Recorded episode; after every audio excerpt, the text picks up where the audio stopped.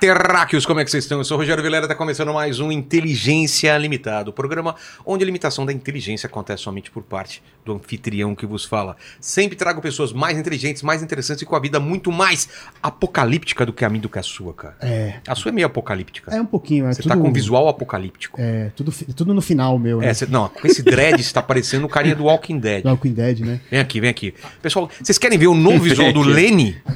Ó, em primeiro, em primeira. Hoje que você fez? Foi sábado. Sábado, mas é a primeira Sabadão. vez que você tá aparecendo, ó. É isso aí, ó. Tá em primeira mão, então apreciem. Com moderação. Com moderação. Vê se ele. É, escreva nos comentários se ele parece mais com o cara lá do Walking Dead ou do. Lord Collins do é, Game of Thrones. Game of Thrones. Escrevam aí. Valeu, Lenny. É. Ó, o cara é. todo estilo. é. Agora é que arranja namorada, hein? Agora! É agora, hein? Velho, Essa é, a, é a missão desse ano, cara. Como vai ser a participação do pessoal nessa live? É isso aí, ó. Você pode mandar pra gente o seu comentário, tá bom? Ou a sua pergunta, através de um superchat, claro. E aí eu vou pedir pra você se inscrever no canal, se tornar membro, dar like no vídeo e ativar o sininho pra receber as notificações aí de quando a live começa, de quando a gente manda uma- um recado ali pra você, informações sobre os convidados e tudo mais. Exato. Daniel, obrigado Pô, por ter prazer. vindo. É a segunda vez que você vem aqui, mas agora solo. Agora a gente É, agora eu tô me sentindo Macaulay Culkin, tá? Exato. Home Alone. É, você tá sozinho aqui. E bri- obrigado, obrigado. Tem Pô, muita que coisa pra isso. falar, eu que agradeço assunto. pelo convite. Então já falo contigo. Vamos falar, Lene, de quem tá com a gente aqui também.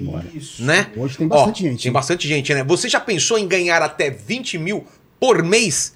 Ter estabilidade no cargo e atuar em instituições renomadas no país? Hein, Lene? Ó, É, olha só, essa Ó. é a vida de quem escolhe ser servidor público. O concurso público é uma forma democrática de ter acesso a mais de 64 mil vagas que estarão abertas em 2024. Os salários costumam ser muito melhores do que na iniciativa privada e nós teremos oportunidades para órgãos como INSS, Polícia Federal, Polícia Rodoviária Federal, IBGE, Caixa Econômica Federal, Tribunal Superior Eleitoral, entre outros. O Estratégia é o nosso parceiro aqui no podcast e sete a cada dez aprovados em concursos públicos no Brasil estudaram com eles. Olha só, eles preparam um grupo especial no WhatsApp no qual você vai receber dicas e orientações gratuitas para ser aprovado nos concursos públicos em 2024.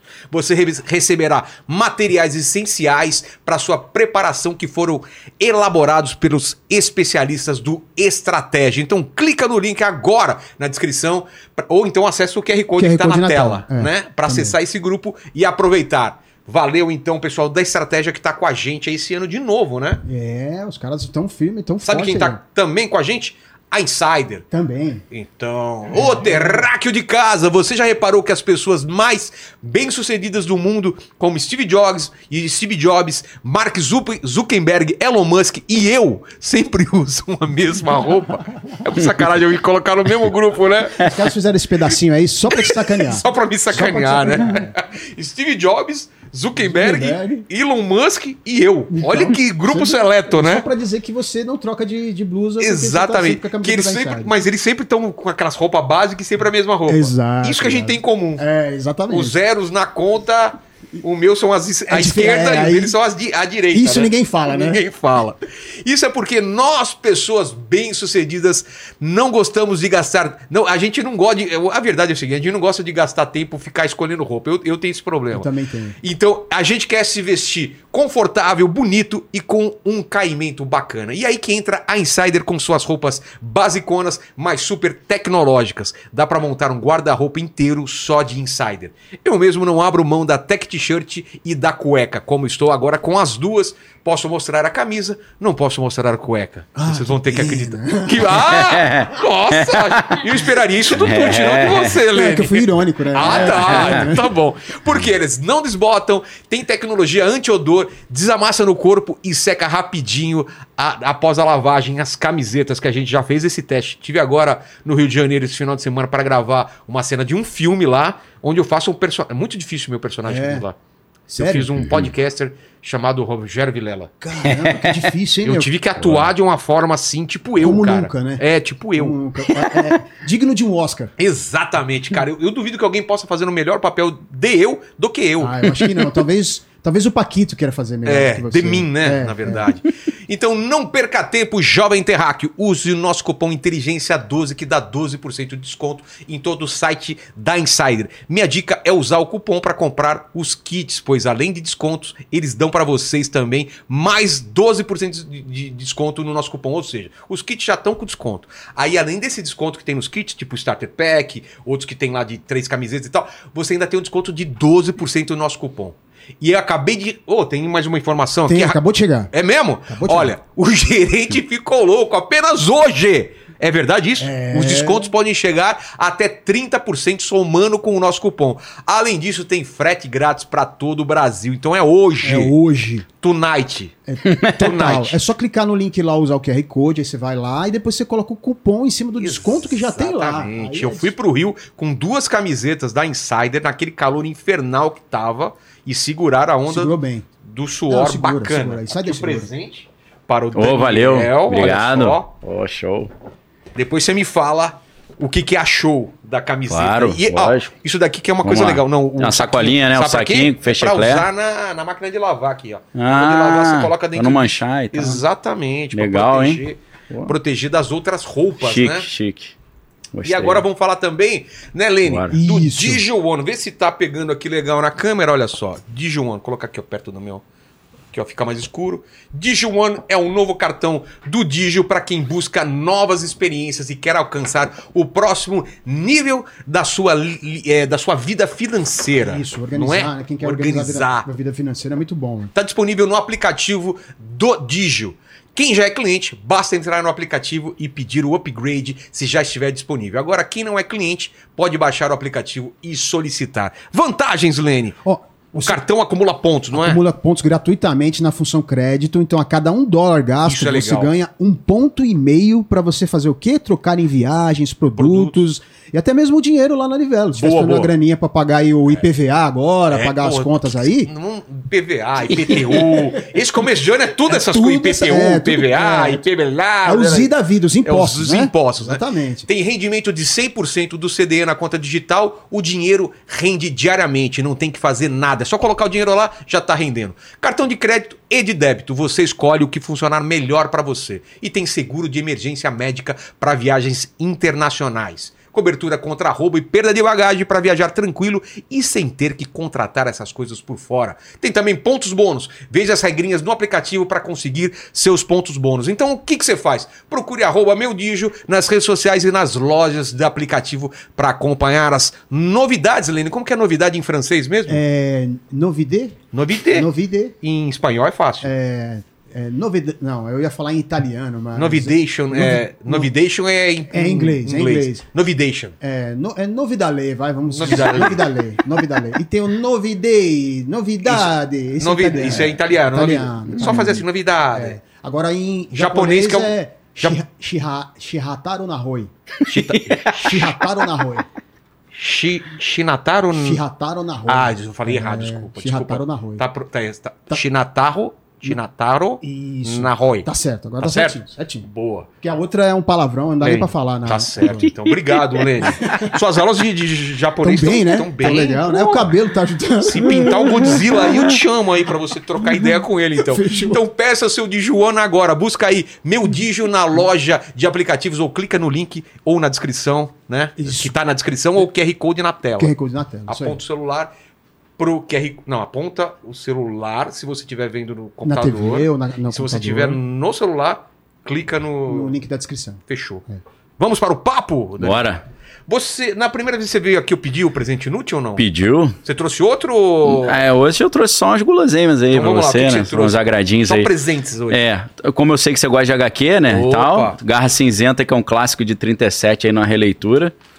Esse, Caramba. esse, esse material tá na minha livraria online, livraria da Ah, Ana Lopes. cinzenta é um super-herói? O que, que é? É um super-herói aí, da- das antigas lá, no meio no ar, assim, né? um é pique interessante. meio sombra e tal. É, né, nessa, nessa época. Nessa pegada. Nessa pegada. Aqui tem, de HQ, tem o Alt Hero também, que é do Chuck Dixon, que foi o cara que, co-criador do Bane, né, lá do, Do, do Batman? Batman. né? Pô. Também foi roteirista do Batman. Não sabia, não. É, dá, dá, tem um traço legal aí. Cara, Aqui eu trouxe o livro do Klaus Schwab, que é o Covid-19 e o Grande Reset. Tem tudo a ver com o que a gente vai falar hoje. Boa. Que aqui ele dá tipo um, um plano do que ele acha que deveria acontecer no mundo nessa, nessa ordem mundial nova e tal. É tipo como se fosse um- uma Pô, agenda ali. Né? cara. Isso é interessante pra caramba. Esse livro aí acho que todo mundo deveria ler. Tá com descontaço. Não, ó. e tá pequeno, é, é, não é muito grande, vou ler já essa. Dá esse- pra ler tranquilo. Essa semana já terminei de É, ler. esse é o criador do Fórum Econômico Mundial e tá rolando lá. É? Rolou essa semana em Davos, né? Lá o encontro de Davos. É do Klaus Schwab. Esse aqui é o meu A Beira do Abismo, Geopolítica, Globalismo e Fim do Mundo, que é a reunião das colunas que eu escrevo na Gazeta do Povo lá, quarta-feira. Às quartas-feiras, né? Esse livro aqui tá com 50% de desconto na minha livraria essa semana e tá com saldão lá. Eu vou te falar uma coisa: os nossos programas sobre fim do mundo, de repente, começaram. Não sei se vocês veem aí, né, na, na- na- nos números. Voltaram, o pessoal, o pessoal voltou a ver tudo. Dá que a gente tinha gravado né? três an- anos antes, dois anos antes, o pessoal tá vendo. É, um, eu já acho tá que é um alta. assunto que tá todo mundo procurando, né? Tá procurando, porque o mundo tá estranho, né? Tá Então, muito estranho. é. E agora a gente teve há uma semana e meia atrás um programa sobre a eleição em Taiwan também, que Sim, isso aí é promete. foi importante pra caramba, né? Sim. Vamos falar de tudo isso então. Bora. Fabi aqui. Muito bonita a sua blusa, Fabi. Ô, Lene, Diga. tem, você tem dúvidas também hoje, né? Bastante, bastante, Bora. bastante. O, o- Tamo aí. o Daniel é um cara que eu acompanho o conteúdo dele e às vezes eu fico. Fica meio grilado, né? É! eu acho que ele sabe de umas paradas aí que. Exato, cara, exato. Cara, o que, que ele sabe? Porque é que você pesquisa muita coisa, você vai atrás. Pesquiso Fica demais, cara. Eu sou meio surtado nisso aí, fico direto, Você né? vê uma parada, vai atrás de outra, vai linkando. Pô, vou coisa. puxando os fios ali, Não, aí já viu, né? eu ve- o que eu vejo que você faz, que eu acho muito legal, é pegar assuntos diferentes, tipo geopolítica, religião, outras coisas, e tentando. Encaixar o encaixar- quebra-cabeça. é, Isso. encaixar. Porque tem Nostradamus, tem é, Sim. a, é, a- a Bíblia, né, com as profecias, tem. Tem é, teorias de conspiração, tem um monte de coisa. A gente, e a gente não sabe o que disso é, é O verdade. que, que é real, o que, que não é, né? Pô, isso é, é- tem agora uma camisa agora a inteligência artificial também. né? artificial também que estraga a diferença entre a realidade e a ficção, que você não consegue mais saber quem é quem, né? É. E aí já entra todo um debate também, como é que fica isso. E os cara rico que eu falei aqui do começo. Ah, é, os bunker, o bunker. Os caras estão construindo o bunker, É. Daniel. O que, que eles estão sabendo? Exatamente. É. Quando eu vi essa notícia, nada tava me tirando o É. sono. Quando eu vi que esses caras cheios de Aí já grana deu tão aquele calafrio, né? Cara, não, não, não sei. Você É. quer começar falando sobre Pode isso? ser, vambora. Por que que, de repente, não só os caras constroem, como deixa a gente saber que eles estão construindo? Exato. Então, é porque aqui no Brasil a gente nunca teve esse costume de criar bunker e tal. Nos Estados Unidos. sei se pode. Gente- É, tá dependendo da legislação e tal, né? É. Às vezes um porão ali, às vezes dá, né? Acho aqui, que dep- ó. Aqui dá pra fazer um bunker, hein? dá pra fazer, pô. Com certeza. Por exemplo, lá nos Estados Unidos, na, nos anos 50 e 60, era comum isso. Até no colégio os caras tinham aula de. Eles chamavam de duck and cover, né? Duck a gente acha que é só pato, né? É. Duck é abaixa, né? Em inglês. Ah, é? É, Duck duck, and cover. duck and cover. É, abaixa e se cobre. Tá. Então a professora falava: vamos treinar agora, todo mundo pra baixo da mesa. Como se os Estados Unidos fosse atacado ali por um- uma bomba atômica, né? Alguma guerra com a União Soviética. É, A gente teve um pavor. Você deve ter a mesma idade que eu, não? Eu sou mais velho. Você nasceu em que ano? Pô, rapaz, eu acho que eu sou. Eu pareço que eu sou seu avô, mas acho que eu, na, no, na certidão de nascimento, devo ser seu neto. Você Que eu tô meio prejudicado. Sou de 82. O quê? Ah, não falei? Uma rodou de pneu murcho aí. O quê? É, eu achei que Ele não é pouco, ele é muito mais novo que eu, É, cara. não falei? Corta pra mim. É. Os caras perguntam se minha Corta filha é minha ele. neta, pô. Olha só, velho. Cara. É, ué. Mas eu acho que é o lance de estar branco, né? É, com certeza. Mas o que eu ia falar é Ih, que. já passei alto sufoco com a disso. Mas você pegou, pegou aquela neura que a gente teve até, aquele filme Jogos de Guerra, lembra?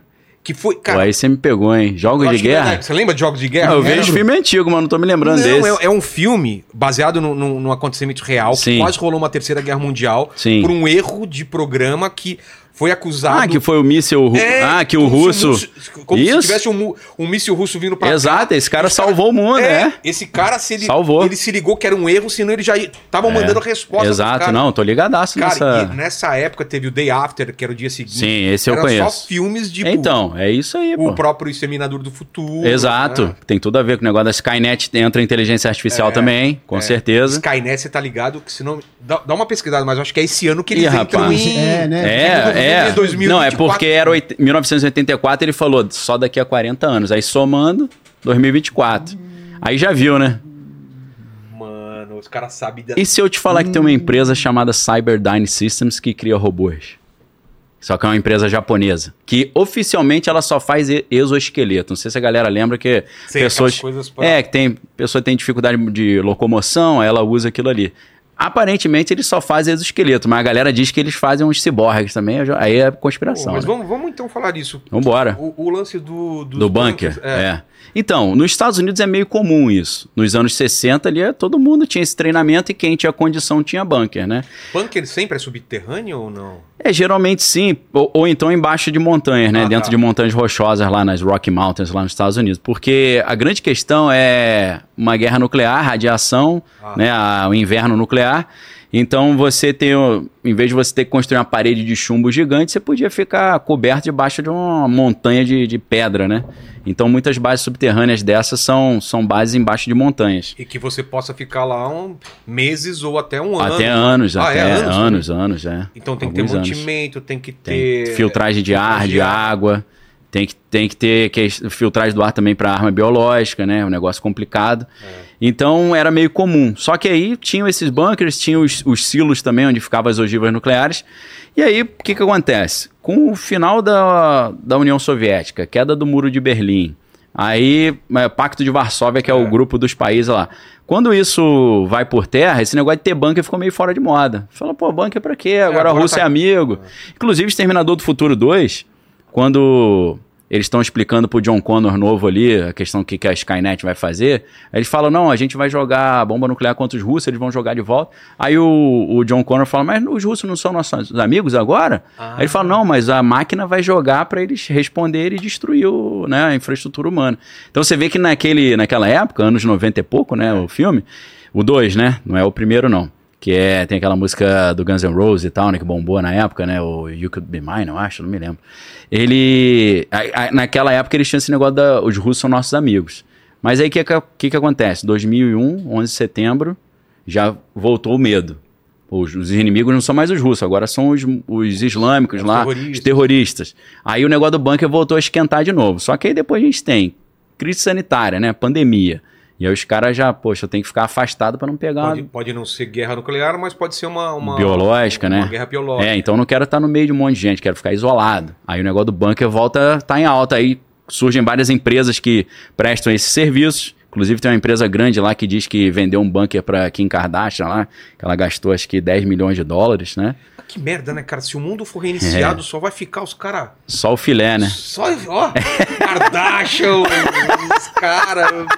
Pô, eu falei filé, não foi nem nesse sentido de. Ah, não, não. Não, da Kardashian ser. Não, eu tô falando É, só os eu, caras... pra não pegar mal, né? Que os caras É. falam, pô, o pastor tá. Pastor falando que é gostosona, os caras... Não foi nesse é sentido, não. isso. Fiquei grilado agora, pô. É, né? Mas eu entendi Ia o que você pegar- falou. É, o top do- Só que tem muita grana É, só o top do, da cadeia alimentar, né? Que não necessariamente são os mais inteligentes, É. né? Pra começar Com certeza. A, a humanidade É, do zero. Então, esse que é o problema, né? É a frase que eu falei da outra vez, né? Que a galera fala assim, né? Tempos, tempos difíceis criam homens fortes, homens fortes criam tempos tranquilos, tempos tranquilos criam homem fraco, homem fraco cria tempo difícil. Aí fica esse loop, É. né? Só que esse loop tem uma tem uma ponta solta agora, porque isso foi um americano que é um doutor em matemática que falou, e por Harvard, que é o Eric Weinstein. Ele é gestor do fundo de investimento do Peter Thiel, que era sócio do Elon Musk lá no PayPal. Ele disse o seguinte, né? Agora tá diferente essa frase. Homens homem, é, tempos difíceis criam homens fortes, homens fortes criam uma bomba atômica. Aí tempos difíceis criam homens fortes, e aí te- é, homens fortes criam tempos tranquilos, tempo tranquilo criam homens fracos. Aí homem fraco e ignorante pega a bomba atômica e destrói o mundo. Aí, que- aí que estraga a brincadeira, Essa né? é a, é a parte do elo aí mais fraco. É, que aí rompe o ciclo, né? Rompe o ciclo. estraga o negócio. Então, assim, depois do, da pandemia, aí a- o pessoal já começou a querer ficar afastado. Não, não necessariamente um bunker, mas uma casa de campo. Inclusive, no Rio de Janeiro eu vi um estudo na época Não, ali. os, os preços dispararam. Disparou, né? pô, disparou. É, no Rio de Janeiro você tem ali a- o grande. Você tava lá, você sabe, né? Você tem a Grande Rio e você tem a Serra ali. Você tem Petrópolis, Petrópolis. Teresópolis, Nova Friburgo. Os terrenos lá triplicaram de valor. A galera foi toda pra lá procurando, né? A lei da oferta e da procura, né? Muita gente procurando, o preço subiu. Então a pandemia já deu, um, deu uma reaquecida nesse negócio de bunker. Agora, a guerra na, na Ucrânia que. A guerra na Ucrânia que levou isso lá em cima, né? E agora. Agora, Israel, aí a coisa já vai piorando. Eleição em Taiwan, que É. China não ficou nada contente com o cara que ganhou. é um Exatamente. cara que, que é, que quer independência Sim. e tal. Então, lá nos Estados Unidos, esse negócio de gastar fortuna com bunker para o pessoal da elite não é coisa rara, mas estava meio em baixa porque É que agora estava calmo. Então, não só bunker, mas tipo condomínios de bunker, né? Exato, Tipo, também. uma vila lá de pessoas Exato. vivendo num. num- Sim. Cada um tem uma estratégia, né? Tem um livro muito interessante chamado, eh, em inglês é Strategic Relocation, Relocação Estratégica. Esse cara é um especialista em segurança chamado Joel Skousen, e ele escreveu um livro explicando quais seriam os lugares nos Estados Unidos mais seguros no caso de uma guerra nuclear ou de um pulso eletromagnético derrubar toda a rede elétrica, né? Que é algo que está gerando uma preocupação nas pessoas, porque a NASA tem falado sobre isso. Não que a gente confie cegamente na NASA, mas a Falando NASA, o quê? a NASA está falando que esse ano, 2024, o Sol vai ter uma atividade excepcional. Já tá tendo, né? É. Mais, mais intensa que o Apareceu buraco no, no Sol. Eles É. falam que é normal, mas tem ciclos ali meio pontuais, né? Então eles estão falando que essa ejeção de massa coronal do Sol pode trazer é, apagão. um apagão geral. Então, a- apagão. A, a galera não tem noção do que, que é um apagão, porque numa cidade assim como a grande São Paulo, com 20 milhões de pessoas, Eu já vivi um apagão, pelo menos. mas no o terceiro dia começa a virar o Mad Max. Ah, não. Mas não foi tanto tempo, né? Aquele apagão, Não foi. aquele grande apagão que teve, lembra, Lene? Mas que ano? Já tem um tempão? Já tem um tempo. Tem uns Que- 20 anos, né? mais ou menos, 20 anos? Aí Dá uma olhada, teve um grande época, apagão no. Brasil aí que eu lembro de ir pra Não foi Paulista do tudo Amapá. apagado. Ah, aqui em São Paulo Não, mesmo? São em Paulo. vários pontos do Brasil, Ah. assim. Geral. Brasil Entendi, geral, é. Entendi. Que foi um dia, sei lá. uma- É. Imagina três, quatro dias. Isso, então, o terceiro dia que é fogo. Por quê? Porque começa a já virar caos. É, tem, tem uma sequência. Qual que é a sequência? O primeiro dia o cara, não, amanhã volta. É. Aí no segundo dia, não, amanhã volta. O terceiro dia a comida já estragou na geladeira. Aí, saque. É, aí ele fala, vou lá no mercado. Aí chega lá no supermercado, o cara fala, ah, supermercado tem gerador. Mas eles têm diesel para três dias. É. Aí o supermercado vai lá no, no posto de gasolina, não, quero diesel. Sem eletricidade não, não, não abastece nada, porque ah, não consegue bombear o combustível. Exato. Então, sem eletricidade não tem abastecimento de combustível. Como a gente é dependente. do- Total, total. Sem, isso, sem- isso falando só em eletricidade, sem falar na internet. Não, e na água também. Na né? água também, você não precisa de tem. eletricidade para tratar, bombear, para bombear. tratar, né? Ah, então, aí o que, que Ah, imagina acontece? O caos. O cara que não está preparado, no terceiro dia ele vai lá no mercado, ele vê que não tem mais nada, que a galera já saqueou tudo. Aí ele volta para casa e vira para a família, ó, vamos ter que sair fora daqui, meu irmão. Não É. tem nada aqui. Só que acontece, o tanque de gasolina não deve estar cheio. E o cara não está preparado, Mais né? gente teve essa ideia. Já teve a ideia. Aí ele, vamos lá abastecer. Chega lá, não tem, não tem eletricidade, não abastece.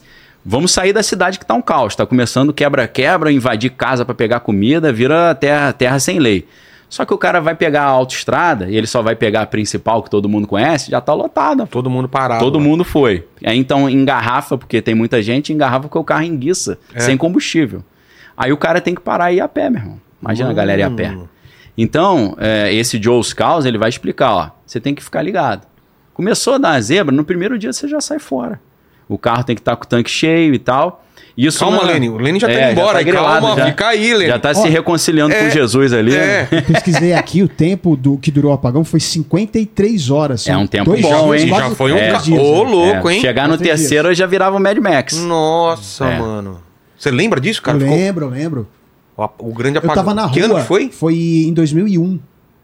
Putz, é mesmo. E a gente foi pra Paulista, tudo. É muito estranho. A Paulista, mó galera na É, Paulista, tudo deserto, apagado, né? o clima meio. Não, deserto não, todo não, mundo. é sem carro, assim, mas tudo sem apagado, carro, é né? tudo, todo mundo meio É. na rua, assim, tipo. Sabe um filme que tem uma cena meio assim, só que é aí a rua deserta em Nova York, é o Advogado do Diabo, lembra? Quando o cara, o Keanu Reeves, ele se liga que o patrão dele é o, é o diabo, e Sei. ele se liga que é o pai dele. Sei. Aí ele fala, pô, e agora? Desculpa você que não assistiu o filme, acabou de tomar um Tomou um spoiler violento, É. né? Eu acho que isso tá meio já no, quase na sinopse, né? Ah, não, é. O cara que não Aí- assistiu o Advogado do Diabo até hoje. É, pô, ele deu mole também, deu né? mole. Filmaço, Mas né? Aí ele, ele vai a pé pro escritório do cara, que fica na cobertura lá em Nova York, aí tá tudo deserto, né? na- Acho que é um clima assim, né? Você fala, pô, tá Mas deserto. tem outro filme, o, o do Tom Cruise. Cara, que ele acorda também tá. Ah, é o Dia Depois de Amanhã? Não, é Guerra dos Mundos. Não é esse ou não? Não, não lembro. Guerra dos Mundos é invasão alienígena, né? É, que Que também ele começa sai- já com os alienígenas é, sai atacando. sem nada, assim. No Deserto. deserto. Será que é o Mas, mas é engraçado que... Oblivion? Pode Oblivion ser. é O um... Oblivion eu acho que já é depois, que tudo Depois, acontece. é. Mas é engraçado que o que você falou, a sequência, vários filmes sequência. mostram exatamente Mostra isso. Walking Dead também, né? Você vê os carros Exato. todos parados. Não, o filme que mais bombou agora esses, esses tempos que mostrou esse é O Mundo Depois de Nós. Putz, esse Leave filme... the World Behind. Cara, esse filme também... É, esse aí já é um E, e o, parece que a família Obama, né? Que é- Obama que patrocinou, né? Que acho que é High, Ground, High Ground Productions. É. É. E lá, lá também foi alguma coisa cibernética, né? Que Foi dá uma pane. Foi. Não falam o que, que é, se é alienígena, se não é. Ali você vê certinho como é que o cara que não conhece isso se dá mal. Por quê? Porque ele estava em Long Island e aí é uma Que é- ilha. É, uma ilha. É uma ilha. A- onde se passa o filme é uma ilha? É Long Island. Ah, é, por isso. É uma ilha. É uma ilha que tem uma ponte que dá acesso a Nova York. Então eles até explicam, ó, pra gente fugir daqui, a gente vai ter que cruzar Nova York, que deve estar um caos. E agora? Putz, ele tava sem barco, lugar sem totalmente... avião, sem helicóptero. É. Ferrou. Então é por isso que o, o autor desse livro, o Cleon Skousen, ele diz que os piores lugares para uma situação dessa são ilhas e penínsulas. Você fica encurralado. Você tem uma limitação geográfica para sair fora. E é- só que aí entra, entra um problema, que o cara chega para mim e fala, "Ô, Daniel, como é que você diz que a ilha é o pior lugar? Aí eu primeiro falo, não foi eu que disse, foi o livro. Tá. Eu não sou especialista em segurança. Como é que você diz que a ilha é o pior lugar? E esses caras top aí, o filé, Vão pra ilha. o filé, tá tudo indo para pro Havaí, pra É. Maui, Kauai. Como assim? Eu falo, peraí, o livro foi escrito para pessoas com recursos Ah, normais. limitados, claro. É, lógico, Você pô. tem recurso ilimitado. É, e- e- o Havaí e a Flórida são os piores lugares dentro, no livro do cara. Tiraram nota zero. Porque o Havaí, ele diz, é, depende de comida ser importada. É. Depende de combustível ser importado. Dê- dá uma zebra ali pra tu sair, como é que faz? Não dá pra sair de carro. Aí ele diz, se você tiver um iate grande e rápido, Beleza. ok. Se você tiver um avião particular seu, porque eles vão fechar os aeroportos, né? Sem- Claro. sem internet, sem eletricidade, você vai ter que sair voando na, na, na guerreirice. A olho nu- é, É. como foi- é, sem instrumentos. né? Sem instrumento. Então, se você tiver um avião, um helicóptero, um barco grande e rápido, Lene, aí é tranquilo. vamos, abre uma lista aí é, de coisas que a gente precisa comprar Pra gente agilizar. pra gente é. agilizar. Boa, boa. Eu vejo que enlatados, né? Enlatado que é durem boa. bastante. Com certeza. Sardinha. O barco, o iate que ele falou não deve ser barato. É, a gente faz um, um crowdfunding aí. Vamos né? fazer um Faz crowdfunding uma vaquinha. pro é. inteligência virar um bunker. Mas aí a galera vai vir Mas toda... já é quase, né? Já Um é bunker quase, já é mas quase. tipo, a gente... É. Aqui não tem acesso a mar. É, tá difícil Não tem aí. como. Mas um helicóptero. Um helicóptero é, é bom, é bom, lógico. Mas e, o, e é combustível e tem que estocar ter, tem combustível. combustível estocado. Cara, a gente precisa Fazer uma amizade com o Pablo Marçal. Total, É. total. Porque se tiver um algum problema no helicóptero ele tá junto. Ou então, Então, a gente ó, pega a McLaren dele que o- já protege. Não, mas a McLaren, a- no, no asfalto vai estar tudo fechado. Fechado. A gente precisa ir pelo alto. E se der algum problema no helicóptero, tem que ter o Pablo Marçal, porque ele é o cara que é o- fica tranquilo em, em situações de. Quando ele tá pilotando, né? Ou, não, ele não precisa estar pilotando, ele só precisa estar lá porque ele sabe se o helicóptero não tá funcionando direito. Ah, então esse É. cara precisa estar com a gente. É, isso é E importante. o que, que o cara do livro fala? Então, evitar a ilha, evitar a É, península. A Flórida, qual o problema que ele diz? Você sem eletricidade num lugar mais quente, mais úmido, também não é bom, porque tem inseto pra caramba, pra dormir é difícil. Imagina, Comida. a galera dormir lá na Amazônia lá, né? É. Ah, o cara tem que ser guerreiro, né? Os índios lá estão acostumados. Clima ameno, É, você tem que ter uma certa altitude pra ter uma, uma umidade um pouco menor. humildade ou Umi- umidade? Umidade, perdão. Mas humildade é bom também. também é bom. Não, acho que eu tava com sede aqui, agarrou a Falei, língua. O cara tem uma humildade a certa altitude, Foi bom né? você ter corrigido. Porque senão o cara chega... Umidade. Pô, se você não é, você não é humilde, vai pra mais pra baixo lá. Humildade é bom também. Não, porque a arrogância, eu quero, não, vou É. ficar aqui, não quero nem saber. Eu falo, ah, boa sorte aí, Boa irmão, sorte. né? No, Mas no de- filme lá do... do Obama lá, do, É o dia... o dia de- é o mundo depois de nós. É, em inglês tem nada a ver, que é Leave the World Behind, É. deixa o mundo pra trás. O cara que é preparado, que tem arma, que tem tudo lá, não quer dividir medicamento Não com os quer caras. dividir. E ele já, Ele já enquadrou. Falou, É. se passar daqui, vou atirar. Por que, que você não se preparou? E aí no É dinheiro não isso. vale nada. Não, Não adianta vale você nada. ter dinheiro pra pagar. E- ele falou, não quero. No final, eh, aí tem spoiler, né? Ele até aceitou o dinheiro lá, mas É. ele não queria inicialmente. Então, ali você vê o cara preparado ou não. Por quê? Eles não conseguiram sair da ilha, pô.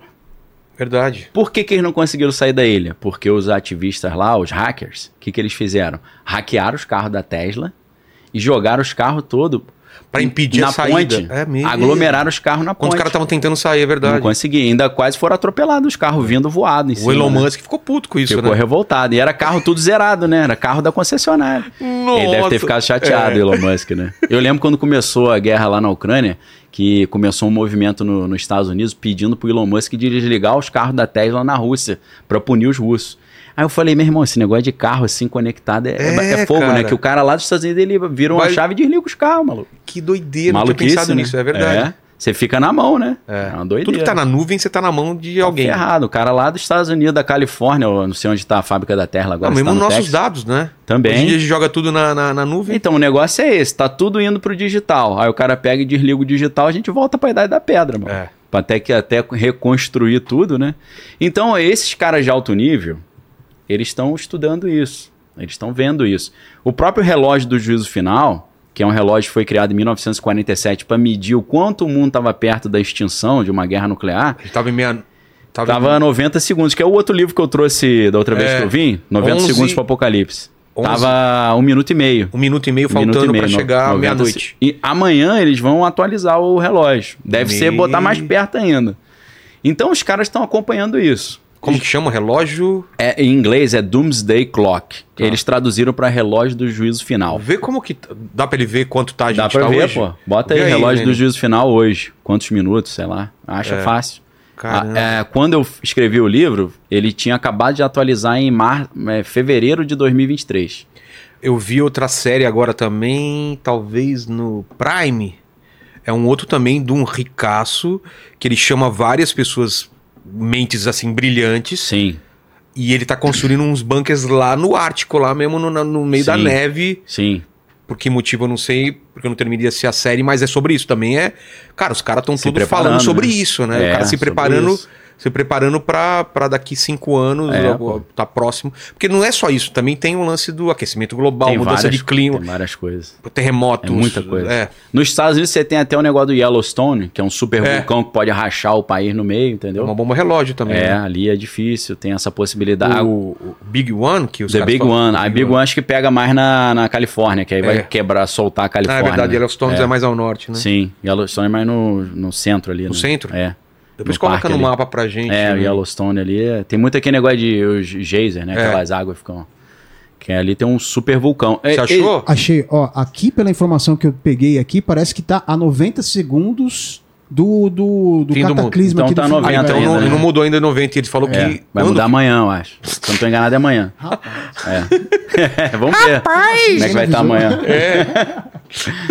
Mas o que, é, o que é interessante é você ver que muitas dessas bases subterrâneas são embaixo de montanhas, porque a própria estrutura rochosa já protegeria da, protegeria da radiação. Ah, é? Aí você pega o capítulo 6 do Apocalipse na Bíblia, diz que no final dos tempos, quando Deus for mandar o juízo para a terra, os poderosos, os reis, os ricos vão tentar se esconder embaixo das montanhas em cavernas. quê? Mas não vai adiantar porque eles não vão conseguir escapar do juízo do Senhor. Uma loucura, né? É. Você vê como é que a Bíblia já. Você fala, pô, como é que a Bíblia já sabia disso? Então, vamos falar, vamos falar da Bíblia. O que, que a Bíblia aponta sobre esse fim do mundo ou tribulação e tal? Você pode dar um, um panorama? Que que tá- É porque tem várias, Tem várias leituras, interpretações, várias é. interpretações. Lá, o Lenny, o- você colocou... o- Ah, o Yellowstone, né? É, mas é que É não dá ali pra... tá um zoom muito tá um grande. zoom muito É, grande. tinha eu que não- afastar um pouco, Só pra né? entender onde tá isso daí, É. né? Tá, tinha que É. diminuir um pouquinho o zoom ali, né? Pra galera. Tá. E aí, o que, que a Bíblia Então, fala a, sobre... a Bíblia tem questões ali sobre o Apocalipse que eu acho é de cair o queixo. Porque a Bíblia fala assim. É. Não é dores e princípios das dores? Princípio. É, você quer que eu fale uma linha do tempo? Como é, que É. isso acontece? Então, beleza. Ou você ia falar outra coisa. que- Não, depois eu falo, não tem problema não. Mas é melhor começar então pela... A gente pode fazer essa linha Tá do bom. tempo, tranquilo. Vamos lá. É, Jesus fala que no final dos tempos vai ter o princípio das dores. O princípio das dores é o quê? O amor vai se esfriar, aí pai se levantando contra filho, filho contra pai, guerras, rumores de guerras, é, doenças, abalos nos, na- nas forças celestes, ou seja, sinais nos céus, tipo cometas e tal, Tá. eclipses. É, terremotos e tudo. Terremoto, inclusive, tem, cada vez mais tem aumentado a quantidade de terremotos e cada vez eles têm sido mais Teve é, agora no fortes. Japão mais forte, né? Pô, o Japão teve 150 terremotos no único dia, pô. 150? 150 terremotos num dia. No dia, no dia 1 de janeiro, né? É. Isso é normal, né? Caramba, velho. E tem uma teoria da conspiração doidaça sobre isso aí. Quer ouvir? Quer Quero. que eu dê uma, uma nota de rodapé ali? Claro. Lembra quando teve o tsunami de Fukushima? Claro. Acho que foi 2011. se eu não Foi causado enganado. por terremoto também, né? Foi causado por um maremoto e um terremoto meio É. junto, né? A teoria da conspiração é o seguinte: o Japão tem uma tem uma aliança muito antiga com o Irã. O Japão é muito dependente de petróleo do Irã. Então, o Japão teria feito um acordo com o Irã que era o seguinte: o Irã passa petróleo para o Japão, o Japão passa tecnologia atômica para os iranianos. Ah, Aí o Ocidente falou, ó, a- isso é tudo conspiração, tá? Claro. É len- lendas urbanas. Chegaram pro Japão e falaram, olha, tu não pode passar essa tecnologia, senão eles vão jogar bomba em cima de Israel, em cima de todos nós. Como é que é isso? Não, não, eles estão só enriquecendo urânio só para usina nuclear, não é para bomba não. Aí que- que- qual que é a teoria da conspiração? Para atrapalhar os japoneses de oferecer essa tecnologia, eles colocaram algumas bombas nucleares no fundo do mar, no Japão, e, de- e umas bombas dentro da usina de Fukushima, porque uma empresa forneceu ali câmeras de segurança, eles botaram as bombas dentro da câmera de segurança da, da usina. E junto com a usina de Fukushima, tem uma outra usina que é um nome japonês que eu não vou me lembrar, que é a maior usina do mundo. E aí, o que, que aconteceu? Ja- Japão sempre tem terremoto. Num terremoto que era 4 a 5 graus escala Richter, em cima desse terremoto natural, eles soltaram a bomba embaixo d'água, que gerou o tsunami. O tsunami bateu na, na usina, na hora que bateu, eles ligaram a outra bomba que destruiu a usina. Isso fez com que eles ficassem com o sistema nuclear deles atômico comprometido e eles desligaram a maior usina nuclear do mundo, que é no Japão. E aí, o que é estranhíssimo é que cinco dias antes deles inaugurarem, reinaugurarem, depois de 11 anos fechada essa usina maior do mundo no Japão, aconteceu esses 150 terremotos num único dia, dia 1 de janeiro. Mano. Aí os caras, opa, será que os caras provocaram mais um terremoto para Aí é tudo Deixando claro que é uma teoria é, da conspiração. Deixando claro, né? Isso aí é pra quem gosta de filme, de É, lenda urbana Daria um bom filme. faz um roteiro em cima disso, né? Isso aí é coisa que é do mundo. Mas assim, tem, tem um negócio também, né, Vilela? Existe no mundo sociedade secreta, existe agência de espionagem, existe documento classificado. Então só Deus sabe o que, que rola lá dentro, né? É. Então a gente não sabe, mas é, é- eu não tô com o documento aqui pra provar. né? É, no Mas- mínimo rola um filme. Mas, a o gente- apocalipse, É, né? sinais no Começa céu, assim, é, terremotos, o terremoto tá aumentando. Inclusive por causa humana, né? vulcões. Isso os caras não pensam. Os caras, mas por que que, que que tem a ver terremoto aumentando? Será que tá aumentando mesmo? Tá aumentando por causa humana, poxa. Por quê? Por causa de fracking, xisto betuminoso, negócio de exploração de petróleo. Sei. Tem a ver com exploração de reservatório de água subterrâneo, lençóis freáticos. O homem está tentando extrair água dali. Isso tudo gera terremoto subterrâneo. Até teste nuclear subterrâneo. Então tem muito mais terremoto hoje. Pô, será que Jesus acertou então? Ele já sabia que os caras iam provocar terremoto? Não sei, mas que tá aumentando, tá.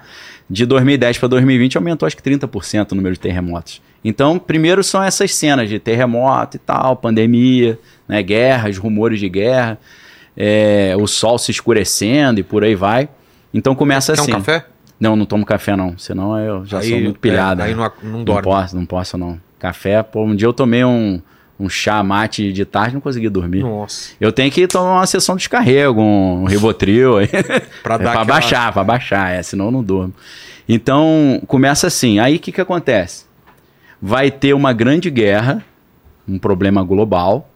A gente não sabe exatamente o que, que vai ser, mas vai pode ser uma terceira guerra mundial.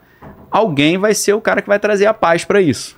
Vai ter um conflito e É. vai ter um acordo de paz. Vai ter um acordo de paz. Ou é um conflito, ou é aquecimento global, ou outra um evento. um evento de natureza mundial, que o mundo vai falar, Ih, agora a gente está numa Ferrou. situação ruim. Ou uma grande pandemia Pode maior, ser também, coisa- mais, mais violenta, É. né? A Bíblia não fala, não é, não é tão claro. é, Mas o que morre sentido. muita gente nisso? Morre muita gente, enfim, uma- tipo uma comoção mundial. Sei. O mundo Alguma tá coisa tem pânico. que ser feita. É, tem que ser é a nível global.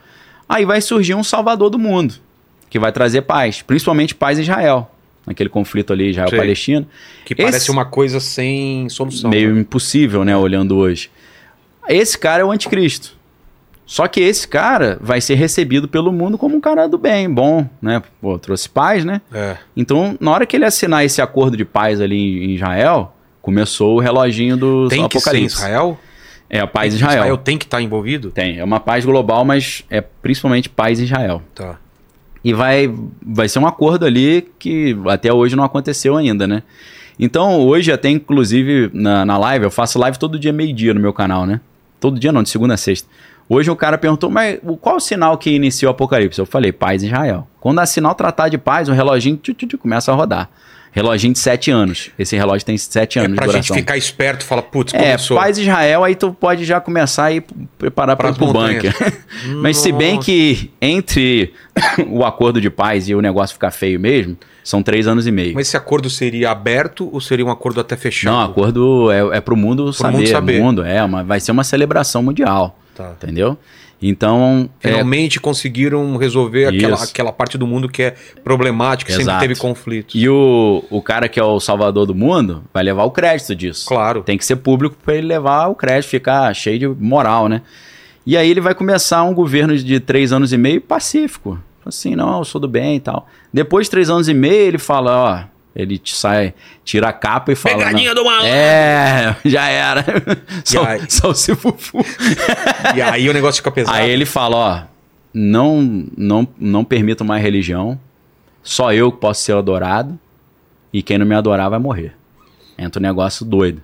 E aí, nesses três anos e meio, eles vão reconstruir o templo lá em Jerusalém. Já tem um grupo que tem todo o material pronto, que é o Instituto do Templo, né? The Temple Institute.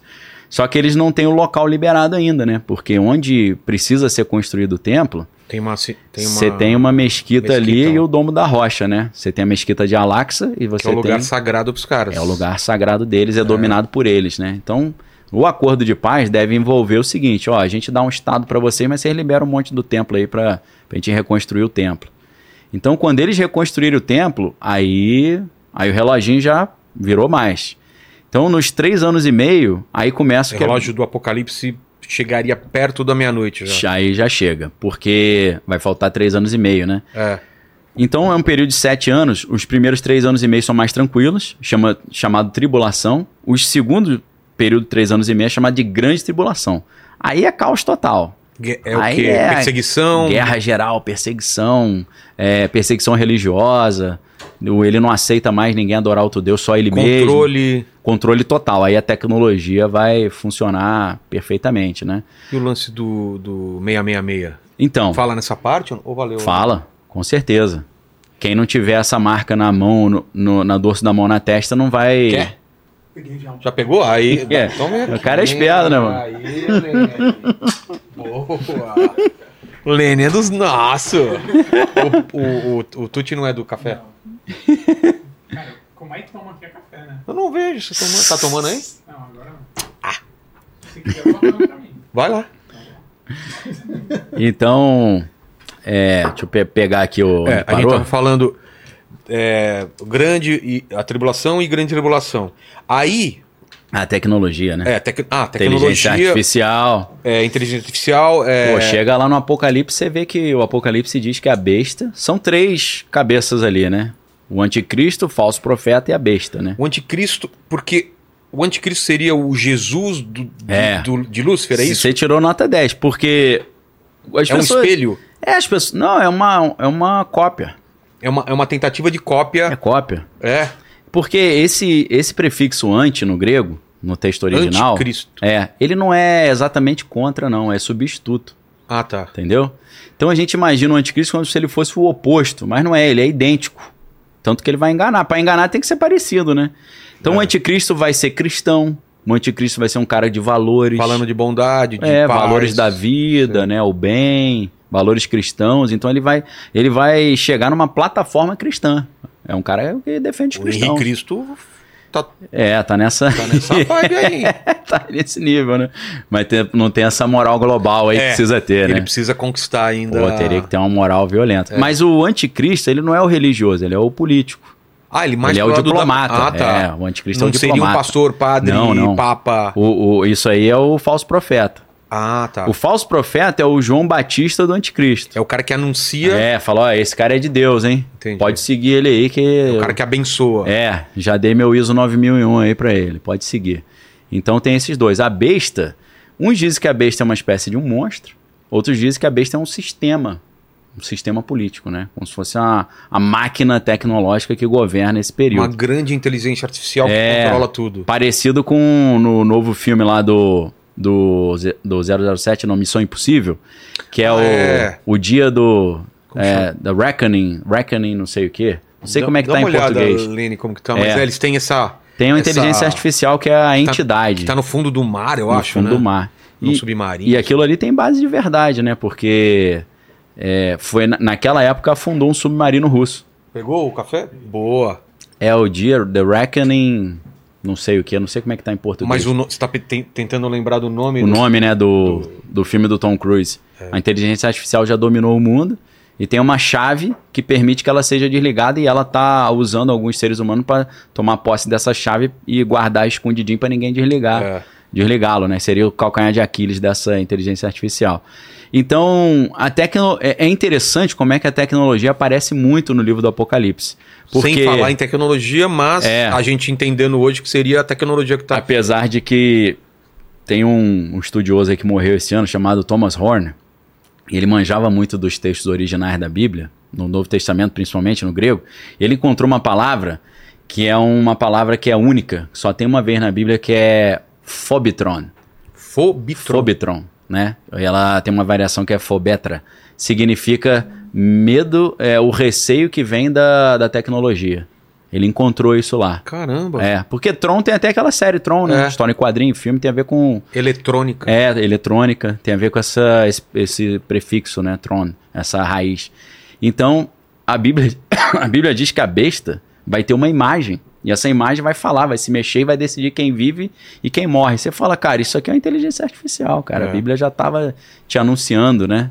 Então é, é interessante Decidir como quem é que... vive e quem morre não precisa nem matar, mas é só isolar economicamente essa pessoa, né? Não, Não, se- consegue comprar, não consegue vender, não Exato. consegue. Não, e hoje, hoje já tem um papo de que a inteligência artificial está ajudando a prever crimes, né? prever crime. Prever crimes, tipo Minority Report. Nossa, né? eu ia falar isso, é, um outro filme do, do Tom. Cruise, É, que era uma pre-crime, né? pre-crime, né? E Eles- tinha os precogs, que era aqueles gêmeos lá, meio albino, que ficava deitado numa piscininha, né? é. E aí eles tinham as revelações, só que aí o chefe daquilo manipulava aquilo pra botar no chilindró quem ele não É, gostava, eles né? pren- prendiam quem iria cometer um crime antes de ele- cometer. antes de cometer. Isso já tá rolando. Nos Estados Unidos já tem isso. Ele tem, ele tem uma taxa de acerto ali de 75 e a 80%. probabilidade de um crime de um crime acontecer. É, como é que eles fazem? Eles monitoram o que o cara tá escrevendo na internet e eles falam que esse cara vai, vai fazer um atentado aí. É. Aí prende o cara antes, entendeu? Nossa. Só velho. que vai que o filme já alerta que isso pode ser pervertido claro. pro cara usar aí no seu próprio favor. Por quê? Os precogs, aqueles é, paranormais, eles previram que o chefão do sistema ia cometer um crime. O que, que ele fez? Ele apagou, ele, É. ele deletou aquele arquivo. Mas não só isso, né? Ou, ou É. ver que todas as coisas levam a crer que é um negócio, mas o cara não fez ainda. Com certeza. Ele pode mudar de É, ideia. tem o- as probabilidades, E tem né? o livre-arbítrio Os mundo mundos possíveis, né? É. Na, na lógica estuda muito isso. Então, assim, é, é, é estranho, Mas só deixar claro que não é que a máquina vai adivinhar, não é um adivinho. Ele só vai trabalhar um com cálculo. probabilidade é um e vai falar. estatístico. É. Tem uma grande probabilidade do Tuti é, matar a, a namorada dele no Outback, por exemplo. Sim. Vamos repreender esse nome de Jesus. tá? Amém. né? Mas assim, porque Pelas coisas que ele publicou nas redes sociais. Exato, É. comprou uma arma, É. ou fez não sei o quê, Ele- falou com um amigo. Assistiu o filme e tal. É. Pesquisou. Como Isso é quer que dizer que ele faz. vai fazer isso? É, Não. não, não quer dizer. Não quer dizer certeza. nada. Na verdade, os caras podem sabotá-lo com isso também. Usar, entrar com a senha dele, pesquisar É. isso tudo e botar na conta dele. Exato. Tem isso também, né? Então é problemático esse sistema de. que mais? Então, No Apocalipse? É. Então, aí nesse, nesse meio ali, o anticristo vai falar: ó, eu sou do mal mesmo, vim aqui pra barbarizar geral, quem não me adorar vai morrer.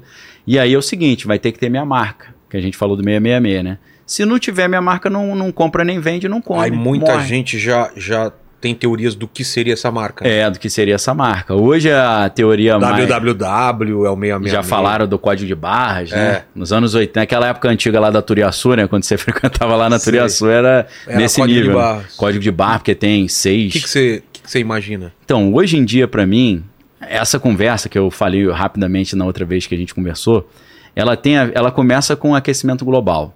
Você fala, pô, aquecimento global não tem nada a ver com É. 666, né? É. Mas começa com aquecimento global. Na minha opinião, por quê?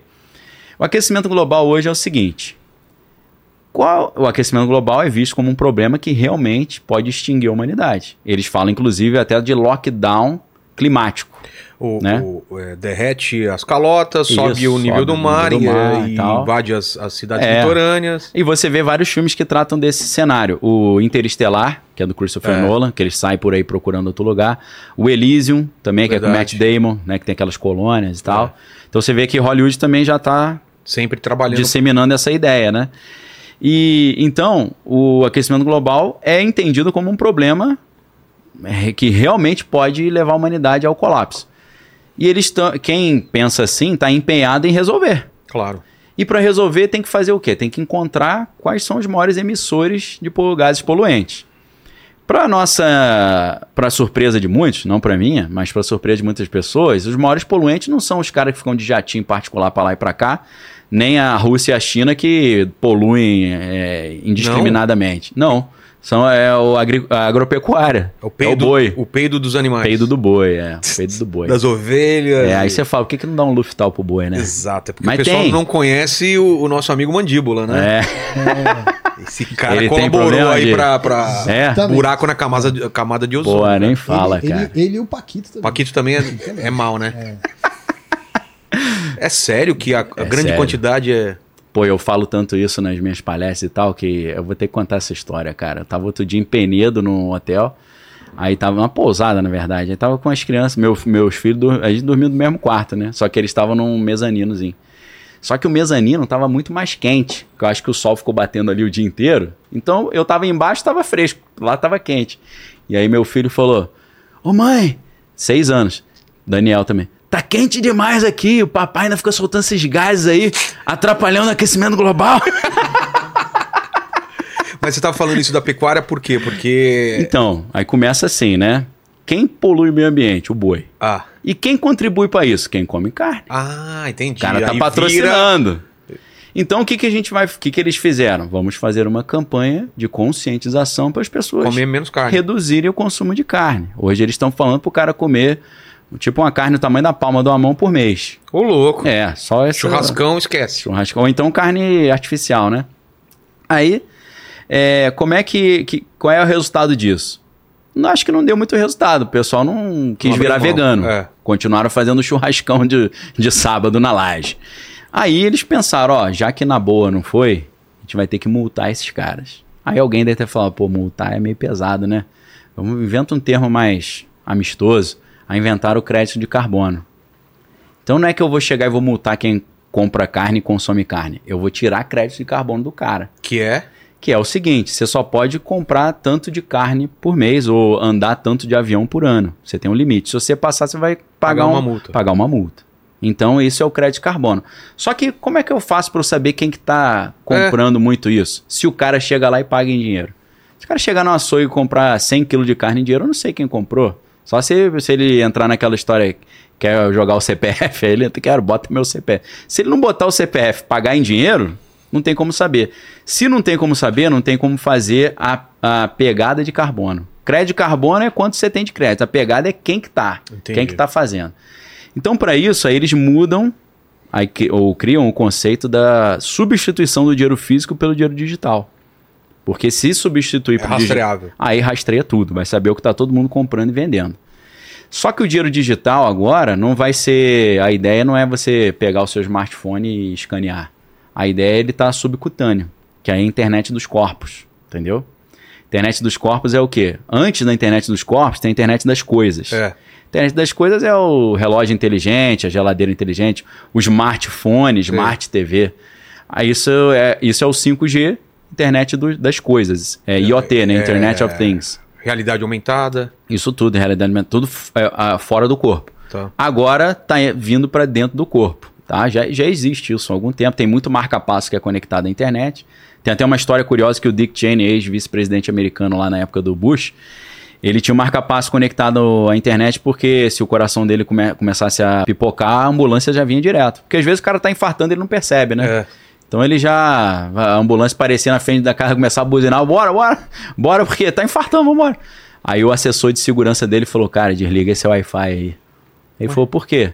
Porque um hacker pode entrar no- na rede do teu Wi-Fi e provocar um infarto em você, mano. Nossa. Ele tirou o Aí você. pô, Nessa época, isso deve ter sido 2013, eu vi o problema da internet dos corpos. Que o cara pode hackear um negócio dentro do teu corpo. É. Aí como é que fica? Então, a internet dos corpos, que aí que é com 6G, eles já querem que seja implante, né? Subcutâneo. Subcutâneo. E o melhor lugar é no dorso da mão, né? Você escaneia, é fácil de você movimentar E e, na tal. Bíblia fala, fala A palma. Bíblia fala no dorso da mão e não é na na testa. palma da mão? Não, no dorso aqui, assim. E na testa. Na Por que testa. na testa? Na É testa o, o, o são os lugares... Neuralink, É pele e osso, né? que é o, a- o É. Elon Musk que tá tentando fazer. Um dos primeiros caras a colocar um implante desse de teste foi um brasileiro chamado Eduardo Cac, que ele é professor de arte lá nos Estados Unidos. Ele colocou na canela, porque a canela é pele e osso também, É. entendeu? Então é lugar, tem que ter- não pode ter muita gordura nem carne, tem que ser pele e osso pra poder ler corpo, o sinal. O corpo do, do Lene, todo é assim, cara. Do jeito que você tá, Pele e velho. osso, Você tá né? pele e osso, Pele velho. osso, é. Tá Mano, na capa do Batman, né? não, cara, velho. Você, Aliás, se, se precisar de pra fazer teste, né? eu tenho- Vou ter É. que me candidatar. né? qualquer lugar aí, o bracinho dele, né? É, virou É, cobaia aí da parada, né? Não, é que ele tá cheio de casaco ali, não deu pra ver Não, legal, ele né? tá to- parece que ele é grandão, ele, né? É, ele deu uma, deu uma Ele só emagrece, mano. velho. É, ele deu uma camuflada. Então, hoje, tá esse negócio aí de... Não fala mais implante, né? Antes era um implante que era tamanho de um grão de arroz, de onda de rádio, né? Ele chama de RFD, que é, é- é frequência de rádio. E agora evoluiu pra tatuagem quântica, né? Ou tatuagem visível. Que seria. Isso é um adesivinho que o cara aperta assim na, na mão e ele tem microagulhas. Essas microagulhas soltam micropartículas, que são partículas que podem ser. é, você pode estocar informação ali e escanear depois e ler, né? Então, é, essa partícula, quando você escaneia, ela brilha. E ela tem um sistema de bioluminescência que é o mesmo que faz o vagalume brilhar. Que o nome é meio curioso, que é luciferase. É. Aí já ficou meio estranho, né? Já ficou, Ficou meio. meio. estranho. Pô, Por que luciferase? Porque lute é luz em latim. E fere é, é transportar. Então, o portador. Lúcifer é o, tran- é o portador da luz. Inclusive, se você for pesquisar a história do fósforo, que Sim. a gente risca, o nome dele ia ser Lúcifer. É mesmo? Só que os caras falaram, pô, ia pegar a moça e falar, me dá um Lúcifer. Aí o cara falar, tá, tá repreendido, o nome de É. Jesus, né? Aí falou, bota fósforo, porque fósforo e Lúcifer é a mesma coisa. Inclusive na Bíblia, lá em Isaías 14, 12, tá o lugar onde tem o nome, onde sai o nome Lúcifer, né? Só que na tradução em latim, na tradução, a Bíblia diz: Ó, como caíste do céu, estrela da manhã, filha da alva, tu que debilitavas as nações. Essa expressão, estrela da manhã, filha da alva, em latim ficou Lúcifer. Só que antes do latim teve a tradução grega do Antigo Testamento, que é a Septuaginta. É Septuaginta porque foram 70 sábios que traduziram. Aí ficou com esse nome Septuaginta. Essa passagem, em grego, em vez de estar Lúcifer, Lúcifer em latim, em grego é fósforos. É o fósforo. Nossa, Então fósforo e Lúcifer é a mesma coisa. entendi. Em hebraico é Hillel ben Shahar, que é a brilhante estrela da manhã, né? E Hillel tem a ver com Halelu, que é louvar, Halal, né, que é louvar, porque ele é um cara que quer o louvor para ele, ele quer a glória para ele, né, quer o sucesso para ele e tal. Então, é, essa substância que eles estão querendo usar na, na- nessa da tatuagem quântica se chama luciferase. Aí depois a Microsoft em 2020 Mas registrou. seria tipo um. um, um é invisível. Ah, É invisível. invisível. Você não vê nada na mão. Tá. É são, Não é uma tatuagem, então, Não, realmente. é por isso que eles falam de tatuagem invisível, tatuagem quântica. É, é um Tão adesivo. pequeno. É um adesivo com agulhinhas pequenininhas. Sei, sei. Aí você encosta e aperta. Aí Ah, já tá. era, aplicou. Aí ali depois você vai fazendo o upload de informação. Entendi. A ideia é colocar ali é, no dorso da mão do cara o crédito de carbono, o crédito social, a identidade digital, Tudo, né? Tipo sanguíneo. é, certificado de vacinação, tudo. É. O, todas as informações. Aí o cara para entrar no shopping ali, para fazer um pagamento, ele escaneia a mão, tranquilo. E além disso, a Microsoft registrou uma patente em 2020 que o nome é, é Cryptocurrency Using Body Data Activity, né? Criptomoeda usando a atividade, é, da- dados da atividade corporal. A, a descrição dessa patente, isso a, a princípio não existe, é só um registro de patente, é sobre implante subcutâneo, que vai ter criptomoeda. Só que o estranho é que o número da patente que ficou registrada lá no escritório de patentes nos Estados Unidos é WO 2020 060606. Aí a galera já foi Nossa, é. né? Os caras, pô, Luciferase, 06, 06, pô. Cara, aí os caras estão isso deixando aí muito eu- rastro. É, né? aí tá na cara, né? Tá na cara demais. Então você me perguntou o que, que eu acho que é o 666, eu tô achando que é essa parada aí. É. Se é que isso existe, né? Se vai existir, não E sei. o na testa? Na- então, pode ser que os caras botem esse adesivinho na testa também, porque na testa é tranquilo, né? Do cara E- dar aquela e escaneada, né? Parece que o do Elon Musk é na testa. É o né? Neuralink, É, né? O Neuralink. Então, Elon Musk é um cara que ele, ele prega assim, não, sou sou do time conservador e tal, mas acho que tá trabalhando mais para essa, essa agenda aí vir, vir para frente, né? Porque ele tem... Ele, Ele tem é, um, é um candidato a ser anticristo? É, eu, eu acho que ele não vai ser o anticristo não, mas ele pode ajudar, dar uma moral pro, pro anticristo, né? É. Ajudar ali no... Hoje não tem ninguém que desponta como possível. Os a galera lá nos, tem um setor nos Estados Unidos que acha que é o Trump que vai ser mesmo. Porra! Apesar dele ter um índice de rejeição muito grande, né? Tem É. gente que odeia. Tem, tem até aquela Trump Derangement Syndrome, né? A galera que quando vê o Trump entra em pânico, fica com raiva, arranca Sério? os cabelos. É. Então, é, a gente pensa assim, pô, o Trump, ele, ele não tem perfil pra isso. O cara é odiado, né? O cara, ninguém gosta dele e tal. É, Algumas pessoas gostam, outras não. Mas o Trump, ele tem uma... Ele tem uma fixação com o negócio de trazer paz pra Israel. Sério? Tem. Ele até trans- transferiu a embaixada americana de Tel Aviv para Jerusalém. O que escandalizou o, o pessoal palestino, porque eles falam: não, peraí, Jerusalém é dos palestinos, não é? É.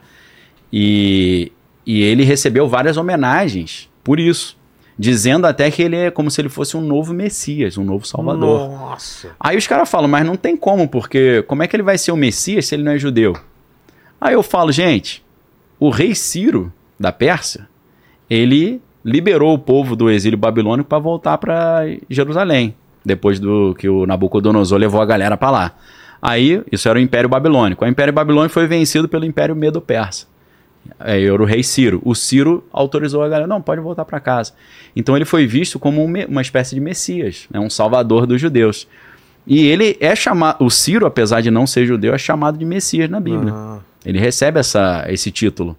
E aí, o que, que aconteceu? Quando o Trump fez essa mudança da embaixada, alguns grupos em Israel fizeram moedas comemorativas com Ciro e Trump junto.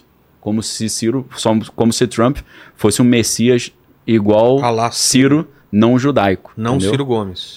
é, com certeza. É. Então, é, e ele isso tá agora numa tá- pré-candidatura. tá, tá ele- forte, é, tá, forte, tá forte, né? Tá forte. Você vê o Yuval Harari, aquele Noah Yuval Harari que escreveu Homo Deus, esses caras. E o. Que ele não- o Sapiens, né? É, sabe, ele, ele não gosta do Trump, mas numa entrevista agora que fizeram com ele essa semana, acho que até lá no, no encontro de Davos, o cara falou assim: você acha que o Trump pode voltar? Ele falou: acho que ele tem muitas chances de voltar, e se ele voltar, vai ser o fim da ordem mundial, vai ser uma nova ordem mundial.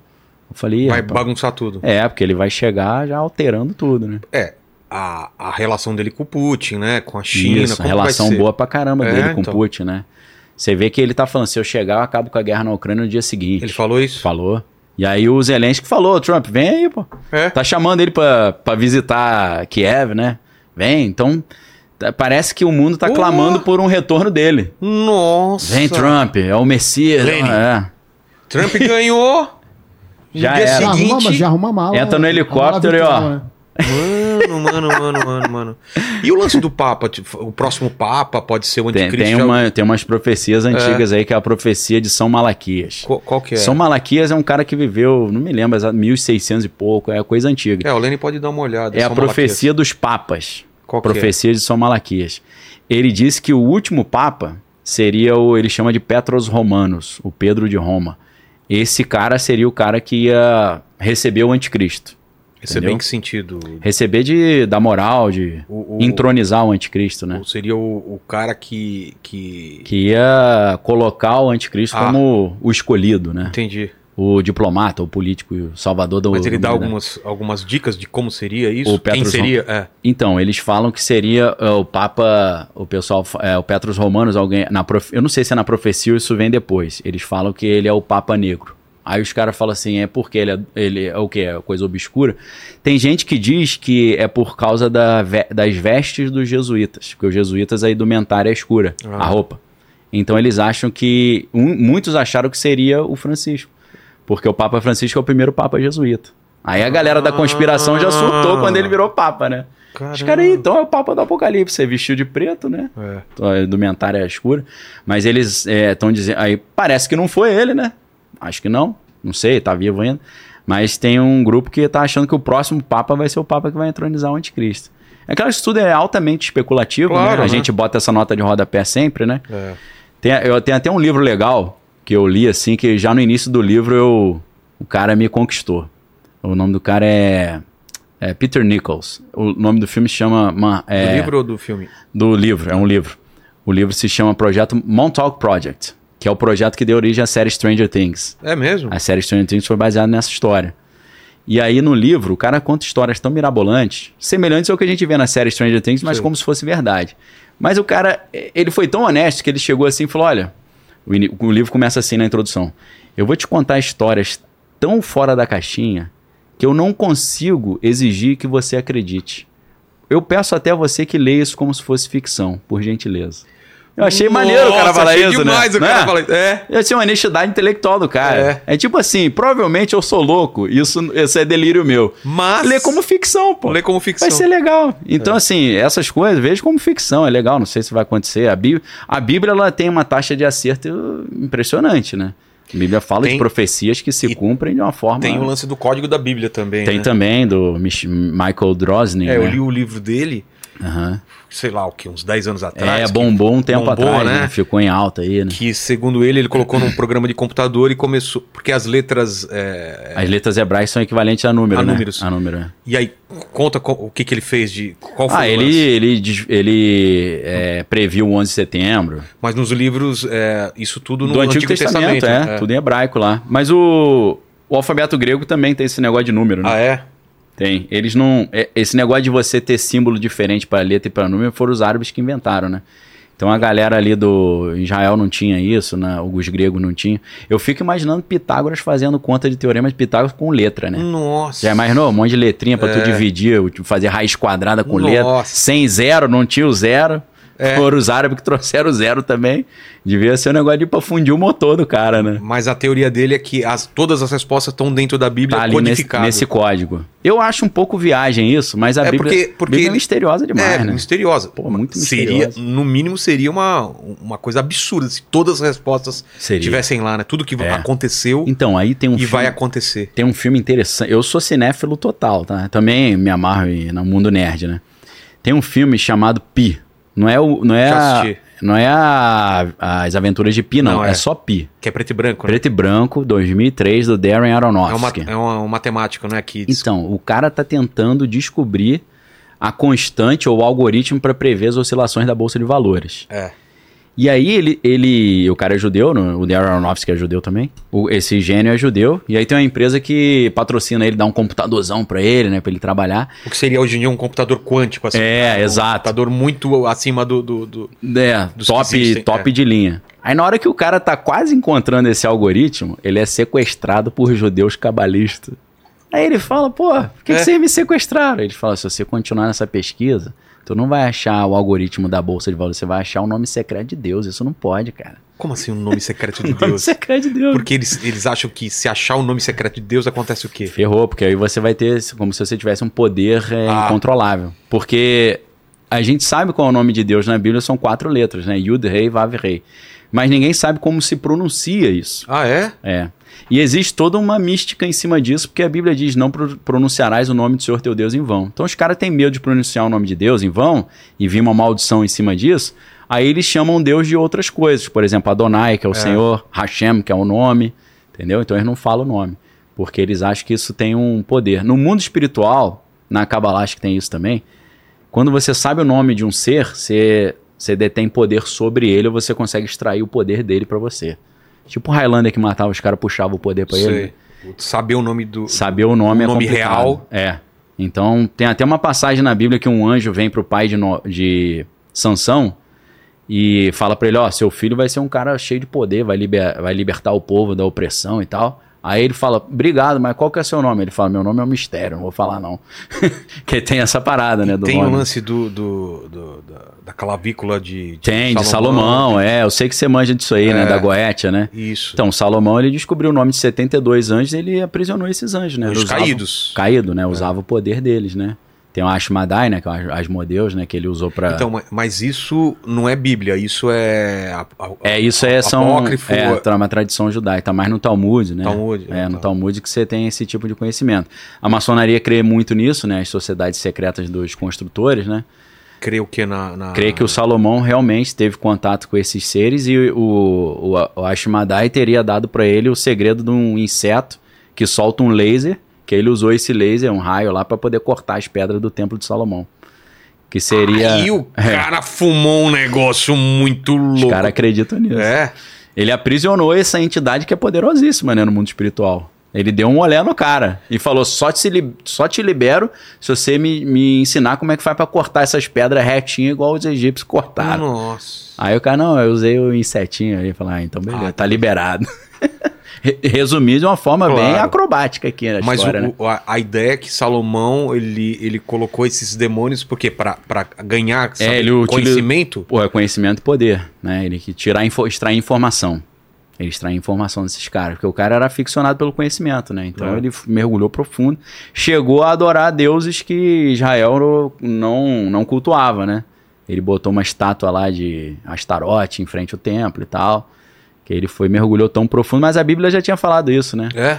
A Bíblia, Moisés, Moisés escreve no Pentateuco um negócio muito legal, que ele fala assim, ó. Lá no futuro, quando vocês já estiverem na Terra Prometida, vocês terão reis. Aí você fala, como é que o cara sabe disso? Deus tinha revelado, né?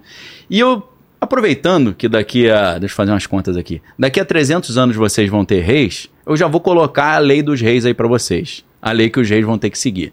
E a lei é o seguinte: o rei não vai poder casar com mulher estrangeira, senão ele vai adorar os deuses da mulher estrangeira. Ele não vai poder acumular muita riqueza, senão ele vai confiar na riqueza. E ele não vai poder voltar ao Egito para comprar cavalos, ele tem que confiar em Deus. Salomão fez todas essas coisas erradas. Quebrou todas as. Quebrou, foi comprar cavalo no Egito, casou com mulher estrangeira, acumulou dinheiro pra caramba. E, e mesmo assim, por que, que ele é tão, tão estudado, tão. Então, porque o cara, ele, ele tinha um conhecimento, assim, uma, um QI fora do normal, né? Então, ele... É como se ele tivesse conhecido o lado da luz e das trevas, Ah, né? tá. Ele foi além do que. Ele zerou o videogame e nos, nos dois caminhos, né? E pro bem e pro mal. Pro né? bem e pro mal. Eu- ele olhou a via da, da outra mão ali e falou, vou lá ver qual é. E foi, né? Mas aí parece que no final da história dele na Bíblia você vê um cara mais arrependido, mais humilde ali no, no, na- nas- no, no Eclesiastes, né? É. Você vê ele mais tudo é vaidade. Vaidade, vaidade, tudo é vaidade, né? É. Mas voltando então é, a, a, a, Bíblia e tem o lance ainda do, do a gente falou da tribulação e É, da aí tem a Batalha do Armagedon, É. né? A gente tá dando saltos aqui, Claro, né? O claro. cara que entende tá falando, pô, tu pulou um monte de coisa. Também né, o livro do Apocalipse é gigantesco, é um mistério, né? É. E é o livro, o livro do Apocalipse é o livro que tem mais citações ao Antigo Testamento, são mais de 200. Ah, é? Referências? É, então ele é, ele é um livro cheio de nota de rodapé, né? Cruzados, de, de informação cruzada. É, porque ele fala árvore da vida, você tem que ir lá entender. Fala sobre a arca da aliança, você tem que ir lá atrás. Ele fala sobre os quatro seres viventes, você tem que ir lá. Então é um livro que, para você destrinchar esse código, você tem que fazer um cruzamento de dados violento, né? Entendi. Então é um estudo complicado, mas é, o anticristo vai se fortalecer com esse apoio, né? Ele ganhou o apoio mundial. É, o Hitler foi meio assim também, né? É. O Hitler chegou como um Imagino herói. que quando Hitler É. é, apareceu, muita gente deve ter É, achado. palma, não, e achado que ele era o anticristo e que ia acabar o mundo naquela Ah, época. também, com é? certeza. Inclusive, o Aleister Crowley, quando ele viu o Hitler aparecendo, ele falou: esse cara é o Messias da, Ah, é? da, da nova era, né? Da era de Horus e tal. Depois, depois rolou uma briga porque Inglaterra e Alemanha ficaram em lados opostos na Sim. guerra. Aí tem um livro, não sei se você já ouviu falar nesse livro. Tem muito a ver contigo, porque é história em quadrinho. Nossos deuses são super-heróis. Já viu esse livro? Christopher Knowles, o, o escritor. Em inglês é Our Gods Wear Spandex. Esse Não, livro é não. sensacional, que, que cara. é o lance? Esse livro ele vai mostrar de onde, quais foram as inspirações para os personagens da, dos heróis das histórias em quadrinho. Super-Homem. Super-Homem, o Shazam antigão, né? O Capitão Marvel. Ah, é? É, mas legal e, pra e ele caramba. chega a que conclusão? É, muita coisa vem da Bíblia, né? Você vê que na DC Comics o Deus é, chama Yahvé, pô, Jeová, né? Na Marvel já é. Eu esqueci o nome do Deus criador na Marvel. Às vezes ele aparece como um velhinho Sei. e tal. Mas muita coisa no, na DC veio, veio do judaísmo e da Bíblia, né? Porque eram muitos judeus que estavam ali. Você vê, o super-homem, o nome original dele é Kalel, que é uma palavra claramente hebraica, né? Kalel pode ser a voz de Deus ou chamar de Deus, né? Então você vê muita terminologia hebraica. E ele puxa também um pouco do Conan, aí mostra que o Conan, por outro lado, já vem do, do Lovecraft. Tem Sim. muita coisa ali do Lovecraft lá, né? Do Horror cósmico. mitos de Cthulhu, né? Sim. O Necronômico. Então é muito interessante. Nesse livro, ele também, por causa disso, ele vai mostrar uma influência muito grande do Aleister Crowley dentro das histórias em quadrinho. Vários personagens, assim, de magos e tal, inspirados nele. E aí, por ter citado Crowley, ele cita a Batalha Espiritual da Grã-Bretanha, que foi quando feiticeiros alemães brigaram com feiticeiros eh, do Reino Unido. Durante a Segunda Guerra Mundial, além da guerra de bombas e tiro, tinha a guerra espiritual também. Caramba. Pesadíssima, né? Porque muito do conhecimento eh, oculto vem da Alemanha, né? Da Floresta Negra Alemã, lá onde eles tinham vários ritos ali, sociedades secretas e tal. Que da onde vem muitos contos também, Também. infantis. É. Muita coisa vem dos irmãos Grimm, né? É. Tem a ver com aquilo ali também. Então, é, foi uma batalha de alto nível, né? Porque era o pessoal da Golden Dawn na, na Inglaterra contra as sociedades secretas alemãs. Nossa. Então foi uma briga boa. Teve uma, uma batalha espiritual. Pô, tinha também. que ter um. Eu não conheço, mas tinha que ter um filme só sobre isso, Cara, né? imagina. Essa história paralela, Essa né? guerra. Guerra espiritual, espiritual. na- do mundo espiritual. Dá um filmão, né? É. Bem O- pesquisado. O né? Hellboy fala um pouco disso. Hellboy né? entra um pouquinho, é. Hellboy chega a entrar. experimentos aí que os nazistas fizeram. É. Um filme que eu acho que tangencia um pouco isso, mas é a Primeira Guerra Mundial, que é fala do conde lá Ludendorff e tal na Alemanha, que é o filme, o primeiro filme da Mulher Maravilha. Porque o primeiro filme da Mulher Maravilha vai dizer que o general alemão que estava comandando tudo, na verdade, era o deus Ares, que é o deus da guerra, querendo ganhar poder, criando Ah. a Primeira Guerra Mundial, né? Então mostra um pouco de um possível lado espiritual da Primeira Guerra, né? Entendi. Mas é claro que tem um dedo de Crowley ali nas guerras também, porque ele inspirou muitas dessas sociedades que estavam por trás, né? É, tu- tudo de, de cultura pop. É, o tem- Crowley, pô. Tem, tem, tem coisas de Bíblia, tem coisas de, de, É. de paganismo, tem muita Sim. coisa misturada. né? Misturado. E é legal pra caramba, né? Pô. Quando eu era moleque, eu olhava. Mitologia nórdica, mitologia grega. Você aprende muita coisa, né? Aquele livro do Neil Gaiman, os deuses, é, deuses nórdicos lá, É, você aprende pra bom. caramba. O Deuses Americanos, que é interessante, a Pô. beça também. Eu não vi a série, só li o livro. O livro, eu, eu li o livro e vi a série. A série não é muito legal. Ela começa legal, depois vai ficando É, chata, mas eu é- já parei de ver no início também, porque eu já tinha lido o livro e achei meio. Não, tá muito arrastada. achei tosco. Mas é engraçado porque ele fala é, a teoria que os deuses só existem enquanto alguém acredita É nele. isso. E aí exatamente. quando, quando vem alguns deuses quando, quando no mundo novo não, não existem, né? Porque É, eles ficaram pra tão trás. caidão, né? Estão caídos. É, né? tá Os tudo deuses fraquinho. antigos, é. Os novos, que é da, te- da televisão, internet, é. eletricidade, eles estão em alta, né? É. Eu achei legal que o, o Odin é chamado de Wednesday, né? Que é quarta-feira, né? Por, Por- que mesmo? É porque os dias da semana só não são consagrados a deuses, pelo menos no mundo ocidental, no Brasil. O resto. Porque um padre chegou e falou: Olha, nós somos cristãos. Ah, não vamos ficar dando moral para deuses nórdicos, não. Vamos botar segunda-feira, terça-feira, porque Monday é da lua. É. Né? Sunday Lunes em espanhol. Lunes. sol. Sunday é o sol. É, Saturday é Saturno. Verdade. E, e, é, para nós é sábado, né? Que tem a ver com Shabat. É. Mas você vê, Martes é terça, que é Tuesday. É o dia de Marte. Né? Wednesday era Odinstag. Ah, é? Tag é dia, né, em alemão. Odin Vem daí? É, Odinstag, é o dia de Odin. É Thursday, é o dia de Thor, que é Thurstag. Caramba. É. E, o- e sexta-feira, Friday. Friday é de Friga, que é a mãe do esposa do Odin, mãe do Thor. E a gente ficou. É, a gente ficou sexta-feira, porque os caras não quiseram dar moral pra Olha Odin, né? Pra Entendi. Friga, né? Interessante isso, né? demais. Como é que no Brasil é negócio de segunda-feira, É. terça-feira, né? Por que, que o nosso é diferente, né? Nem sei porque o feira. Você sabe que tinha feira? É da feira mesmo, é tipo como se fosse o, o, o trabalho do dia, né? Dia de trabalho. Ah, tá. É primeira-feira, segunda-feira, terça-feira, quarta-feira. Interessante, né? Então, é, a gente tava falando lá do Neil Gaiman, né? Dos deuses. É porque eu falei da- dessa batalha espiritual, né? Do final dos tempos, lá do... Da, da Segunda Guerra Mundial. Ah, tá, tá. é. Aí, no Apocalipse, O anticristo vai. É, eu, eu, eu tive lá em, em, em Em Israel, tem sim. essa região do Armagedon. Sim, é o Vale de Megido. É, de Megido, É. que é um. você Tem uma montanha, você vê é um vale Isso. grande. Teoricamente, a batalha vai ser ali. Ali que vai ser essa, essa última briga antes do milênio, Sei. né? Porque depois ainda tem mais coisa. O Armagedon não é a última. Ah, não, a última batalha. A última é a batalha de Gog e Magog. Então, é, tem um detalhe aí que eu acho muito importante falar.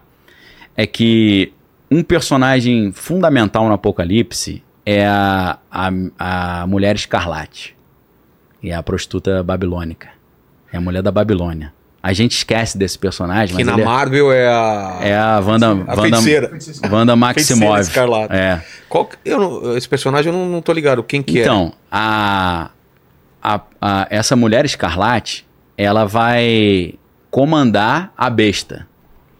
Ela, é, nas, Comandar de- em que sentido? ela, é, é- a mulher escarlate junto com a besta é um sistema mundial, como se fosse uma ordem mundial. Tá. E aí o que é, e é uma ordem mundial que vai ser do mal, vista como do mal, mas o anticristo vai destruir essa, esse sistema. Ué, É. mas, mas na Bíblia ela aparece só no Apocalipse? Essa, Aparece essa só no menção? Apocalipse. Ou tem uma. Ou no Não, Velho Só Testamento? aparece no Apocalipse. Só se o cara dis- disser que Lilith seria a mulher Ah, escarlate. entendi. mas não é. Então, isso é um engano que o anticristo vai usar. Por quê? O que, que ele vai fazer? Ele vai pegar um sistema anticristão e vai destruir esse sistema em nome dos cristãos. Para enganar os cristãos e ganhar a confiança deles. E esse que é o pulo do gato que muita gente se perde nisso. Porque a pessoa acha que o anticristo vai ser um cara evidentemente do mal e vai defender tudo que é contra Jesus. Não. N- No início, não. Inclusive, ele vai fazer algo que a igreja vai bater palma para ele. Ele vai destruir o sistema da besta, que é o sistema da mulher escarlate. Que muitos acham que esse sistema aí de faz o que você quiser, essa vida desregrada e tal, anticristã, né? Sei. É, casar, fazer, viver uma vida sem regra, né? O que Crowley falava, né? Faça o que, tu você quiser, essa é a lei. dentro da é. lei. Mas é. Só deixando claro que eu trouxe muita gente aqui é, Sim. falando sobre o Apocalipse. Sim.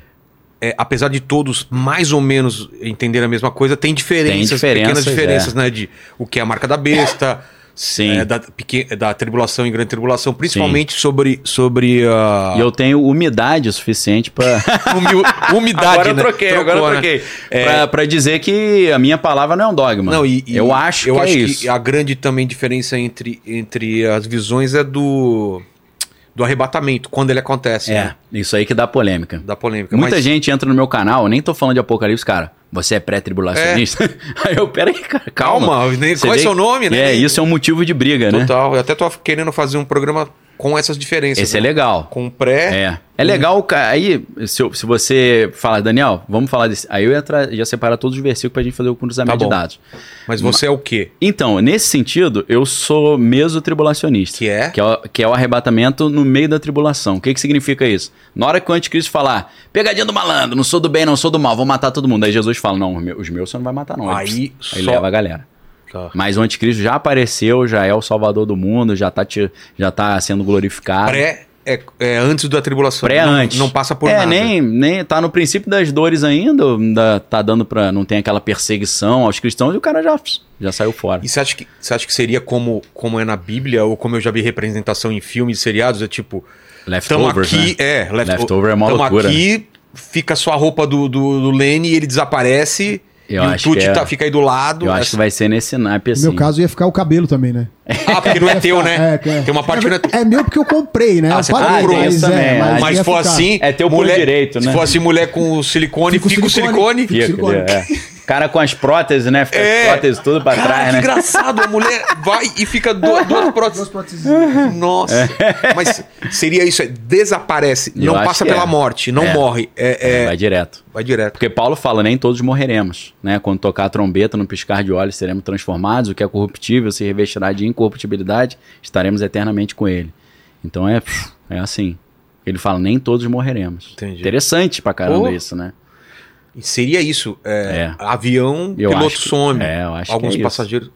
É, nesse naipe do Leftover. é, do Leftover filme. é uma série mal. Pra quem é cristão e vai ver Leftover, vai se decepcionar, que a série é malucaça e É. ela não tem compromisso com a Bíblia, né? Claro. É mó doideira. Ela começa a partir da, de um arrebatamento. É, já teve arrebatamento, os caras, pô, e agora? É. Aí- e quando ele descobre a cidadezinha que ninguém foi arrebatado ali? É. Vai todo mundo pra lá. 100% de pessoas que não foram arrebatadas. E eles acham isso bom, né? É, que é um O milagre. cara morre de né? medo de ser arrebatado, né? É. Então ele quer ficar ali pra não ser. Aí vai aquela muvuca, ele tem que fechar a entrada da cidade. Total. Mó loucura, né? Tem aquela seita da galera do cigarrinho, né? Que ficam só fumando. E não falam. É, não São- fala, tô de branco, né? É. Uma maluquice, é sério. Essa seita eu queria que o, o, o Tuti entrasse. De não falar nada. Não falar, né? É, ficar, ficar mais- quietão assim. Mas aí tem o tabagismo aí que arrebenta também, né? Ah, tá. Achei que não. Eu quero falar alguma coisa. Não, a É. ideia é que você não fale nada. É ao contrário, né? então, aí depois que o anticristo falar, ó, pegadinha do malandro, eu sou do mal mesmo. Aí ele vai começar a perseguir, vai ter guerra. Isso ele já dest... Mas só terminando o lance da... Da- da- da mulher escarlate, Não, né? não, Da- da arrebatamento. arrebatamento. Tem gente ainda que acredita que é depois do, da grande tribulação. É, mas depois acho que não precisa mais, É. né? Aí você vai Muito falar- vai ser morto. Muitas... Aí você já jantou, o cara fala, pede uma comida. Aí você fala, É. pô, já tô com a barriga cheia já. pô. Tá. É, acho que não precisa mais. Pô, pode ser que seja, é muito confuso pra você bater o martelo, né? Acontecem várias coisas nesse meio tempo. Tem um cometa que cai na Terra chamado Absinto.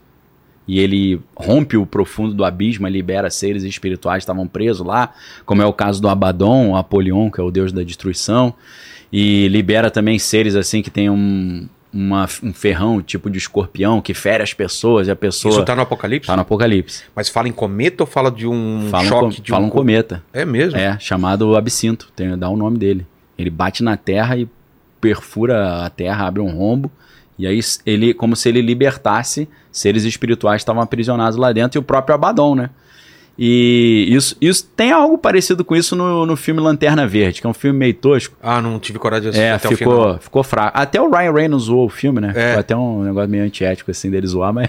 É, o, tinha um ser lá do mal, que eu não me lembro o nome, tava preso num, num cometa. E aí o cara, sem querer, liberta ele. Os caras, Ah. poxa, meu irmão, tu libertou o cara. Eu acho que o General Zod tem umas histórias assim também, não tem? Às vezes ele tava preso, o cara libertou ele sem querer, dependendo de, da- do arco narrativo, ele tem uma história dessa, né? Então tem isso lá, e também desse cometa. Aí tem aquele medo do cometa Apophis, né? Do meteoro Apophis, que ele tapa... Passa po- esse ano? Pode, tem um que vai passar esse ano, mas, Mas não é esse. Não é esse. Porque o vai passar meio Apophis é longe, pra né? 2029, 2030. Que esse Esse tem risco de bater, né? Aí tem vai uma passar teoria da cons- perto. tem aquela conspiração que a NASA já sabe que vai bater e não quer falar para não gerar pânico. E aí o, as celebridades, os poderosos estariam criando os bunkers por causa Ah. disso também, porque eles já receberam assim, esse bizu. Então é, tem um disse-me-disse Pô, ali, mas né? o, o Bruce Willis, ele, ele no filme lá... No ele, Armagedon é, ele vai lá pro... explodiu, né, o- Explodiu o cometa É. pra desviar, né? foi. Aí tem o... Não, não olhe para cima, né? É. Não olhe pra cima, os caras, não, vamos, vamos destruir. O cara, não, não, não destrói não. Aí morreu todo mundo. não destrói porque ele tá cheio de pedra, sei lá, ouro, né? É. O cometa é de ouro, deixa cair pra gente pegar Meu, o ouro. as ideias, cara. É engraçado, né? Tem um filme curioso também, aí já é maluquice, que é do Lars von Trier, né? Lars von Trier que é diretor dinamarquês doidaço, né? Qual? Que ele criou... Não conhece, não? Ele... Não, não, eu conheço ele, mas qual filme o tá falando? filme Melancolia. Porra, esse filme é deprê pra caramba, né? deprê, né? Mas eu acho Que é o final do mundo, Sabe o né? que eu achei interessante nesse filme?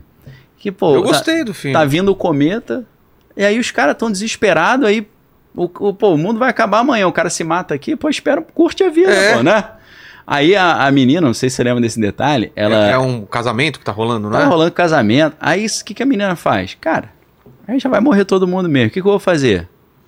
Vou curtir e vou cuidar das criancinhas. Aí ela pega as criancinhas, faz uma cabaninha com as criancinhas e fala: Ó, aqui a gente tá protegido, não vai acontecer nada. Aí eles morrem felizes, É. entendeu? Não era mais legal? Claro, pra quem então, precisa é, saber. vai ficar, ah, pô, o mundo vai É. acabar. Então, é, esse é pra mim o detalhe interessante. Mas o Lars von Trier é doidaço, né? É. O filme dele. Que a gente, às vezes eu cito uns filmes, o cara vão assistir e fala, pô, Daniel, o filme é horroroso, parado, não acontece nada. Fala, é, depende do gosto, né? Exato. Quando o cara me pergunta quais são meus 10 filmes prediletos, eu nem falo mesmo. Porque Porque eu falo, você vai assistir e vai ficar chateado comigo. É que nem um filme que eu assisti Paradaço. semana passada chamado O Intruso. Pouca gente vai gostar. Eu adorei o filme também. É, é sobre Esse- inteligência artificial. É interessante. Esse filme mesmo, o, Mundo Depois de Nós, uma galera ouviu e É. achou Você horroroso. gostou, Lene? Você assistiu? Não assisti. Assistiu, Tuti? Já fica aí pro fim de semana aí a dica, né? Tem que ver, tem que ver, vejam lá. É uma série ou um filme? Não, É um filme, é um filme. Mas, pô, foi uma polêmica esse filme mesmo, Deu né? uma polêmica, é. É. E o filme, o filme é cheio de easter egg, né? Isso É. que é legal. Dá pra você O ficar a vida lance, inteira o ali. próprio lance da menina tentando saber o final do, do Friends. Do Friends, é. É, e no final todo Aí ela mundo querendo encontra o saber. bunker. É. É. o bunker. E todo mundo querendo saber como foi o final do filme, Como né? É o uma piada com isso, né? É, é uma zoação. É. Aí, ó, tem uma hora que a televisão ainda tá funcionando e mostra um mapa dos Estados Unidos, falando, ó, tá acontecendo um problema, a transmissão da CNN. Tem um QR Code escondido ali. E aí, se você escaneia. Meu irmão, eu passei a noite toda tentando escanear aquilo, não consegui. Fiquei lá, tirei Ah, mas alguém escaneou. Escaneou. Aí eu, eu entrei na internet. Eu não consegui escanear, porque ele fica desfocado e ele foca rapidinho e sai. Eu não Sei. consegui dar o pause. Ele aponta para um parque de diversão abandonado, que era um cemitério de índio. Falei, meu irmão. Nossa! Aí eu me lembrei lá de Poltergeist, lembra? Stephen King. Pô, e- Stephen é, King. Eu falei, meu irmão.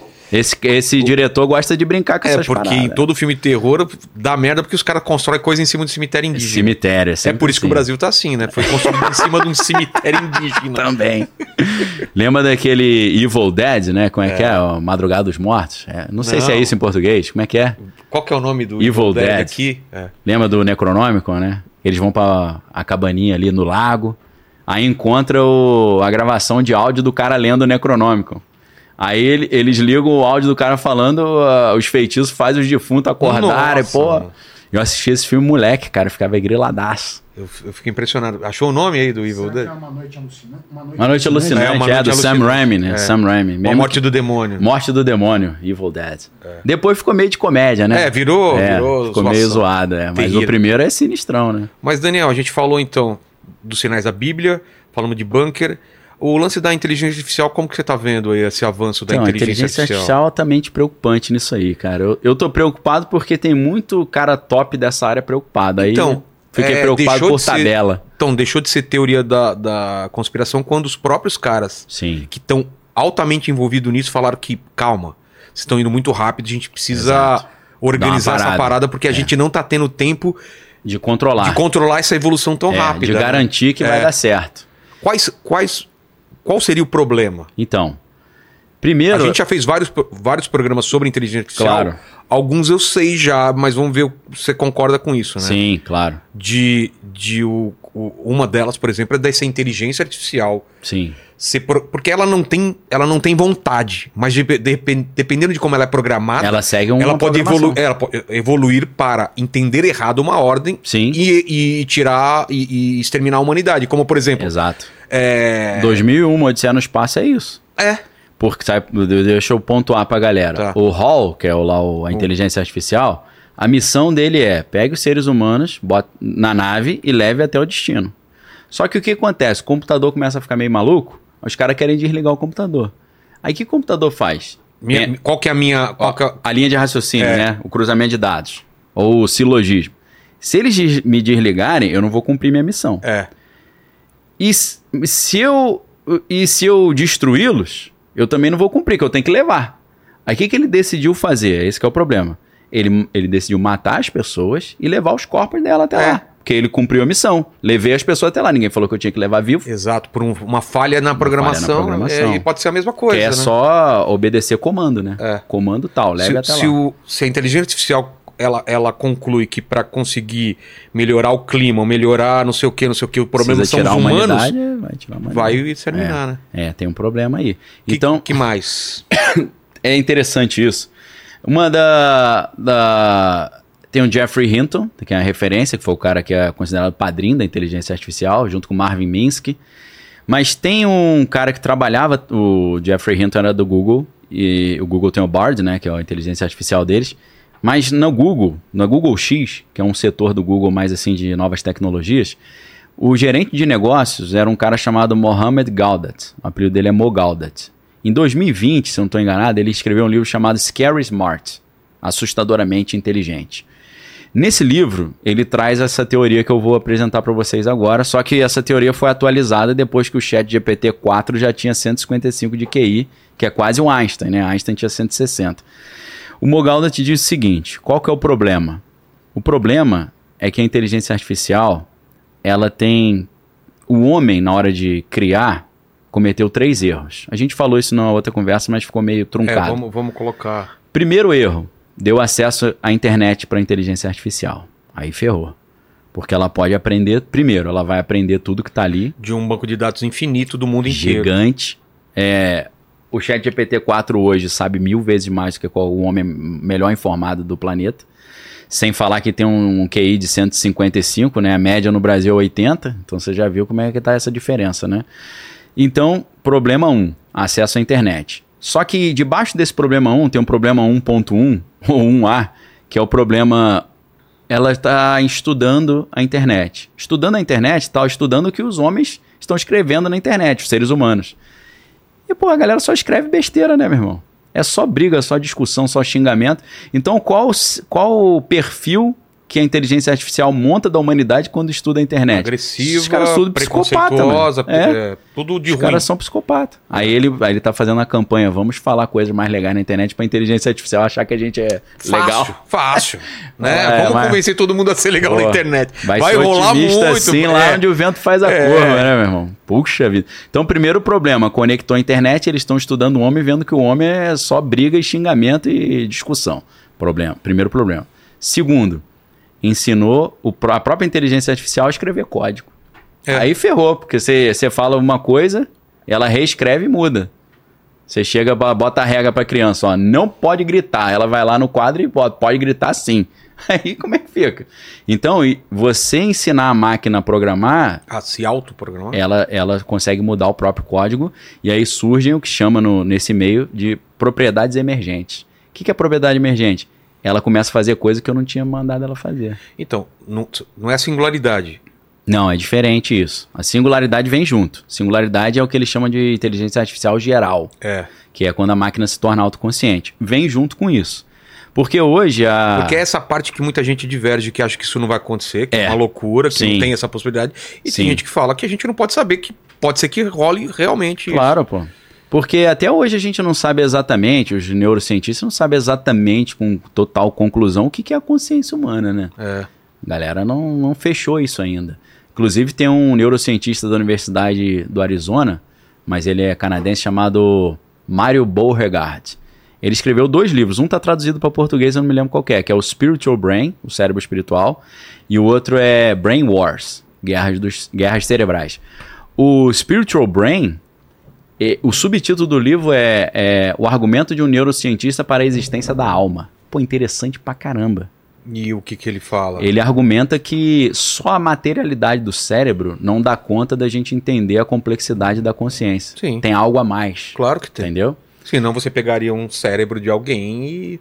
É, Deus. e- ele está querendo dizer que existe a alma. Tem, É. algo, tem algo na cloud, por exemplo, além da, do HD. Do, do, Do da é. daquela, daquele monte de coisa que é o cérebro. Exato. É, tem, é como se fosse um software espiritual. Tem um software espiritual Mas- além do hardware. Mas como a ciência não acredita ou não. Não, Não chegou a entender nisso, isso ele diz ainda. o que, que é. Não sabe o que, que é. Não, ele argumenta que só se pode explicar a consciência trazendo a ideia de alma junto. Ah, tá. Então isso é um escândalo para o neurocientista mais materialista, né? Que Claro. não crê nesse tipo de coisa. Mas tem um, tem um professor, Samparnia, isso é interessante. Samparnia, ou Samparnia, né, o nome dele, ele é um, um inglês que ele é diretor, mas ele, ele trabalha na Inglaterra e nos Estados Unidos. Até então, quando eu estudei esse conteúdo, ele é diretor de ressuscitação pulmonar da Universidade de Nova York. Então ele pega só caso da galera que morreu e voltou.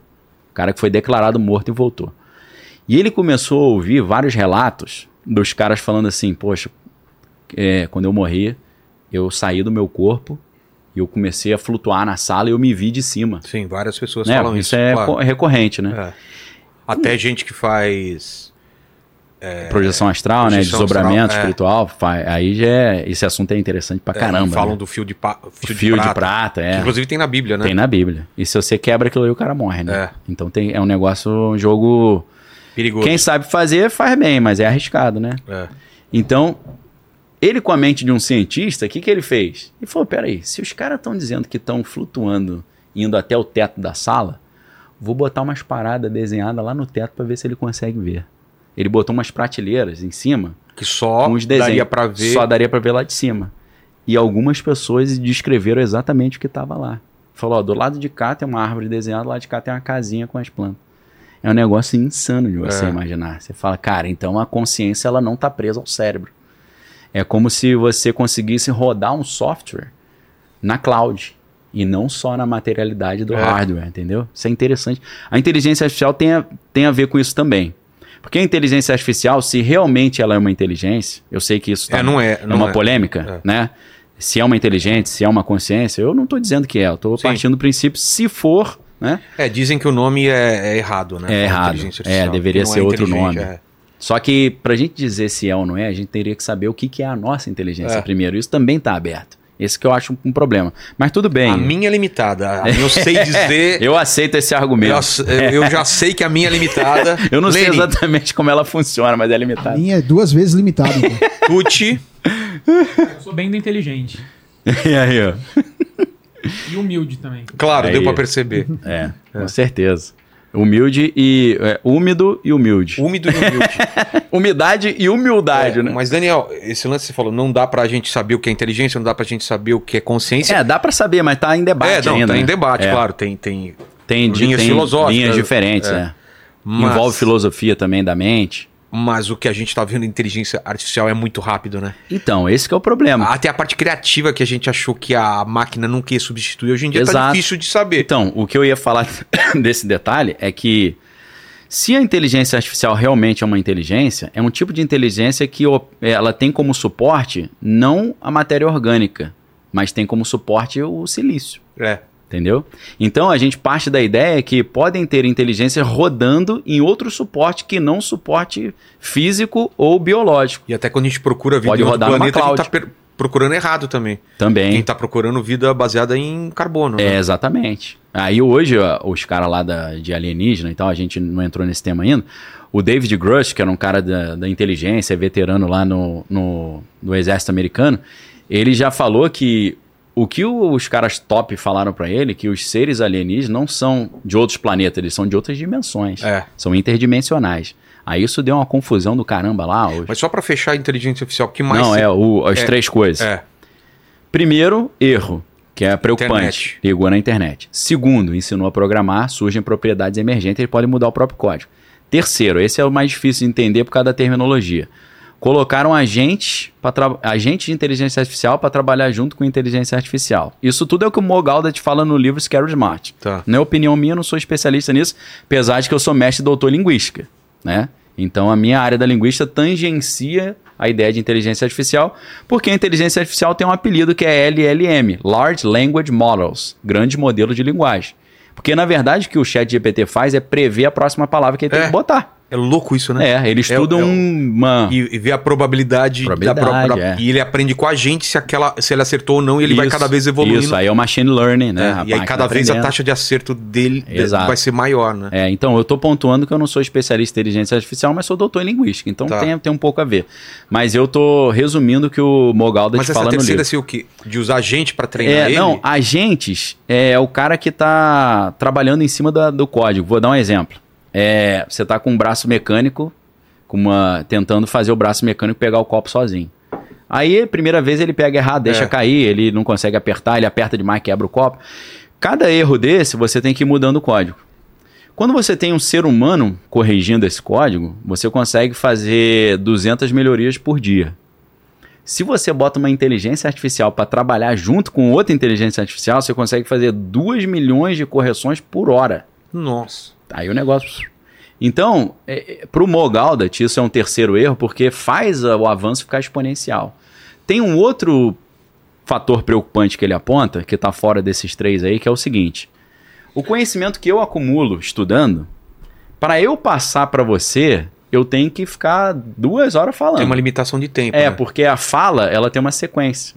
Isso na, na linguística, aí é minha área, é a, a, a sintaxe. A sintaxe é a sequência de coisas que eu falo para fazer sentido. Às vezes eu inverto a sequência, mudo o sentido da frase. Total. Então, eu, eu E preciso... depende de eu conhecer a mesma sintaxe pra poder Exato. entender o que você tá falando. tem que ter um conhecimento enciclopédico, gramatical. E aí tem uma coisa muito legal para você aí, que é da arte.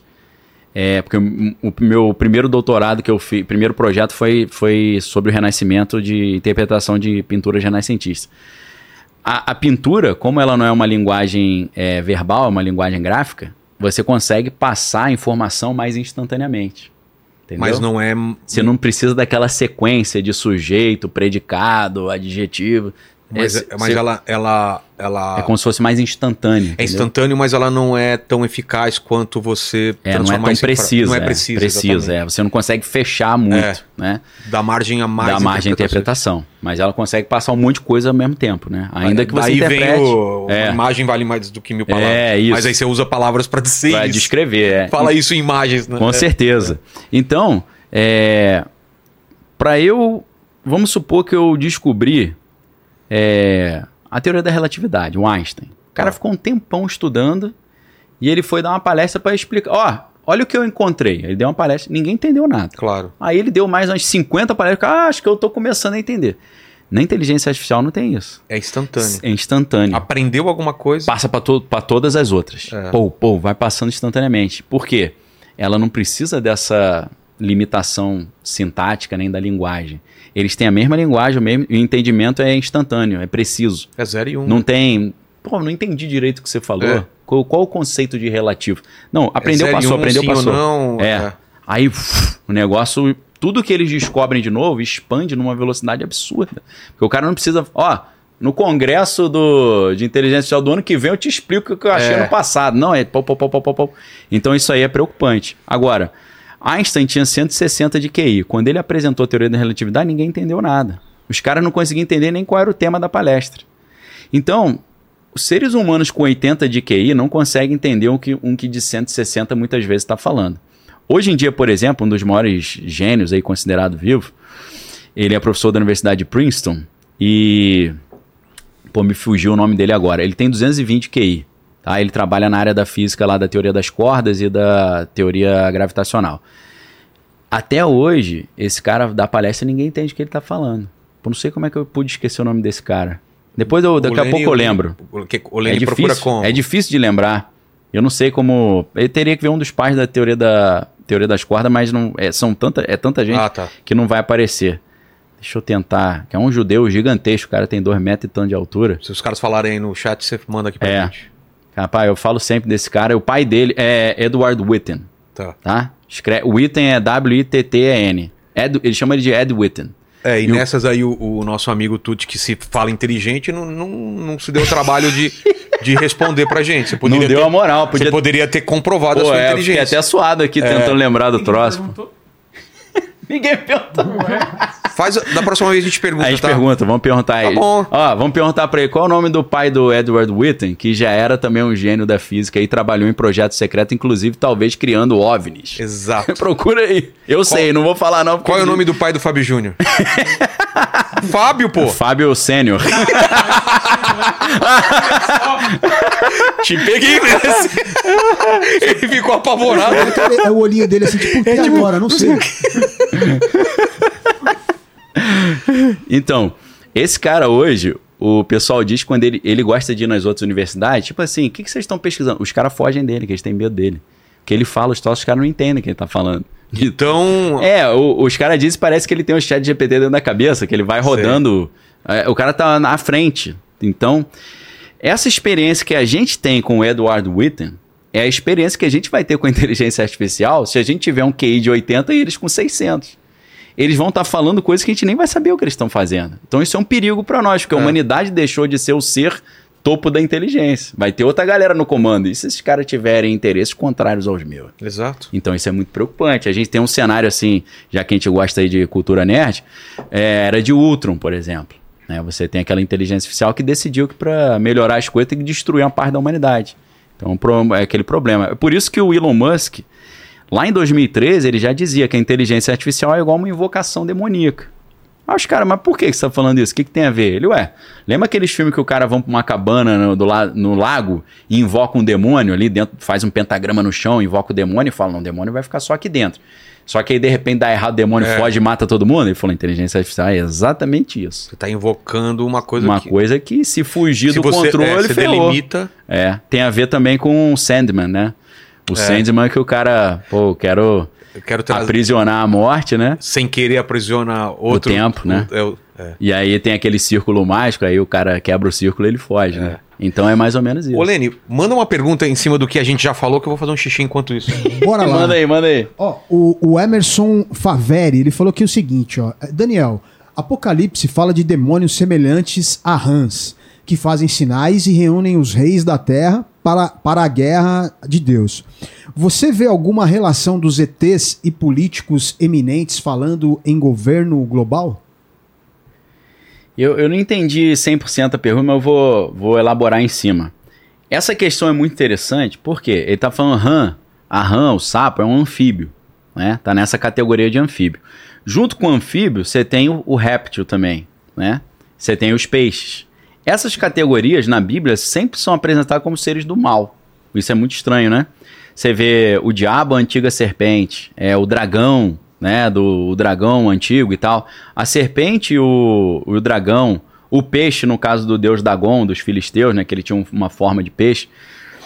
São sempre representados como seres assim, como se fossem malignos. Daí surge essa ideia, já que ele falou de alienígena aí, não falou? Isso, isso.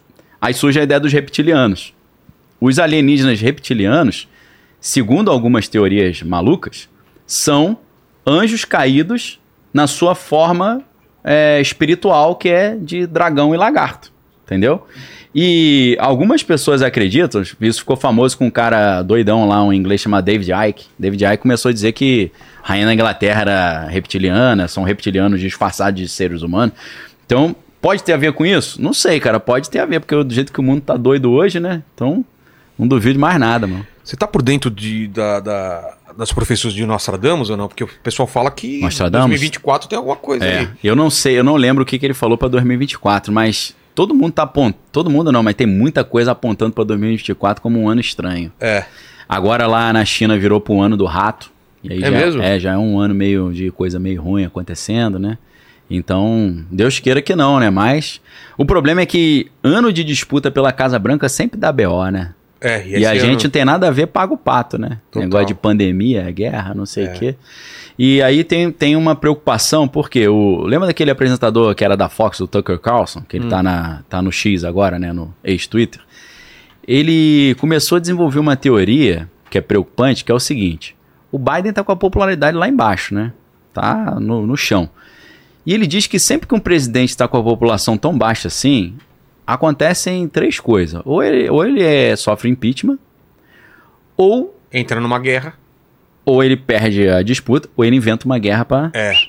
E aí, o medo. Nossa. entendeu? O é medo- verdade. Logo depois que ele falou isso, aconteceu o negócio lá dia 7 de outubro, começou a ser nova encrenca lá no Oriente Médio. Aí a galera já, pô, será que isso vai levar a uma terceira guerra mundial? Tomara que não, mas não é impossível, né?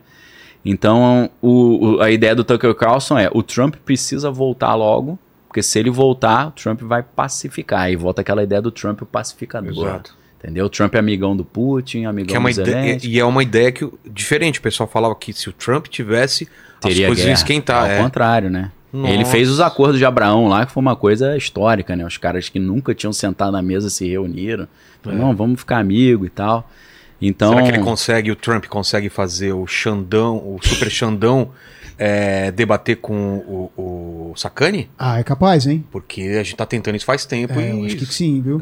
Você acha, Tuti? Eu acho que sim também. Hoje Tá- eu não tô muito pra piada. Queria falar isso pra você. Tá bom. Tá bonito hoje, cara. Aí, ó, já tá querendo alguma coisa, tá fazendo é, elogio. cara. Nunca ele me elogiou. Tá com as asinhas de fora hoje, Tá, né? É, tá serelepe, né? É, serelepe. Sobre arte de inteligência artificial foi ou quer colocar mais alguma Deixa coisa? pensar aqui se tem mais alguma coisa. Porque eu ia falar sobre outro assunto. Não, vou fechar Tá. botando uma pimentinha aí na galera. Se a inteligência artificial é uma inteligência, significa que uma inteligência pode rodar fora do cérebro, como a gente falou. Sim. A pergunta que fica é: será que os anjos, os seres espirituais, não são inteligências artificiais que Deus criou, que rodam no- na cloud? E que às vezes entram num hardware e entram nas pessoas para rodar dentro da pessoa, ou usar o, o hardware dela? Influenciando? É. É, eu vou deixar só essa pimentinha aí. Eu É. acho que não é impossível olhar o mundo espiritual assim, não. Acho que faz sentido. Deus seria o grande programador que programou as inteligências artificiais. Umas estão rodando em hardware, outras estão rodando na cloud. Tem umas que estão na cloud que estão querendo voltar a rodar dentro de hardware. Aí entra nas pessoas e assume o controle. Entendi. Entendeu? Só essa provocação aí A possessão demoníaca seria o quê? galera. Então, a possessão demoníaca seria uma inteligência artificial tomando posse do hardware de uma pessoa. E aí assume o controle. Como se fosse um hacker, né? E o antivírus é o quê? O antivírus é o Espírito Santo. O Espírito Santo. É. Não? É. Fala, Leni. Tem uma outra pergunta aqui. Deixa eu achar. Cadê aqui? Ah, rapidinho. Deixa eu achar qual que é a pergunta Ô, aqui. ô. Tuti, acorda o Lene aí, porque, cara, Não, não. Ele, ele, ele entra no, ele entra no desespero quando eu chamo ele, às vezes, né? É, é- é que é uma pergunta que tem a ver um pouco com o Tá. que ele tava falando. Então. Específica ali. É, né? ele falou Não, assim. teve um dia que eu chamei ele, ele já tava dando tchau. Eu falei, Lene, é, como você falou, dá o like, não sei o quê. Se você assistiu esse vídeo, eu falei, calma, Lene. Peraí, peraí. Aguenta aí, né? Olha só, a Tarsila Kay, ela falou aqui o seguinte, ó, pastor Daniel, e falou também aqui pra Babi, também, eu não sei quem que é a Babi. Pode Enfim, ser minha esposa. Pode tá? ser, então pode é. ser. Aí ela fala aqui, ó, os seus ensinamentos e reflexões juntamente com a palavra são grande parte do que eu sou hoje, Glória sou fã. Aí ela falou sobre o estudo de Nephilim, do, Ah, é, de é legal. Nephilim Nephilims. Stargates, é, é o Ah, meu sim. preferido. Aí mandou um beijo pra você, e aí É, vamos- aqui, vamos- Tarsila. Legal pra caramba. Vamos deixar isso aí mais pra frente, Pode que eu sei o que ela tá falando, né? Pode dos ser. gigantes, dos é. Nephilims. É um livro que a gente estudou lá no meu grupo de estudo. lá. Tá. Então, pra finalizar, é inteligência artificial, a gente Foi, né? finalizou. Acho que foi. E, e o, e o lance agora da, da geopolítica, a gente falou um Pô, pouco do isso é legal pra Trump. caramba. é. e e esse- essa movimentação toda Sim. de nova ordem mundial, o que que você. Globalismo e tal. Isso eu vi é que você legal. tem um livro falando sobre isso. Qual Sim. que é a, a movimentação que tá Então, eu vou tentar. é, lá no meu canal, eu falo assim, ó, vou tentar falar o outro lado da informação que não está sendo falado e falar as coisas antes de acontecerem para você se preparar. Vou tentar fazer isso agora Tá. para não chover numa olhada e falar coisa que outras pessoas vieram aqui e já falaram ou que tá rolando na internet. Tem um detalhe nessa história geopolítica toda que tá rolando agora que eu acho que muitas pessoas não, não percebeu ainda. Antes do 17 de outubro, que aconteceu aquela coisa horrorosa lá no Israel, Hamas, né? é, o Hamas. É, no dia 10 de setembro, foi criado um grupo chamado iMac. Não é o computador, não. Ué. É I-M-E-E-C. IM É, e E-E-C. que é IMEC. India Middle East Economic Corridor. Corredor da Índia, do, entre a Índia e o Oriente Médio. Esse, esse, esse projeto foi criado dia 10 de setembro, foi inaugurado. Esse projeto envolve um redesenho do Oriente Médio, pacificando o Oriente Médio, para que eles consigam fazer uma espécie de rota da seda alternativa para competir com as novas rotas da seda da China. Que a China criou o Silk and Belt Road, aquela rota da seda, que eles estão fazendo agora, prestando dinheiro para todo mundo, comprando portos, né? na África. investindo na infraestrutura, na África, na, aqui, na América do Sul também.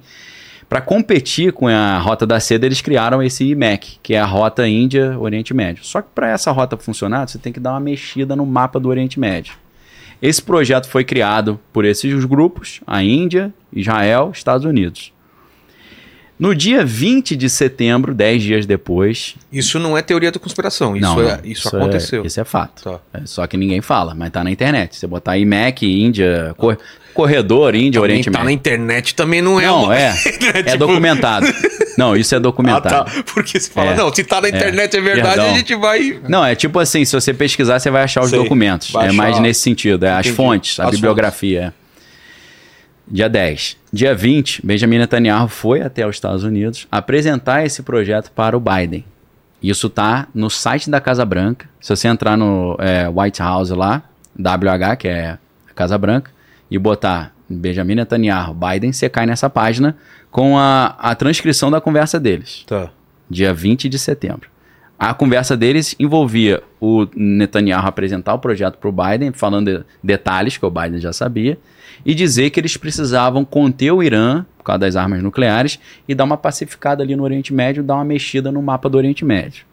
Beleza. Tinha um acordo entre Israel e Arábia Saudita que tava para ser assinado. Também, exato, tava tudo já ali na, engatilhado. Aí, me pare... eu tive, a- agora é a minha impressão, tá? Não é o que tá lá. Eu tive a impressão que o Netanyahu chegou pro Biden e falou, ó, esse é o projeto. Você tá junto comigo? Se eu começar, tu me dá um suporte? Aí parece que ele falou, ok. Aí o que, que aconteceu? Vai, campeão. Isso é minha opinião. É. Essa parte é minha opinião. Dois dias depois, Benjamin Netanyahu já estava nos Estados Unidos, ele participou da Assembleia Geral da ONU, no dia 20, 22 de setembro, e ele apresentou esse projeto na Assembleia Geral da ONU. A maioria das pessoas não viu isso. E aí ele mostrou um novo mapa do Oriente Médio. Tem o vídeo dele no YouTube mostrando Ah, isso. é? É, E New é? Middle East Map. Novo mapa do Oriente A Médio. gente acha isso. Acha fácil. A foto Esse- e o vídeo. Tem as fotos, se você botar entrar foto. Google Imagens, Coloca, como que é? New Middle East Map, ou Novo Mapa do Oriente Médio. Não sei se em português vai achar. Em Ah. inglês você acha fácil, Você ajuda aí, Tuts. entendeu? New Middle... O cara meteu um yes, velho. Que cara ridículo, cara. Meteu um yes do nada. Lembrei do outro dia que os caras falaram, você conhece o Daniel Lopes? É, aí com Z, né, o cara, não conosco. No conoco. É. Aí, ele mostrou o mapa, qual o detalhe? Você falou, e aí? O É. que, que tinha nesse mapa?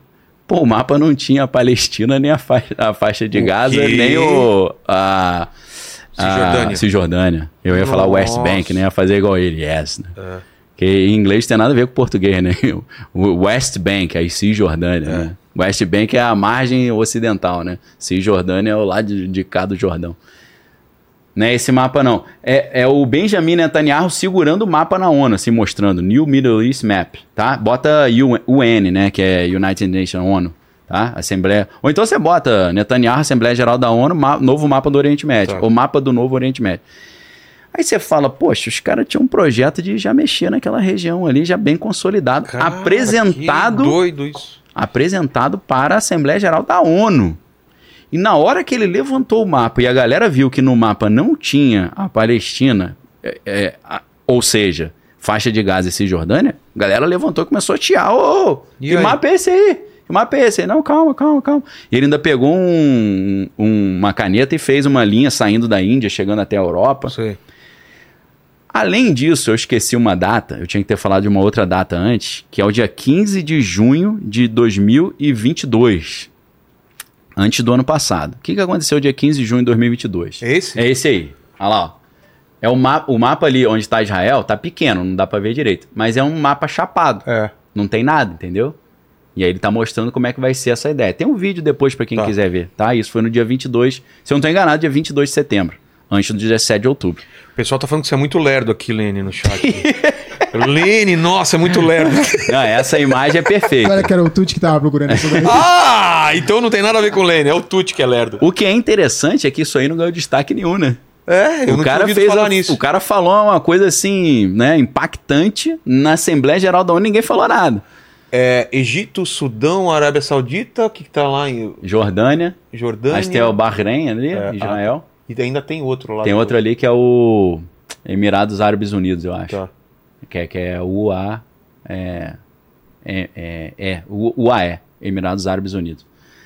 É, no dia 15 de junho de 2022, teve uma reunião entre o ministro da Energia de Israel, a Ursula von der Leyen, que é a presidente da União Europeia, e o ministro da Energia do Egito, combinando que Israel seria o novo fornecedor de gás natural para a Europa, depois que a Rússia perdeu o, o alvará. Né? É.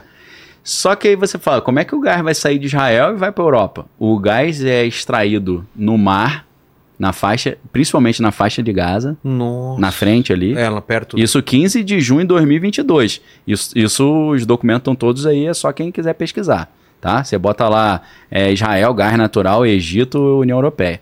A reunião foi em Cairo, no Egito. O gás natural já está sendo explorado pela Chevron já há um tempão, só que os caras ficam mandando míssil para cima das plataformas, pô. Aí atrapalha pra caramba o serviço. Para 2024, eles já estavam colocando mais 6 bilhões de dólares em novas plataformas. Mas o Hamas fica mandando míssil pra cima dos caras. E os caras falam, pô, limpa. é, tira esses caras daí, pô. Tá atrapalhando o serviço do gás natural aqui. Entendeu? Conectando os pontos.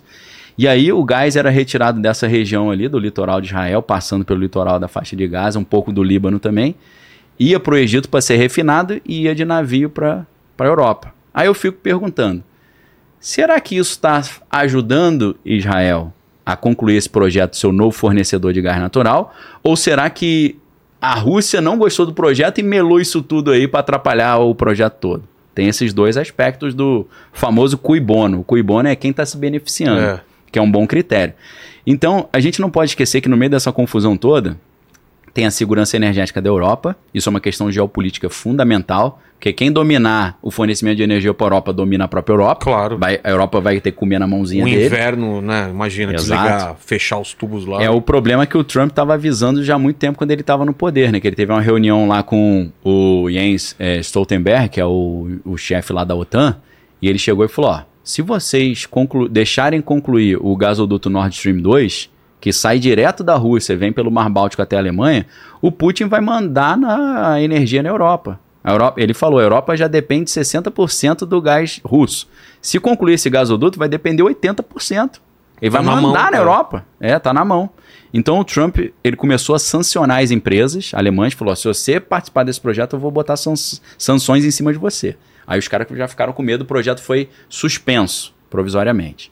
Quando o Biden entrou, eu falei lá no meu canal, tá registrado, só você ver lá dia 1 de janeiro de 2021. Eu falei, a única coisa certa que eu sei que vai acontecer, que ele vai inventar umas guerras aí, porque essa galera adora guerra.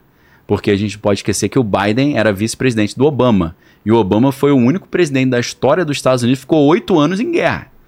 E Caramba. como um prêmio pra isso, ganhou o Nobel da Paz, né? Que é, que é interessante, É, né? cara. Na verdade, eu estou brincando, que ele já entrou ganhando o Nobel da Paz e depois ficou oito Ah, anos em tá. guerra, né? Não foi É, depois. foi uma pegadinha do malandro que eu fiz aqui, mas, né?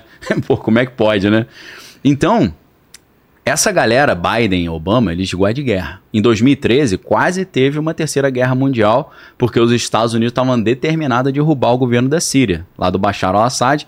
Para isso, estavam usando a Irmandade Muçulmana como é, instrumento de guerra por procuração, que é quando você dá uma procuração pro cara, ah, faz o serviço aí para mim. E aí o Putin falou, Estados Unidos, se vocês continuarem patrocinando esses caras para derrubar meu amigo aqui na Síria, eu vou ter que entrar na parada, vai ficar ruim. Aí o Irã falou, eu entro também. Aí o Coreia do Norte falou, também entro. Aí os Estados Unidos mandaram navios ali pra, pra costa ali já da, ali da, da Síria. Já tava quase tendo a guerra. Até que o Putin falou, não, não, tudo bem, vou, vou recuar e tal. O Putin ainda saiu como salvador da humanidade, né? Então eu falei, esses caras gostam de guerra. O que, que eles fizeram? Olharam aquela situação toda e falaram, precisamos impedir a Rússia de dominar a Europa. Aí usaram a Ucrânia como agente provocador. O que, que eles falaram pra Ucrânia? Ei, Ucrânia, quer entrar pro OTAN? A Ucrânia, quero. Não, chega aí, chega aí, vamos entrar. aí o Putin, não, peraí, não pode entrar.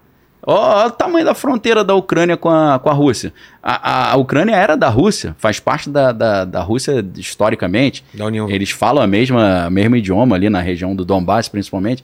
Então o Putin falou: não, porque se entrar pro OTAN, tem dois problemas. Vai botar um monte de arma virada pra mim. E segundo, se eu atacar esses caras e eles já forem da OTAN, o artigo 5 da OTAN diz que se um membro for atacado, os outros todos têm que ajudar. E os outros É. todos são os 30 aí, 32 mais ou menos. Então o Putin ficou numa sinuca. Ele ficou numa situação que no xadrez chama Zugzwang, que é uma palavra alemã que é tipo assim: se você agir, você tá ferrado. Se você não agir, você tá ferrado também. você tem que agir de alguma forma. Se correr, É, o bicho, pega. Você Se fica- ficar, o bicho... É tipo, qualquer coisa que você fizer, você sai da sua zona ideal, mas você vai ter que fazer porque não tem outra opção. Então ele deu, ele deu tipo um checkmate no, no, no Putin. O Putin teve que invadir a Ucrânia. Por, antes dela entrar pra OTAN. Entendi. Só que aí, depois que ele invadiu a Ucrânia, os Estados Unidos falou: aí, não precisa entrar mais pra OTAN, não.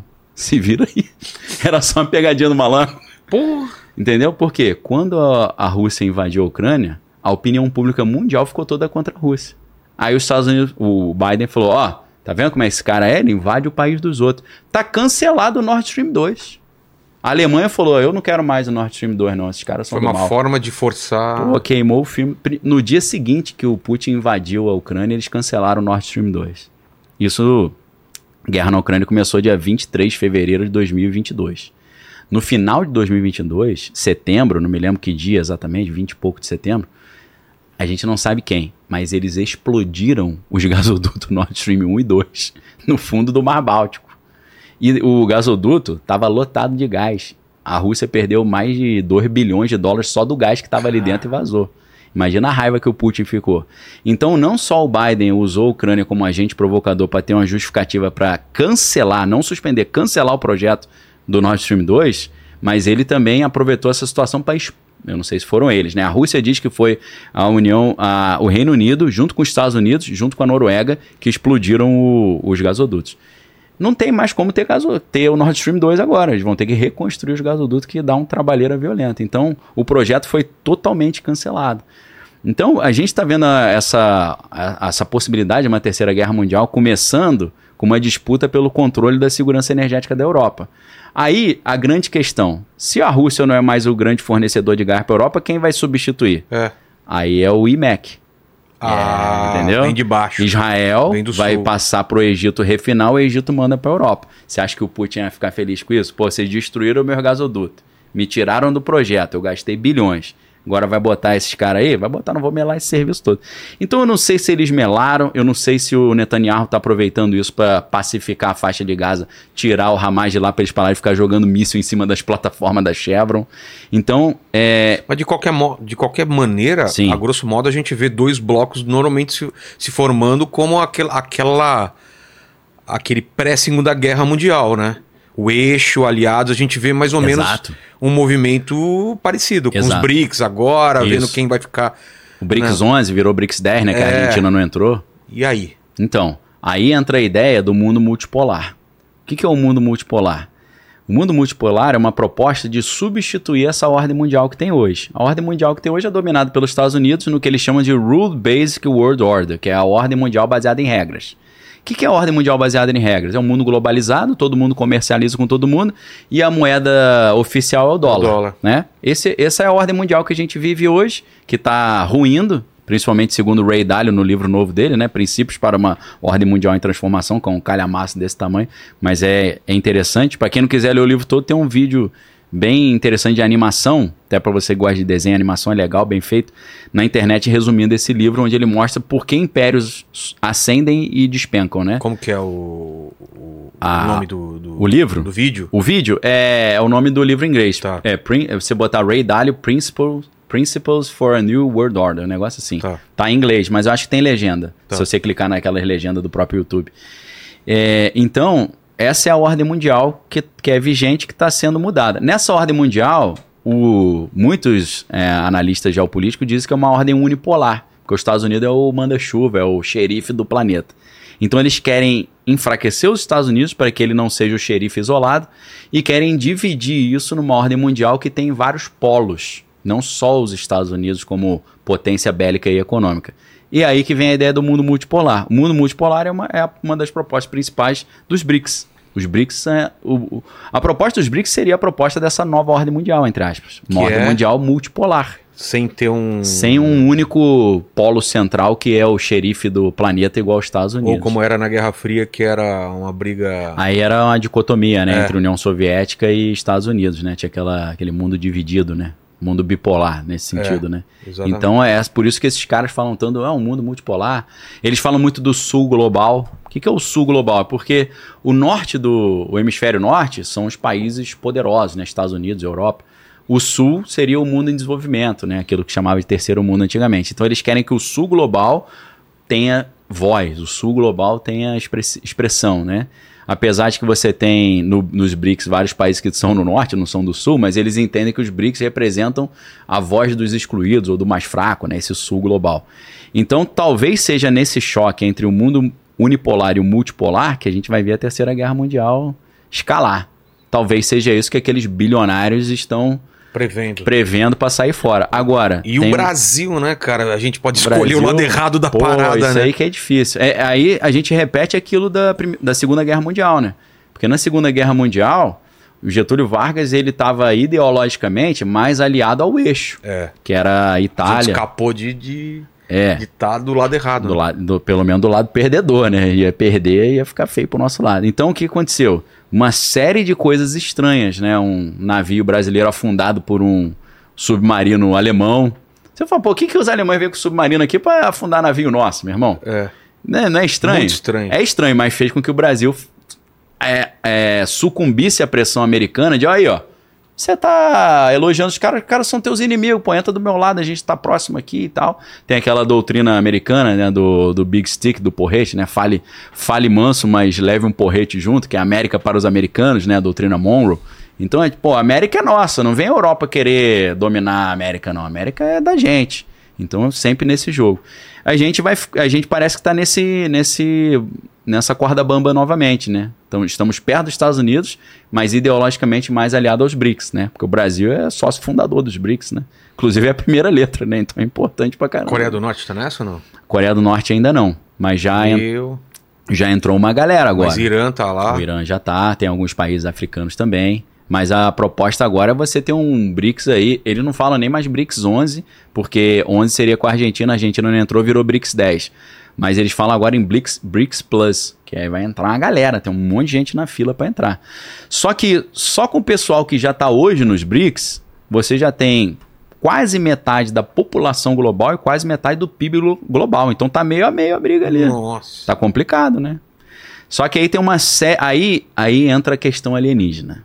Aí você fala, pô, meu irmão, tu vai encaixar alienígena. tem eu- nada a é, ver? Aí você. tem eu, nada a ver, né? Eu acho que eu dormi aí nesse, nessa ligação aí, porque eu não vi nenhuma. Agora que o cara fala, pô, salto- Daniel fez uma mudança acrobática É. aqui de assunto, né?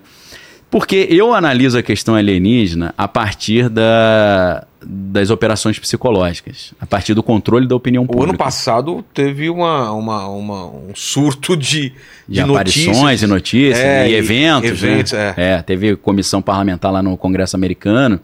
Você vê que eles estão querendo convencer o mundo que os alienígenas existem. E né? por quê? Então, a, a, a grande questão é por quê? Primeiro, os Estados Unidos, e é- e- esse é um mundo paralelo legal pra caramba, que é a, a questão da aviação americana, principalmente a aviação militar. Hoje em dia, se você pergunta assim, qual é uma das aeronaves mais avançadas que o exército americano tem? Eles vão falar o bombarde- bombardeiro B-2, o B-2 Bomber. Pô, o B-2 Bomber é 1985. Ô, louco. Aí você fala, cara, de 85 até 2024 eles não fizeram nenhuma nave nova? Ah, não, eles fizeram o SR-74 e tal. Você fala, não, mas esse é dos anos 80 também.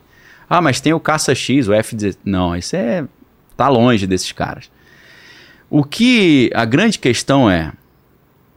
O complexo industrial militar norte-americano, que eles chamam lá de Defense Contractors, que são as empresas que têm contrato de prestar serviço de defesa. Aviões, equipamento bélico em geral. A gente está falando de Lockheed Martin, Northrop Grumman, a própria Boeing. Todas essas empresas prestam esses serviços.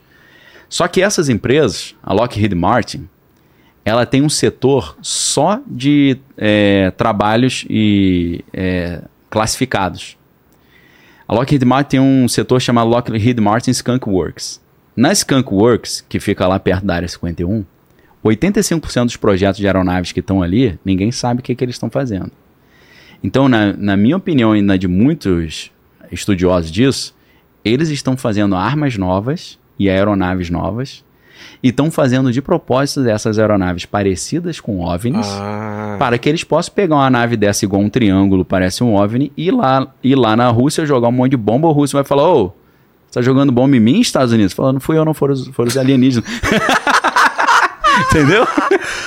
Nossa, Tô resumindo mano. numa forma, tô fazendo É. malabarismo aqui com. Será? Porque isso aí a gente teria que estudar a história da Lockheed Martin, que antes era Martin Marietta Company, que antes era Glenn Martin Company, para você entender o que, que esses caras fazem. Tá? A Boeing, por exemplo, tem a Boeing Phantom Works, que é só, eles chamam de aer- aeronaves de plataformas exóticas. E um dos caras que era da Lockheed Martin, dessa área, ele falava, ó, tudo que você vê em Star Wars a gente tem. O? O cara mandava essa. Aí você, pô, até hiperespaço, será que tem? É. de- Então, assim, é, a questão alienígena entra nisso. Por que, que eu fiquei com essa suspeita? E eu descobri que tem uns americanos top que tem essa suspeita também, o caso do Eric Weinstein. O Eric Weinstein, como eu falei para vocês, ele é um cara com doutorado em, em matemática física em Harvard e ele trabalha no mercado financeiro americano. Ele é diretor do é, Thiel Capital, que é o fundo de investimento do Peter Thiel. Peter Thiel que tem várias empresas que prestam serviço de tecnologia para CIA. E ele, como ele é viciado em Tolkien, né, Senhor dos Anéis, as empresas dele tudo tem nome do Senhor dos Anéis, que é Palantir Technologies. Palantir era tipo uma bola de cristal que o Saruman usava para enxergar o futuro, né?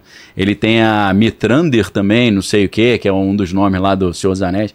Então esse cara, ele chegou. Eu cheguei numa conclusão e depois vi que ele chegou também. Os Estados Unidos provavelmente estão criando o projeto Manhattan 2.0. Inclusive, nesse livro que eu trouxe para você, O A Beira do Abismo, Tem um capítulo ali que é Sinto o cheiro de Projeto Manhattan 2.0, que eu escrevi em 2021. Por quê? Vou jogar essa pimentinha pra galera. Os Estados Unidos chegaram a ter 30 mil ogivas nucleares na época da Guerra Fria. Hoje, eles têm 3 mil. Você fala, cara, eles É. reduziram? E a Rússia, hoje, tem 7 mil ogivas nucleares, mais do que o dobro. Você acha que os Estados Unidos aceitaria como normal ter metade das ogivas nucleares que a Nunca. Rússia tem? Nunca. A conclusão única que eu posso chegar é que eles têm outra arma melhor, pô. Que a gente não sabe ainda. Faz entendeu? sentido. Não faz sentido? Então, então a questão alienígena, ela entra para esconder as novas tecnologias e eles conseguem imprimir um sigilo fácil a isso. Por quê? O projeto Manhattan, lá, todo mundo viu aí, imagino, o filme Oppenheimer, né? Conta a história do Julius Robert Oppenheimer, lá do laboratório Los Alamos, né? Que criou a bomba atômica, com o topo da elite da ciência do mundo, né? Você tinha lá, quase todos os caras eram vencedor do prêmio Nobel, até o Niels Bohr vinha da Europa para lá, o Einstein chegou a participar, aparece no filme. É, o que esses caras fizeram estava associado ao Departamento de Energia norte-americano, que é o DOE, Department of Energy. O Departamento de Energia, ele trata da questão de eletricidade, mas trata de tudo relacionado à tecnologia atômica. Essas aeronaves de plataformas exóticas, elas têm, segundo ah, as teorias, ela não, tem, usa, ela não usa combustível. Ela tem é, é um sistema eletromagnético, são bobinas eletromagnéticas que trabalham com antigravidade, ou gravitação quântica, que é a área que o Edward Witten, o maior gênio vivo hoje, trabalha. Ele e o pai dele trabalhavam em projetos secretos do exército americano. Alguns especulam que eles dois ajudaram os Estados Unidos, a Lockheed Martin, a Boeing, a fazer essas aeronaves, a, a, a Northrop Grumman também, que é quem, quem fabrica o bombardeiro B-2. Então, o que, que acontece? É, assim como o projeto Manhattan era altamente classificado, porque tratava de energia nuclear, essas aeronaves também têm uma estrutura nuclear, porque a propulsão dela é eletromagnética, mas o fornecimento de energia delas é nuclear. Eles têm um, essas aeronaves, em tese, têm um mini reator nuclear dentro delas. Então elas caem nesse sistema de sigilo do governo norte-americano. Então, com a ideia de alienígenas, eles conseguem esconder todos esses projetos de aeronaves exóticas e eles conseguem colocar na conta dos alienígenas um monte de maluquice que eles fazem. Eles- Vê, um, vê umas naves fazendo movimentos Espiona- estranhos, espionando. espionando. Não, isso é alienígena. Mas alienígena não existe. Claro que existe. O Congresso americano já provou que existe. Você fala, provou? Como assim? Aí, a coisa mais interessante que eu acho nisso é que eu acho que também a questão alienígena está sendo empurrada goela abaixo da humanidade como um seguro contra a Terceira Guerra Mundial. Como assim? Eu vou te explicar. Ah, Para isso, a gente tem que voltar rapidinho na Segunda Guerra Mundial. A Segunda Guerra Mundial, os Estados Unidos ficaram um ano descobrindo qual era o melhor lugar para invadir a Europa.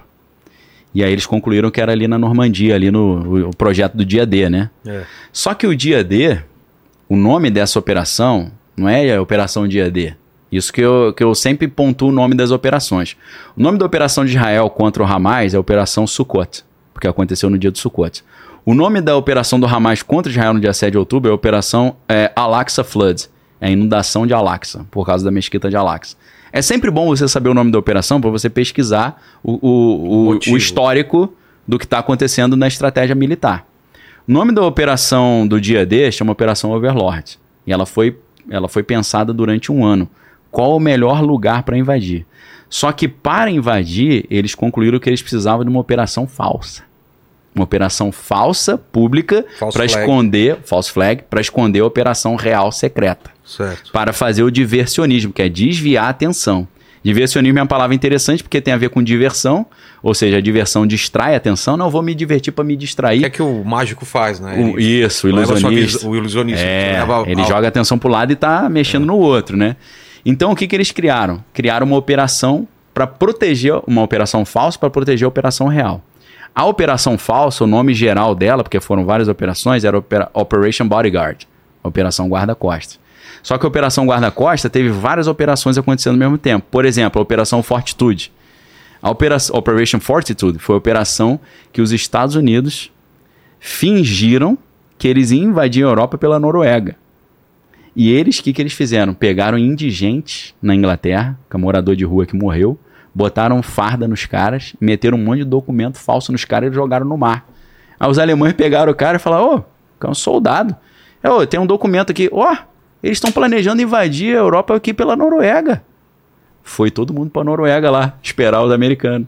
Os americanos botaram navio inflável, tanque de guerra inflável, não sei se vocês já viram Não. isso. É. Tanque de guerra inflável, você olha o tanque Não, de guerra. tanque, eu já vi o. É. é. Você dá um bico nele, ele voa. O É, tanque de guerra, mas mas, de- passando com o avião, É. você fala: Meu Deus, eles estão chegando. Tudo fake. Então eles desviaram a atenção para lá para poder invadir do lado de cá. Então a operação Overlord, ela só deu certo porque tinha uma operação falsa que é a Bodyguard. Então eles fizeram uma mentira com um fim nobre. Entendi. Não, foi para salvar a humanidade do Hitler. A, a Operação OVNI, que eu, eu, dei- eu inventei esse nome, ou a Operação UAP agora, porque É, não, não fala mais. OVNI, né? Era Unidentified é, Aerial Phenomena, fenômeno aéreo não identificado, agora é, é Unidentified Anomalous Phenomena, fenô- fenômeno anômalo não identificado, UAP, UAP. Por quê? Para separar UFO, é, Unidentified Flying Object, objeto voador não identificado, como coisa de conspiração, e UAP como coisa do Pentágono. É. Entendeu? Pra dizer, ó. Isso é. Isso é palhaçada, isso aqui é quente. Na minha opinião, o que, que eles estão preparando? Aí eu vou. A gente vai ter que voltar um pouquinho. Teria que voltar lá nos anos 50, na- nas séries de invasão alienígena, nas primeiras séries. Mas a gente pode voltar aos anos 80. Nos anos 80 começaram a acontecer umas coisas muito estranhas. Porque Ronald Reagan, de 1985 até 89, ele deu uma série de palestras, inclusive uma na Assembleia Geral da ONU, dizendo que uma invasão alienígena resolveria os problemas toda da humanidade. Isso está na internet. É, fa Nossa. é facinho de você pegar o vídeo. Quando eu falo tá na internet, é porque você acessa o documento. Claro. Você vê o vídeo dele falando. Ele fala assim: uma invasão alienígena acabaria com todos os problemas da humanidade. Por quê?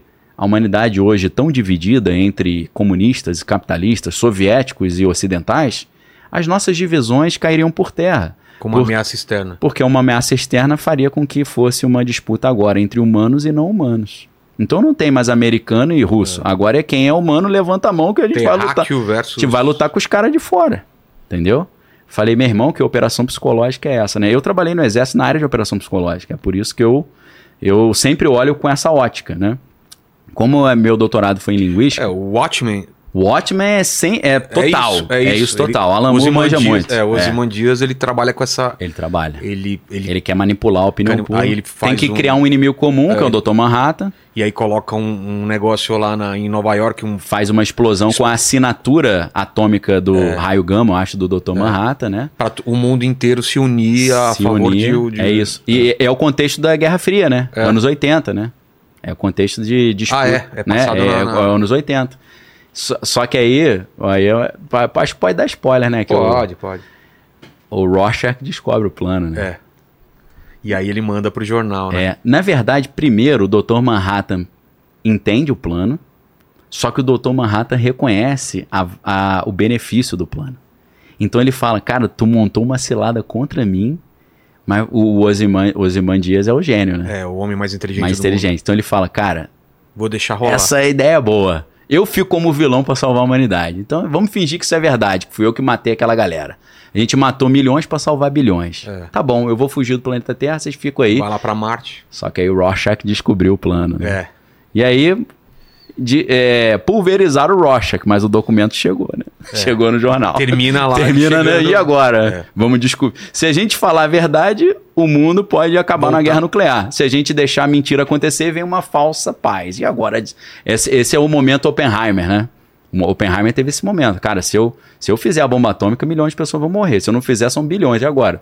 A gente, Se a não gente fizer, a Alemanha pode fazer antes Pô, e usar cara, contra. é. Então é, imagina o dilema Nossa, moral. cara. Agora, pra, pra concluir. Depois do Ronald Reagan falar que uma invasão alienígena resolveria os problemas da humanidade, Bill Clinton também falou isso no programa do Jimmy Kimmel, muitos anos depois. Aí já é 2000 O que ele falou? Ele, o, o Jimmy Kimmel, todo ex-presidente que vai lá, Jimmy Kimmel, pra quem não sabe, é um dos apresentadores dos maiores programas de, au- de auditório, show. né? Talk show dos Estados Unidos. O Jimmy Kimmel sempre pergunta: É, ó, se eu fosse presidente, a primeira coisa que eu ia falar é: me passa todos os documentos de alienígenas. Você fez isso? Aí o Bill Clinton falou: Fiz. Aí ele: O que, que você descobriu? Ele falou: Nada. Aí ele: Poxa. Aí ele fala: Porém, eu acho esse tema muito interessante, por quê? Uma invasão alienígena resolveria todos os problemas da humanidade. Eu falei, cara, repetiu. Ah, é. Segundo presidente já. Falei, meu irmão, quando dois caras de alto nível assim contam a mesma história, tem uma operação psicológica rodando. Claro. Os caras estão rodando alguma coisa. Depois, quando teve a crise de 2008, O Trump foi lá? o Trump não, não acho que ele, o Trump não foi quem não ele odeia o Trump. Ah, tá. Acho que ele não chamou o Trump não. O se eu te explicar por que, que o presidente americano não pediu e não recebeu nada, é uma história maneira também. Dá tempo de falar essa história? Dá tempo de fazer qualquer coisa. Pô, cara, essa história é sensacional. Não é? Ó, Ele não é o Pirula, então eu- se fosse Pirula eu ia falar. Pirula aí- Eu ia falar resume, mas. Pirula é gente fina aí. É, ele ia Já- demorar já, já cinco participei, horas, né? Já participei de um programa sobre imortalidade com Pirula, É foi mesmo? legal pra caramba. Pô, que bacana. Eu falei mais da parte de cultura nerd, ele falou mais da parte da biologia, né? É... O que que eu tava falando mesmo? Agora, pô, agora... Não, você foi- falou do. Eu falei foi a primeira Trump, vez que se, eu- se ele O liberar. que que eu ia contar? Que eu falei, dá tempo de contar? O que que era? Presidente. Ah, por que que ele não... Obrigado, hein? Agora ele, agora ele me salvou, porque ele não recebeu os Mas documentos. por que não falou inglês? Por favor, fala inglês. Tá, tá com áudio você? Yeah, now yes. Não, yes! Tá. é, é, Inglês, então fala pra ele qual é o assunto. yes! Because the president of the American state, state of America, don't. Yeah. Yeah. Oh, yeah, yeah. Yeah. Ok, man. Ok. Thank you. Ok, Got it. thank you. Peguei, peguei. Ok. Qual que é? Por que, que o presidente dos Estados Unidos. Aí entra no negócio do Departamento de Energia. O Departamento de Energia ele tem cinco categorias de projetos sigilosos. Eu não me lembro exatamente todos, mas é mais ou menos assim: classificado, secreto, top secret, L e Q. Nossa, O último é o Q, tá? tem o L e o Q acima do. do... É, do top secret. Tem, tem classificado, secreto, top, top secret, L e Q. O Q é o topo, Departamento de Energia. Só que o Q tem 33 níveis. Entendeu? O, o- boa parte do filme do Oppenheimer, ninguém, ninguém percebeu isso, mas eu percebi que eu estudo isso há muitos anos, era ele tentando ter a, a, a clearance, que é a credencial Q. Que ele já estava no laboratório de Angeles não tinha credencial ainda. Ele põe minha credencial. É. Cadê minha credencial o quê? Pra eu poder trabalhar aqui. Pra eu poder ter acesso aos documentos. Então é a Q Clearance que eles chamam. E é daí que surge aquela teoria da conspiração maluca do negócio do quê na internet. Veio da- dessa, Eu nem dessa sei qual credencial. conspiração é essa. Ah, que o Trump ele perdeu de propósito, porque ele Ah. tem uma grande, um grande macete é pra voltar mais forte. É uma maluquice, né? É Ah. uma grande teoria da conspiração.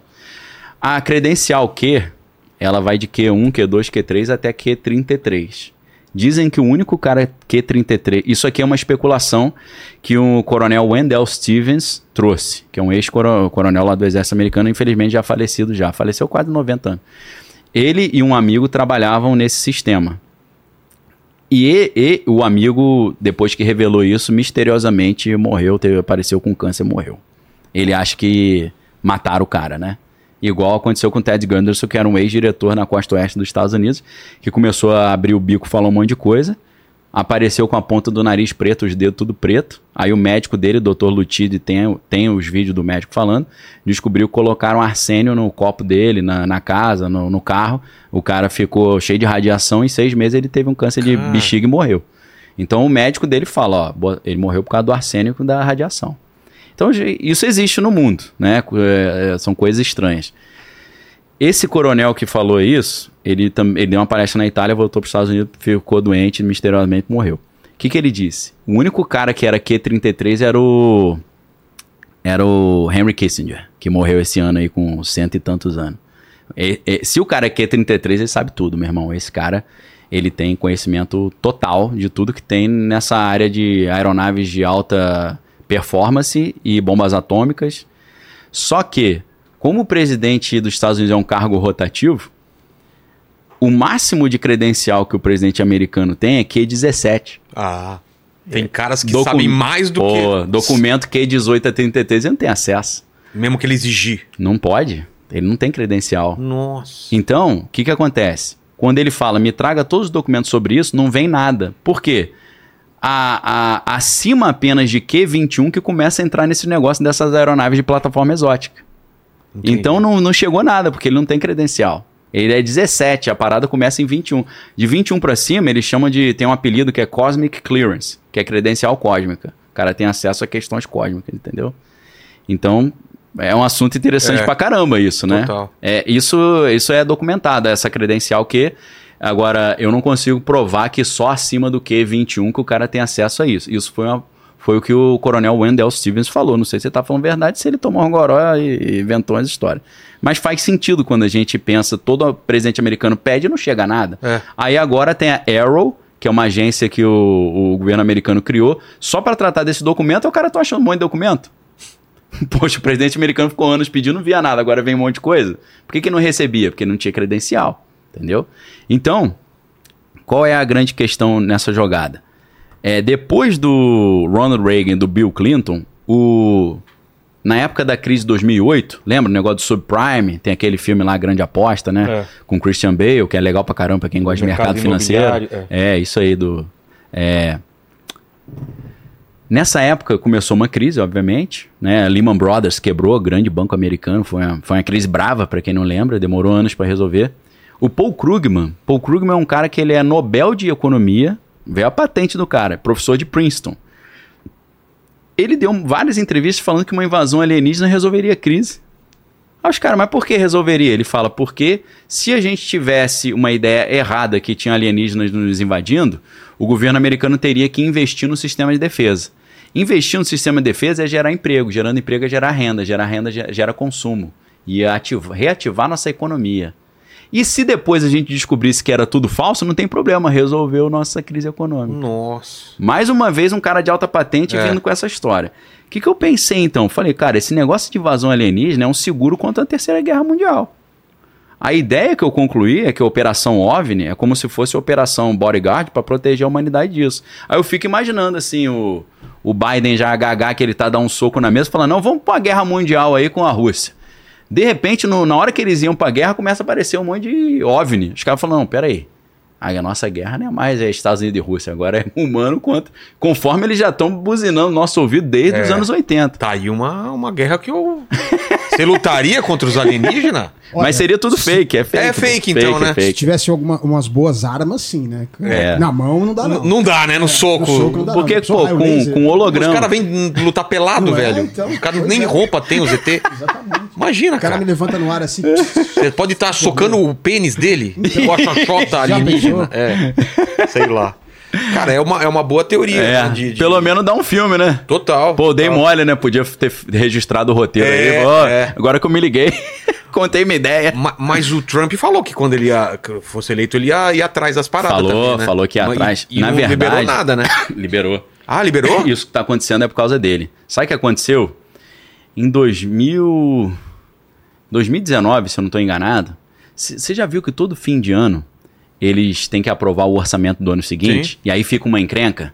Porque a oposição tem que aprovar junto, e se não aprovar, trava os Estados Unidos todo, né? O, chegou um momento que tava uma polêmica e os caras mandaram um documento ali de 3 mil páginas de todo o orçamento do ano seguinte. Sabe o que, que o Trump fez? Ele falou: Eu só aprovo o orçamento se vocês liberarem os documentos alienígenas. Ele botou isso. E É? os caras aceitaram. Por isso que eles estão liberando agora. Ah. Ele botou. Entendeu? Então é, a coisa ficou por. Não, não ganhou destaque na mídia, mas aconteceu. Essa, essa revelação que a gente está vendo agora é parte disso. O, o, a inteligência da Marinha, da Aeronáutica, do Exército, os serviços de inteligência, eles, eles foram eles estão sendo obrigados a paulatinamente liberando esse material. É claro que muito material desse é redacted, né? Que eles chamam que é rabiscado, né? Tem nome que tá rabiscado, tem coisa que tá rabiscado. Mas já tem coisas cabrosas saindo. Que pode ser tudo operação psicológica ou não. Uma Aí preparação para uma coisa maior. É, Cara, uma coisa maior. É, esse Uma seguro. loucura, né? É, essa loucura contra. Seguro contra a Terceira seguro Guerra contra Mundial. a Terceira Guerra Uma Mundial. acho teoriazinha uma mirabolante. Bem interessante. É. Que é o Watchmen, né? A ideia O do- Watchman, cara, perfeito. Eu tinha esquecido do Watchman. cara. Mas no, no Alan Moore, o cara é muito bom, né? Alan Moore é, é, te- é telêmico, né? Do, te- da Telemann lá do Crowley, É. né? Ele é bruxo. Ele até tem um negócio da serpente lá que ele cultua, né? Mas E- eu gosto pra caramba. É, eu gosto gosto demais. pra caramba. Fala, Vai saber se o Alan Moore não é um alienígena, né? Pô, ele tem cara de Tem alienígena. cara, né? É. Ele Fala- tem uma pinta sinistra, né? De um mó barbão, né? do É, Alan ele tem pessoal uma, saber. tem uma pinta de, de bruxo mesmo, né? É.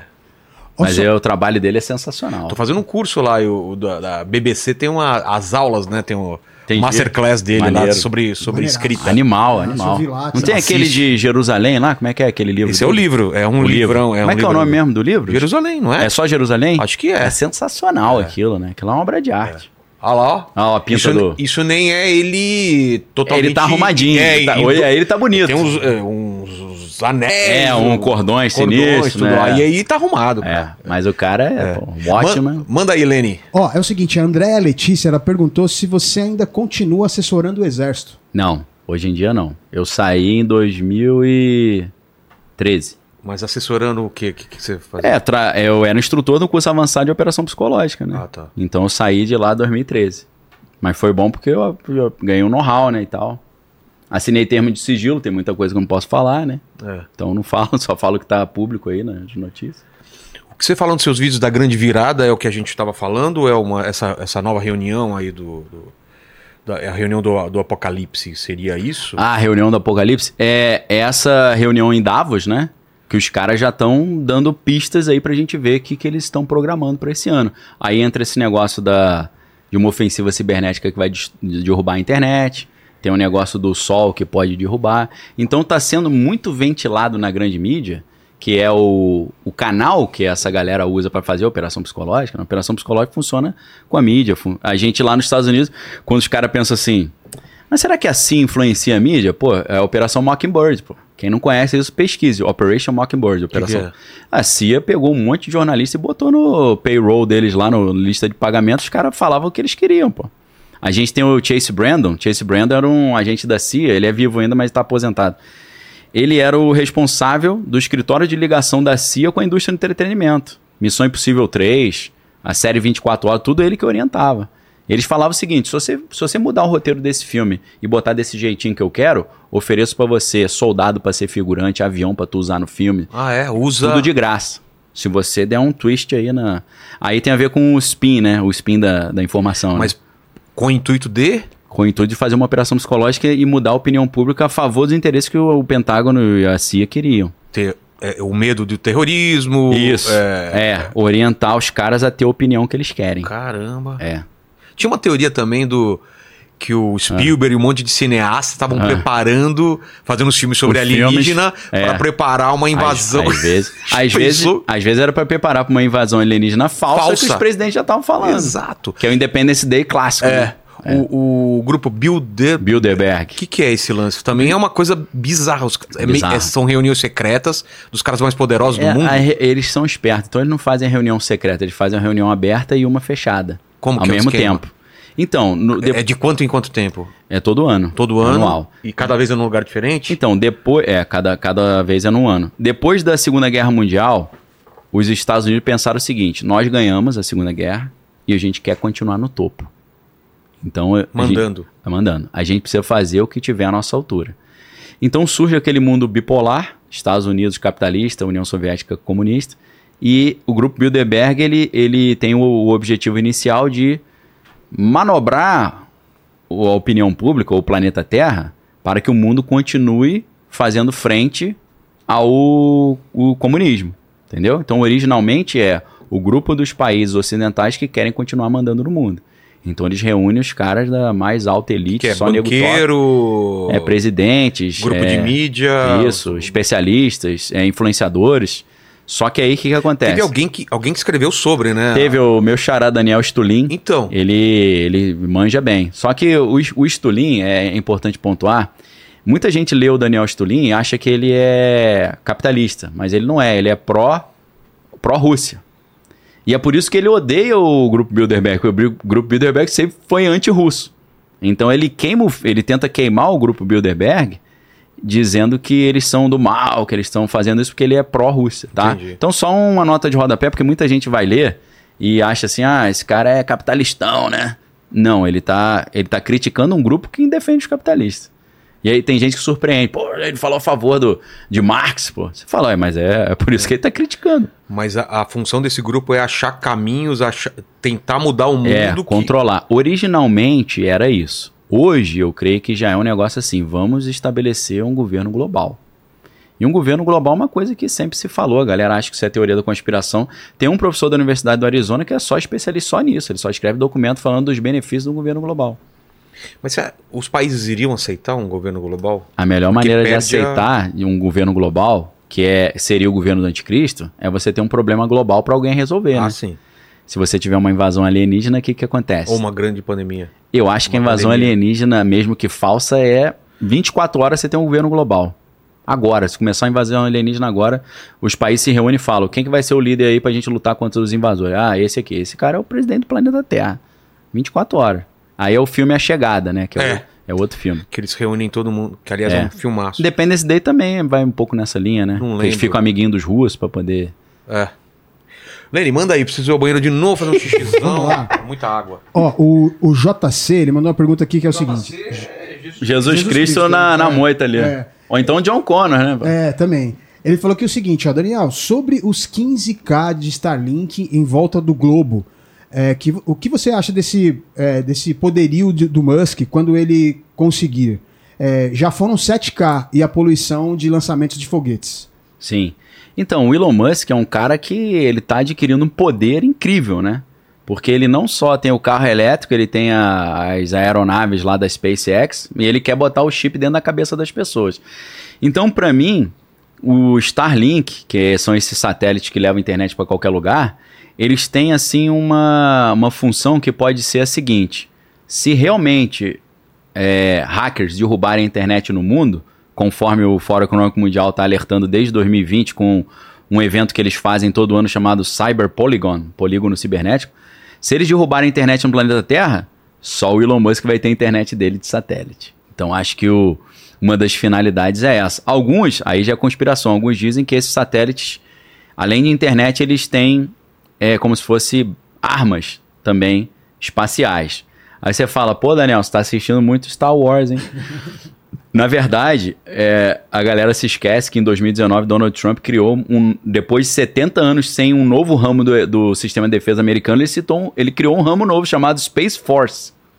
E a Space Force é única e exclusivamente dedicada a guerras nas estrelas, guerras no espaço. E quem fornece equipamentos para a Space Force? A SpaceX, do Elon Musk. Então, o Elon Musk é um, é um membro do complexo industrial militar, ou seja, em inglês ele é um defense contractor. Ele também trabalha para os Estados Unidos fornecendo equipamentos bélicos. Então, a gente tem que olhar sempre o trabalho do Elon Musk com, por um lado, não só econômico, nem tecnológico, nem de defesa do meio ambiente, como é o caso dos carros elétricos. Tem que olhar o aspecto geopolítico. Por exemplo, a compra do, do, do Twitter foi uma guinada geopolítica poderosa no, no, no controle do fluxo de informação no mundo. E além disso, a gente tem que olhar não só o lado geopolítico, mas o lado bélico também, porque ele é um defense contractor com a SpaceX trabalhando para a Space Force. Então isso aí eu acho que a gente tem que ficar de olho nesses satélites aí que tem um, tem um jogo de poder maior do que a gente imagina ali.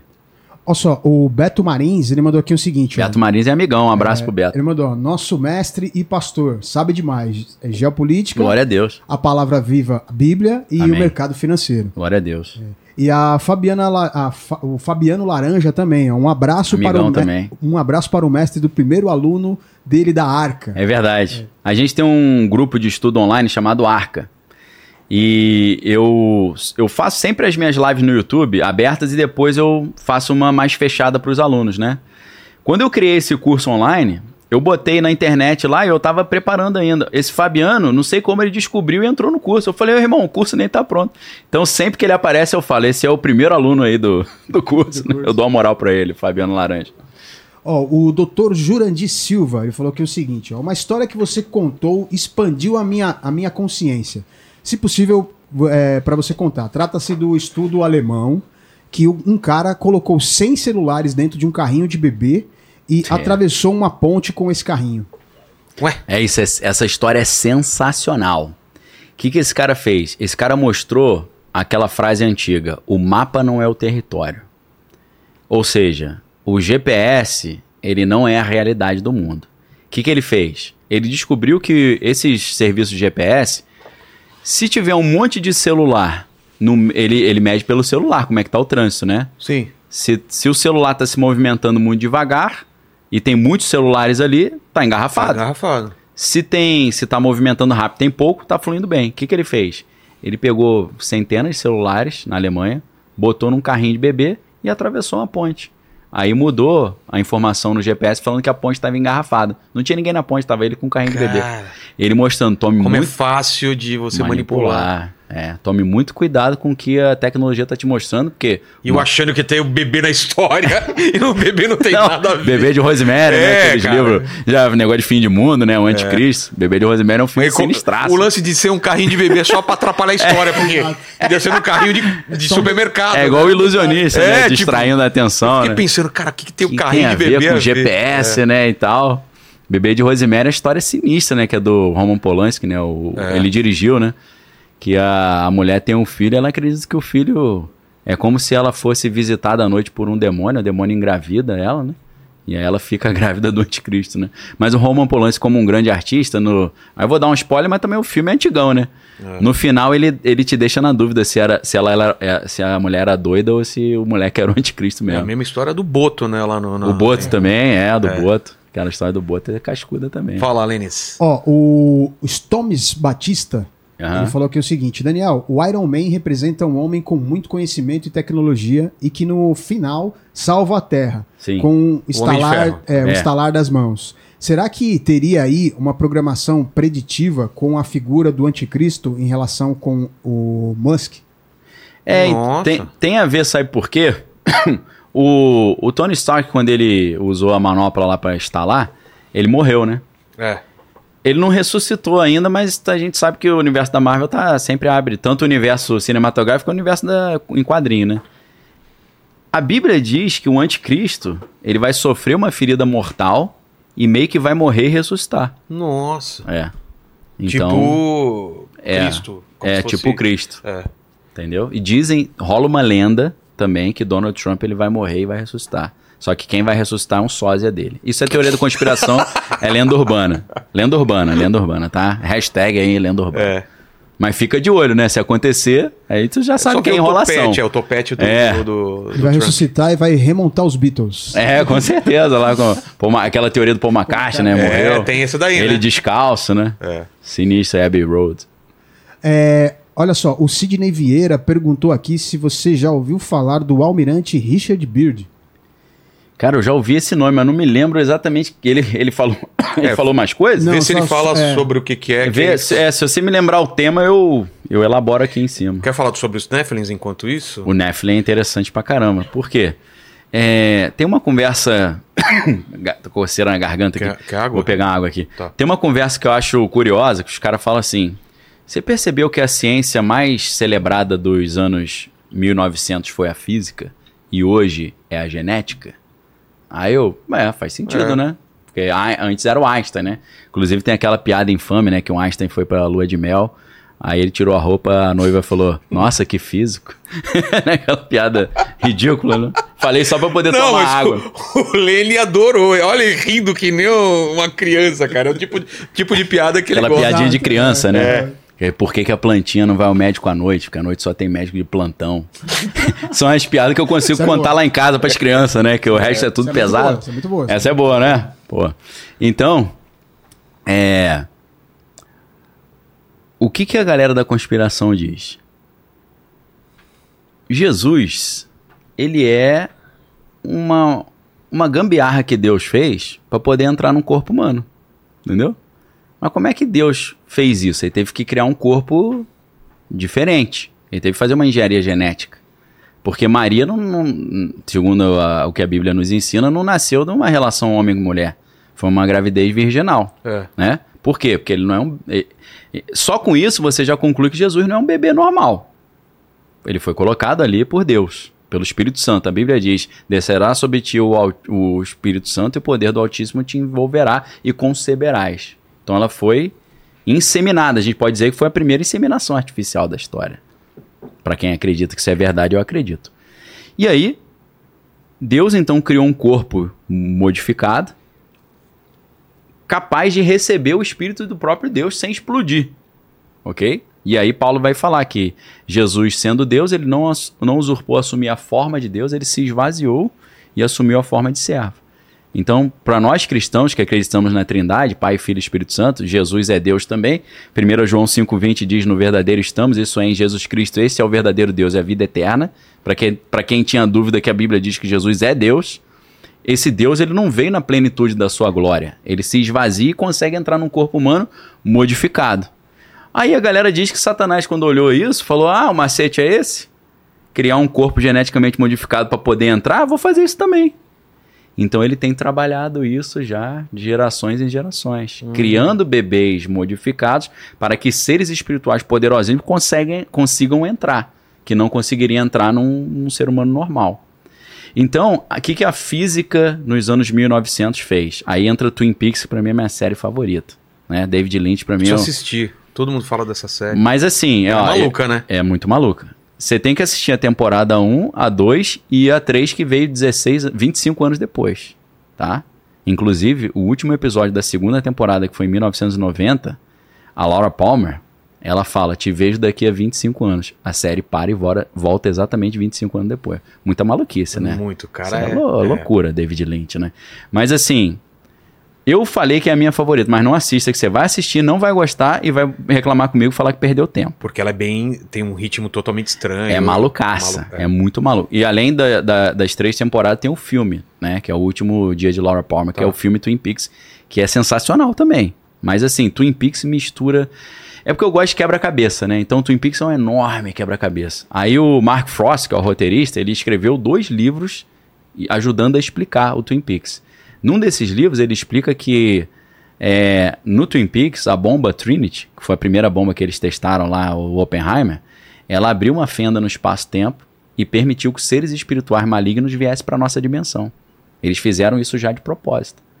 Então, teoricamente, nessa teoria da conspiração, a, a, a, a bomba atômica ela abriu uma fenda no espaço-tempo e libertou alguns seres malignos. Entre eles, a feiticeira escarlate, a mulher escarlate. E aí, primeiro eles tiveram que libertar os seres, depois construir corpos geneticamente modificados para esses seres habitarem. Então, primeiro a física hiperdimensional, depois a genética. O Nephilim entra nisso. O que é o Nephilim? Gênesis 6 diz: Quando os filhos de Deus viram que as filhas dos homens eram formosas, coabitaram com elas. E nasceram gigantes, os, os heróis e os homens valentes da antiguidade. Aí a gente pensa assim: o que, que, é isso? Quem são os filhos dos homens e quem são as, uh, uh, os filhos de Deus e as filhas dos homens? Filho de Deus é o cara que era servo de Deus, gente boa, e a filha, filha dos homens era uma mulher que não andava no caminho de Deus. É difícil essa interpretação, porque significaria que se um cara crente casar com uma mulher que não é crente, ia nascer filho gigante, só jogador de basquete, né? É. então é uma teoria meio estranha.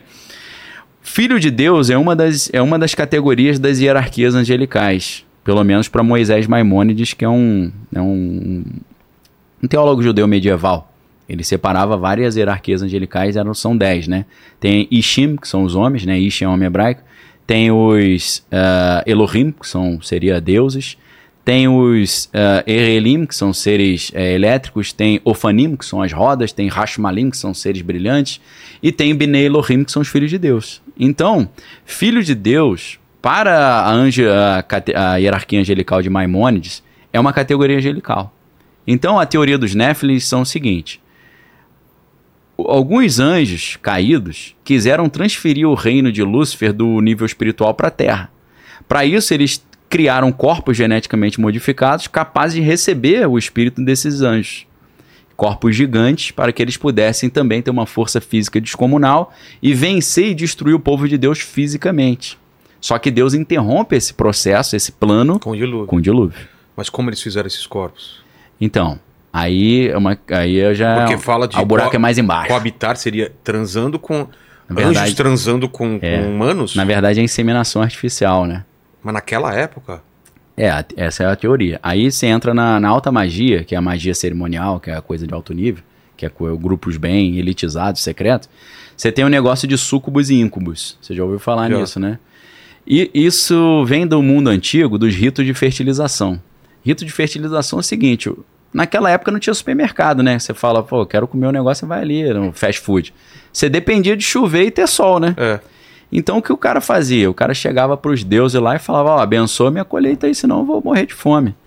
E aí, o que, que eles faziam? A- o nível mais simples de rito de fertilização, ou rito culto de fertilidade, o cara pegava a esposa de noite na lua cheia, levava lá pro, pro campo onde ele plantava e mandava brasa na esposa ali. O cara mesmo. Com a esposa dele, é. E qual a função? A função é que aquele rito de, de fertilidade que ele tá tendo com a esposa ali, aquela relação sexual, transfira energia de fertilidade pra terra. Esse Tá. é o nível mais simples. Tá. Mas assim, corriqueiro. O Lene já ficou interessado É. nisso daí. Vai pegar um milharal aí, vai Pô, levar. cuidado quando levar um espinho no, né, É, nos glúteos lá, né? Da plantação que você vai, né, cara? A formiga, a É. abelha, né? Se for alérgico, então, né? Tem que tomar mais cuidado. No, no alto nível, como acontecia no- na Babilônia, no Egito, ou na Grécia, a Grécia era muito forte nisso, tanto nos ritos dionísicos quanto nos ritos eleuses, que eram os ritos paralelos, mais marginais, a gente poderia dizer.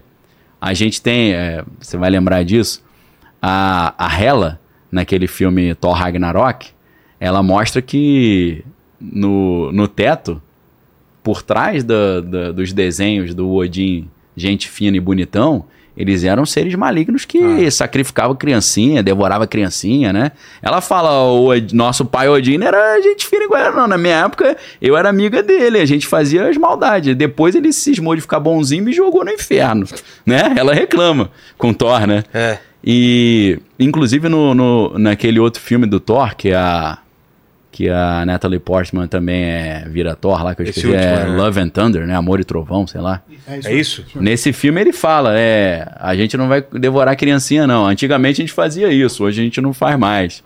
Então, é, na Grécia tinha essa dicotomia. Você tinha a deusa Atenas, que era Atenas Parthenon, que é a Atenas a Virgem, que tem o Parthenon até hoje lá na Grécia, que é a da Virgem Atenas, que é Atenas a Santa.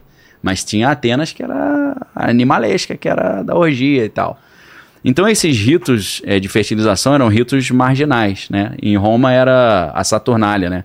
As festas de Saturno, que dá origem Ao por isso, carnaval. por isso dá origem ao carnaval, mas eh, a gente sabe que Dionísio, né, vem da palavra eonisios em grego, que dá origem a enos, que é o vinho. Inclusive especialista em vinho é enólogo, É. porque enos é vinho em grego. Só que Dionísio, ele E eno tinha é o só de fruta. Se você beber demais. Exato. O Lene se diverte, cara. Meu Deus, como é fácil fazer o, o, o rir, né? Lembrei da piada do sal de fruta, né? Que o cara fala, pô, você tem sal de fruta? O cara tem, ele me vê um de goiaba, então. cara, pô, goiaba? Foi só pra tomar água aqui. É. Foi mal pra galera aí que piadas infames, né? Mas é o que dá pra contar. Eu, como eu tenho criança em casa, eu tenho que é, colecionar piada light, né? Exato. Então fica um monte light na cabeça. E o que que acontece, então? É, o Dionísio, ele também é chamado de Baco, né? Então as festas do Dionísio, que eram os, eh, os cultos dionísicos, eram conhecidos como bacanalias. Bacanais. Entendeu? As bacanais, que eram as saturnálias em Roma. Bacanal todo mundo sabe o que, que é, né? É. Ninguém é de ninguém, pegação geral. Só que pra quem acha que é só prazer da carne, não, aquilo é um culto. Era um ritual? É um ritual de fertilização. Como é que era esse ritual? Segundo os caras contam lá, os ritos de Eleusis e as bacanalhas, é só você pesquisar. Segundo alguns, isso, isso rola hoje ainda na- nos dias certos, nas épocas de mudança de estação e tal. Os, os súcubos são seres espirituais, eles aparecem numa forma feminina e induz o cara a achar que ele tá tendo relação com uma pessoa. É tudo como se fosse um sonho. Às vezes o cara não sonha e ele acaba ejaculando. É. É. como se fosse isso. Você não teve relação com ninguém, foi uma simulação. Então, os súcubos, eles fazem uma simulação de forma que o cara acredita que tá tendo uma relação. E quando o cara ejacula, eles pegam. é, o súcubo suga. Por isso que é súcubo, que ele suga o esperma. Dentro dessa teoria dos Nephilim, eles pegam esse esperma, mudam geneticamente. Aí você fala, "Ixi, anjo não sabe fazer isso. É. Você fala, até o ser humano sabe, pô. O anjo, se anjo existe, ele sabe muito mais do que a gente. Sobre, sobre o universo, sobre como funciona a estrutura biológica do homem. Então eles pegam esse espermatozoide, modificam geneticamente. Naquela época, bota o cara grandão e fortão. E capaz de receber um espírito de um anjo, uma potestade dentro dele. E eles pegam aquele espermatozoide geneticamente modificado, aí o mesmo espírito, só que em outra forma, em vez de feminino, agora masculino, o incubus, ele faz a incubação ou a Ah. inseminação. Então o cara acha que ele tá tendo relação com anjos, mas na verdade é tudo uma simulação. É, é, é espermatozoide humano inseminado em mulheres, só que geneticamente modificado. Aleister Crowley chamava isso de Moonchild, criança, criança da lua, criança celestial, nesses ritos de fertilização. Então, teria sido assim, dentro dessa teoria, eu não sei, que um amigo perguntou, como é que você sabe disso? Você já teve relação com anjo? Eu falei, nunca tive não, não sei se é assim não, meu irmão, tá? Eu tô te falando o que estão dizendo. Tá? Bota uma nota de rodapé aí, ó. É conteúdo altamente especulativo. Entendeu? Então não sei se é assim, nunca fiz isso e não pretendo fazer, não. Então, é, teria sido assim que eles fabricaram os gigantes, os Nephilim. E quando nasceram esses corpos. E daí pode ter vindo também a ideia de semideuses, né? De É lógico. eu- Hércules e. Exato. Perfeito. Você pensa. é, todos os grandes reis da Grécia Antiga, não só da Grécia Arcaica, se a gente pensa no rei Minos de Creta, né? Que dá origem ao Minotauro, que tem uma- um transhumanismo aí também, né? Porque a mãe dele teria tido relação com um touro, aí o cara nasceu meio misturado touro com um homem. Aí foi preso no labirinto, tem aquela da, labirinto do fauno e tal, do labirinto do Minotauro, da Ariadne, né, com, a, com o filho, que é uma história interessantíssima. Mas é, eles teriam. Esses reis da, da Grécia seriam fabricados nessa forma. Se você. Não só na Grécia Antiga, nessa Grécia que a gente chama minoica, porque é Grécia minoica? De Minos, do rei Minos. Na época que Creta era grande, o grande expoente da Grécia. Inclusive, quando a gente fala de Golias na Bíblia, Golias é filisteu. Os Que filisteus. era um gigante, né? Era, era- ele era um gigante. Entre os filisteus tinha muitos gigantes. Os filisteus não são povos daquela região ali. Os filisteus que dão origem hoje à Palestina, que Palestina vem de Filistina, de filisteu. Os filisteus são originários de- da ilha de Creta. É por isso que tinha gigante ali, eu imagino eu, porque eles são frutos de experiência genética que Zeus estava fazendo naquela região. Você sabe que Zeus era pegador, né? Que ele pegava geral, né? Pegava geral. pegava geral e tinha um monte de filho semideus, né? E eu acho que era assim que ele engravidava as mulheres. Não só nessa Grécia minoica, arcaica, do, na época que o rei Minos era o famosão, mas até Alexandre o Grande, pô. A história conta que a Olímpia, mãe de Alexandre o Grande, foi engravidada por Zeus. E aí o, o pai, o rei Felipe da Macedônia, ouviu a mulher dando os gritos no quarto, foi olhar no buraco da fechadura. Falei, o que, que minha mulher tá fazendo aí? Será que o Ricardão tá na área? Quando ele olhou, o Zeus estava no esplendor da, da glória, queimou o olho dele, por isso que ele era caolho, pô. O pai do, o pai do Alexandre o Grande. Então, Alexandre o Grande, ele, ele se dizia, ele fala: Eu faço as coisas porque eu não sou normal, não. Eu sou filho de Zeus. Meu pai é pai adotivo aí, pai de criação. Entendi. O rei Filipe da Macedônia não é meu pai, não. Meu pai é Zeus. Mas realmente, se as histórias que Plutarco, Teucide, diz os grandes historiadores contam do Alexandre, se for verdade, realmente o cara era sinistro, né? Teve uma situação, por exemplo, que eles estavam numa cidade murada cercada, e aí tava todo aquele exército inimigo ali cercou a cidade, e aí ninguém entra, ninguém sai, comida acabando. O Alexandre falou, é, aí é aquele Tsugsvang, né, do xadrez. Você tem que fazer alguma coisa, não pode ficar parado. Ele pulou lá de cima da muralha sozinho. Só que aí quando ele pulou e caiu no meio do, do exército inimigo gigante, os caras acharam que ele tinha caído do céu. E aí eles correram pra trás, que ficaram com medo. Pô, é um, é um deus, né? Quando eles viram que era o Alexandre, eles partiram pra cima. O Alexandre ficou muitos minutos ali lutando sozinho com a multidão. Até que os caras viram, pô, o Alexandre pulou, vamos também. Aí eles pularam, tiraram ele meio machucado, né? Sim. Mas realmente o cara fazia coisa assim mirabolante, né? Se é que as coisas são verdade. Então você falou exatamente o que eu ia falar. Esses heróis, tipo Hércules, devem ter sido Nephilims nesse sentido. Pessoas com habilidades excepcionais que foram fabricados dentro desse sistema maluco aí. Teoricamente, não só o anticristo, como os outros oito candidatos anticristo, porque segundo é, algumas teorias tem um, são nove que são preparados. Sempre tem nove no mundo preparados Para desses um. é, um, e tem uma sequência. Tem o cara que tá no primeiro da fila, segunda fila, terceiro até o nove. Então esse grupo dos nove, é, todos esses caras seriam pessoas que nasceram assim, com súcubos e íncubos. Ainda Não- hoje? é, hoje em dia seria isso. Mas não são gigantes. Não são gigantes, porque senão ia dar muito na telha, né? Ah, Eles tá. têm outras habilidades que mais camufladas. ou- É, sobrenaturais, né? Tem capacidades sobrenaturais excepcionais, né? Seriam Nephilims, então? Nove seriam Nephilims Nephilim, seriam. É, ou, ou Moonchild, segundo Alistair Crowley, né? Se é crianças da lua, né? Moonchild é uma obra de ficção do Crowley, mas ele passa essa informação por ali, né? Seria um fruto de, de Dessa, dessa inseminação. é, de- artificial, desse rito de fertilização e pessoas geneticamente modificadas capacitadas para receber seres espirituais muito mais fortes, forças espirituais fortes. De que se uma pessoa normal recebesse, ia morrer com certeza. Tem um, um cara que é um ex-ocultista chamado William Schnoebelen, que ele diz que esse, esse cara realmente, ele, ele ficou com o cabelo branco do nada. Eu até me identifico com essas histórias, né? Meu- só que o meu caso não foi assim. Comecei com 10 anos de idade. Depois que eu quase fui reprovado na quarta série. Acho que o Sério? estresse. É, o estresse Começou a sair cabelo branco. começou. Deu, com 10 anos eu comecei a ver um ou outro. Com 18 eu já tinha muito cabelo branco. Inclusive, quando eu fui casar com minha esposa, o cara falou, pô, esse coroa é tarado, tá pegando a novinha. Eu falo, não, ela é mais velha que eu, pô. E você Aí- já com cabelo branco. Já com cabelo branco, é. Aí, é, esse William Schnobel, ele disse que ele invocou uma entidade que era poderosa demais, e essa entidade, quando entrou nele, ela começou a sugar, a matar ele. Ele foi, ele, ele foi morrendo. E aí a esposa dele, que também era ocultista, ela pegou um punhal mágico, botou no pescoço dele e falou pro demônio: se você não sair, eu vou matar ele, você vai pro poço do inferno. Aí o demônio ficou com medo, saiu, só que quando o demônio saiu, ele, ficou, ele já tava com o cabelo todo branco. Segundo ele, ele envelheceu 5 anos em um minuto. Nossa. Então, assim, é, é, eu contei essa história para ilustrar, não sei se é verdade, não, não exijo ninguém acreditar, eu também tenho dúvida se é verdade, se é o que o cara falou. Certos seres espirituais poderosos, ele não, não pode entrar no ser humano, senão mata. Tem que ser um ser humano diferente, Preparado. criado, preparado. E para um cara ser candidato a anticristo, ele tem, teria que ser fabricado dessa forma. Modificado. É, isso tem muito a ver, por exemplo, com Avatar. Avatar é exatamente isso, o filme É, né? Avatar. Avatar é exatamente isso, só que é o contrário.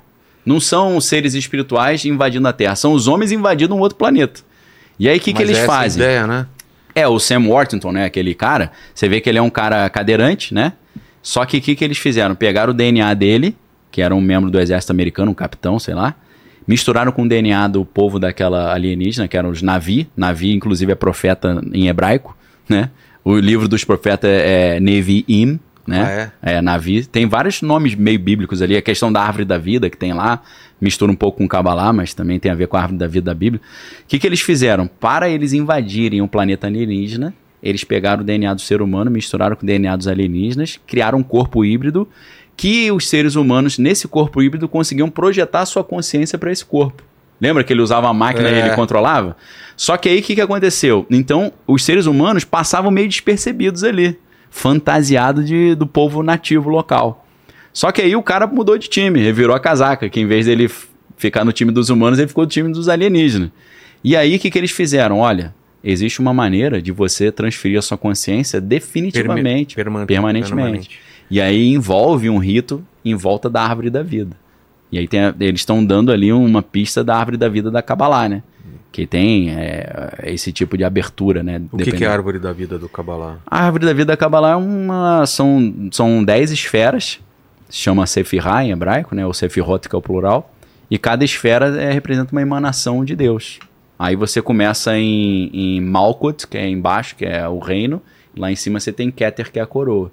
E aquilo ali é um símbolo para Mas você vários. vai para um lado e para o outro? É, você tem vários caminhos. É um Pra diagrama chegar- muito famoso das várias bolinhas assim. É, vê se coloca pra gente. Eu já vi esse diagrama. É, pode simbolizar os chakras, É. pode simbolizar a ascensão espiritual. Você tem dois, dois pilares, o pilar É, da mas mãe, tem o caminho pra cima e o caminho pra caminho baixo. para baixo, né? Você tem o anafórico e o catafórico, o ascendente e O descendente. pra cima é. é Para é o cima é caminho evolução, né? E o pra baixo. Para baixo é a manifestação do espiritual no material. Porque embaixo é Malkut, que é o reino, lá em cima é Keter, que é a coroa. Aí você tem Binah, que é a, a Binah, que é, a, é o pensamento, você tem a Hormah, que é a sabedoria. Isso ali é usado de um milhão de formas diferentes. É, esses caminhos todos São vários definem- caminhos possíveis. Só que, na verdade, essa, esse diagrama ele pode ter 22 significados, né? Porque ele tem as esferas, 10 esferas. Tem uma esfera oculta chamada Da'at, que é a esfera do Seria- abismo, que é a esfera é número 11. Que o que é uma queda? É, é, isso é uma. É, é- é muito usado em alguns círculos espirituais para você atingir os três últimos graus. Que aí você vira um cara iluminado. É isso daí? É isso aí. Tá vendo Da'at ali, que é o ah, número eu não 11? tinha, eu não tinha visto É. esse da arte. E como, como isso aí vem da. A Kabbalah vem do, da do misticismo judaico, e na verdade vem do, da- do Egito, né? O alfabeto hebraico tem 22 letras, né? O Daí- tarô tem É isso que eu ia 22 falar. Vem do- o tarô também, né? Tarô tem 22, car 22 cartas. Baralho. É o baralho do tarô. Baralho de Tote, né? Do deus É. Tote. Então tem 22 cartas do tarô, 22 letras no alfabeto hebraico e 22, 22 é, conceitos dentro da árvore da vida. É, ele coloca sol, né? As cartas do louco, o Isso. julgamento, a lua. Exato. Então cada esfera. Isso aí dá pra usar pra um milhão de coisas diferentes. Agora, é, você tem a árvore da vida Clifford. Clifford é ela invertida como se fosse usada pro mal. Entendeu? Então Mas você é pode. essa mesma? É ela, só que é é ela de espelhada. Espelhada ou de cima pra baixo? Não, é espelhada assim, inver, invertida. Ah, é? É, é- é o- como se fosse o- a parte de trás. Aí tem uns túneis de, de tifon que você consegue fazer outros caminhos diferentes, de uma, uma iniciação mística mais assim pro caminho da mão esquerda, né? É. É, pro lado como se fosse do mal, né? Então isso, tem gente que usa isso aí para abrir um negócio. Pô, vou abrir um negócio, me dá uma dica aí pra abrir um negócio de sucesso. Aí o cara estuda, pô, cara, nessa esquina aqui, se tu botar uma padaria que vai bombar. O cara usa isso Mas usa como? Pra ver onde ele tá? eles têm que calcular. Eu não sei exatamente como faz isso, mas ele vai calcular é, o nome da rua, os números da rua, o que que tem na numerologia daquele ponto e calcular se qual força que tá trazendo ali, entendeu? Você tem a número 1 um, que é Keter lá, que é a coroa. Você soma tudo, dá um. Você fala, isso aqui vai ter aquela unção ali do Keter. Você vai ser, um, você vai ser o, o rei dessa parada aqui. Porque se eu não tô enganado, o número 1 um no, no tarô é o rei, né? No- o 2 é a papisa, né?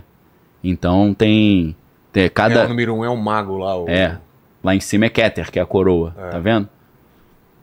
dois Aí é força, né? Sacerdotisa, Isso. quatro imperador. Isso tem tem os conceitos do tarô, né? É. Então assim, a, muitas sociedades secretas usam esse diagrama para organizar como é que o cara vai evoluindo. Em algumas, quando o cara, pro cara chegar nos três últimos níveis, para ele virar um Porque tem ipsis, cabala, cabala, cabala, cabala hermética. É isso. Tem vários É. caminhos, né? Tem várias maneiras de você olhar isso aí. Tem uma maneira de você olhar e falar, não, vou usar isso aqui só pra entender Deus melhor. Pode ser. Tem gente que vai usar pra ganhar dinheiro, tem gente que vai usar pra conquistar uma pessoa amada, igual o tarô, né? Você vai tirando Entendi. aquilo ali, a numero... é, é numerologia cabalística, né? Você vai pelos números, você descobre, você começa a se relacionar com uma pessoa. Aí você olha lá a data de nascimento dela, o horário que nasceu, o local, você soma tudo. Se o número bater com o teu número, vai, dar, vai fluir. Se não bater, não, nossa, cuidado que essa mulher não tem a ver contigo, não. Entendeu? Então, a, as ideias. E se você olhar os filmes, os filmes são tudo em cima disso. Que filmes? Qualquer filme. Como assim? Todos os filmes são em cima disso. Você olha assim, um filme aparece um número 2 gigante. Você fala, vai ter separação, porque 2 é a bifurcação, né? Então você vê um filme, por exemplo, é. O cara. Eu tava vendo é, o crime. Assassinato no Fim do Mundo. Uma série nova aí da Brit Marlin, que eu. Mas é isso que eu tô falando, do, do ah, foi bunker. essa? Foi essa? é, no que é eu, no... sus- eu suspeitei que era essa. que É, lá, isso. Os caras vão lá pra Islândia, É. sei lá pra onde lá. Você reparou que o cara que é o. Como é que é o Fangs? Que é aquele namoradinho. Sei, do- o doidão Ele lá. tinha um 55 aqui no pescoço? E o que que é? Pô, 55 significa, se você somar, é o 5, né? Cadê o 5 ali? 4, 3, Ah lá, o vermelho lá, à esquerda. Gevorah? É, Gevorah que é força. Mas, é... Gevorah é você força hebraico. do, do... É o 5 mesmo, tá. Hierofante ou, ou a bola... É a bola, a bola 5. É. É a bola 5 mesmo. Só que 55, aí você tem que entrar num tarô egípcio, vai falar sobre quebra abrupta na vida da pessoa. Morte ou demissão. Aí deu um spoiler violento. né? É. Quando eu olhei 55, eu falei, esse maluco vai morrer rápido. E é Não que deu acontece. Entendeu? Vou- É, o assassinato que é, que é investigado é o dele, é né? o dele. Eu não vi até o final ainda, entendeu? Então eu, não, eu tô suspeitando o que, que vai rolar. Tá, É, lembra um filme Parto de Viagem com Robert Downey Jr.? claro. Então, Com, com ele e com o carinha o do... Se Beber Não- Galfirianx, é, se beber não case. É. Esse filme é todo em cima do tarô, pô. Por quê? Aí é o 22 ali, cadê o 22 ali? Não sei se vai aparecer, tá em algum desses caminhos ali. Vocês Ó, tão- vi- 20, tá 21 o louco. Acho que tá errado essa parada, que era do louco é o 22, pô. É? Esse, esse filme é baseado na carta é, 22 do tarô. 22 não tem esse negócio, o cara é 22, é maluco? Sei. Né? O 13, né? O louco. É 22, não é? Que é o louco que a gente fala? 21 é o louco. Ali tá como louco, eu acho que tá errado, Vê- cara. vê- A carta do tarô, a carta do tarô louco é o 22, não é? Eu vou ver aqui. É. Vê, vê aí. fiquei- Leno. aí me confundiu agora. É, mas o 22 Leno- ali tá o mundo, né? o mundo, que é o caminho entre Mal Malkuth, que é o reino, e Yesod, que é o 9, né? O que, que é o louco no tarô? O louco no tarô é o seguinte: o cara é louco, mas ele conhece o caminho. Ele sabe sair do lugar e chegar no destino. Não é- o filme não é isso? É. Só que além. O gordinho, né? O É. Galfinianx. E o louco, a carta do louco no tarô, é um cara malucão com um cachorro rasgando a calça dele atrás. É, puxando, né? aquela- Puxando a calça. Então. o- Na, na verdade, eu encontrei aqui, é, são 22 cartas, mas É. a carta do louco é a carta zero. E aí só tem até Zero? o número 21. É aqui Aí é doideira, hein? Ih, rapaz. Pera aí. Não, se você pegar, ó, bota. É, carta louco no tarô. Você vai É, ver, foi ó. exatamente isso que eu, que eu Carta pesquisei louco, aqui. tarô. Aí aparece, são 22 cartas, só que a, a do louco é a carta zero.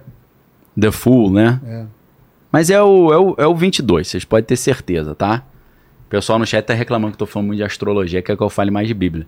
Tá. Eu tô explicando, deixa eu pontuar aqui o que que eu tô fazendo nesse momento pros meus colegas cristãos. Eu tô mostrando pra você que os filmes são baseados nisso. E baseados nisso pra quê? Eles estão tentando extrair sucesso a partir desse, desse conhecimento. Você não, tá Desse falando, você não tá falando que você acredita e segue Não isso. tô falando nada É. disso. Inclusive, a Bíblia, ela diz que esse tipo de adivinhação é uma coisa que o povo de Condenado. Deus não deveria fazer. Deuteronômio 18. Então, eu não pratico isso. Eu estudo para tentar desvendar a mensagem que o filme está tentando passar. Então, qual é a história do parto de viagem? O Robert Downey Jr., ele precisa chegar lá no parto do filho dele. Só que tem um monte de confusão que acontece. tudo errado. Dá tudo errado. Mas o cara é maluco, e com o cachorrinho, mas o cara leva ele ele chega lá na hora, não É, chega? chega. Ele é maluco, mas ele sabe o caminho. É a carta do tarô, do Ah. louco. É o cara e o cachorrinho. Não é a mesma coisa? Total. Total. Então, quando você conhece isso, você vê o filme, você fala, ó, já tô ligado qual é a mensagem que esse cara quer passar. E o lance de mensagens subliminares, que, pô, foi muito, muito falado é, nisso exato. de. Como chama? Backing mat. É, backmasking, né? mask no- nas músicas, de É, coisas. ó, tem- é, é ao, ao contrário. É, tem música que os caras gravaram ao contrário de propósito, né? Você vê Led Zeppelin tem algumas coisas assim. Mas qual é a função disso? Então. É alguma coisa espiritual? O, o cro- é, é a cruz invertida, É. entendeu? É o, é o fazer ao contrário. É a missa, a missa oculta. Mas pra quê? Qual é a função disso? A função é você. É, é a lógica da inversão. Se Deus falou para fazer isso, a gente faz o inverso. Então, em algumas linhas do ocultismo, tem esse negócio dos caras decorarem palavras ao contrário e soltarem como um encantamento. É, fica tudo assim. Pequeno. Não, não. Quem tem altitude? Você entendeu o que eu falei? Entendi, pequeno. Porque quando você volta, É isso, fica, fica assim, né, fica assim. Mas quem tem altitude? É, Mas a gente aí, sabe. se você inverte isso, às vezes faz sentido. Fala, Tá. "Ah, por que, que você tá ouvindo isso aí? Tá procurando o quê? É. Aí você vê claramente, né? Tem muitas bandas, tanto no Brasil quanto no exterior, que fazem Fizeram essas brincadeiras. Fizeram, fazem É. isso. Brincadeira ou, ou tipo um encantamento pra música ter sucesso, né? Talvez. Uma espécie de. Pacto. É, uma espécie de mandinga, né? Vamos ver se dá um, dá um up. Será, cara, que isso é, é- Os caras faziam com esse intuito mesmo? É, O, o Jimmy Page eu acho que fazia, né? Porque ele manjava muito disso aí, né? É, o Jimmy Page era crawliano, né? Ele comprou até a mansão do Crowley lá no Lago Ness. E dizem que o monstro do Lago Ness é uma entidade que ele invocou, mas ele não fechou, não concluiu, né? O, o feitiço. Ele tava ocupado com o show e tal, ele abriu o portal e não fechou. O bicho ficou lá dando lá no lago lá. E o, o Abramelhinho, a... Também. É como mesmo. chama? É a...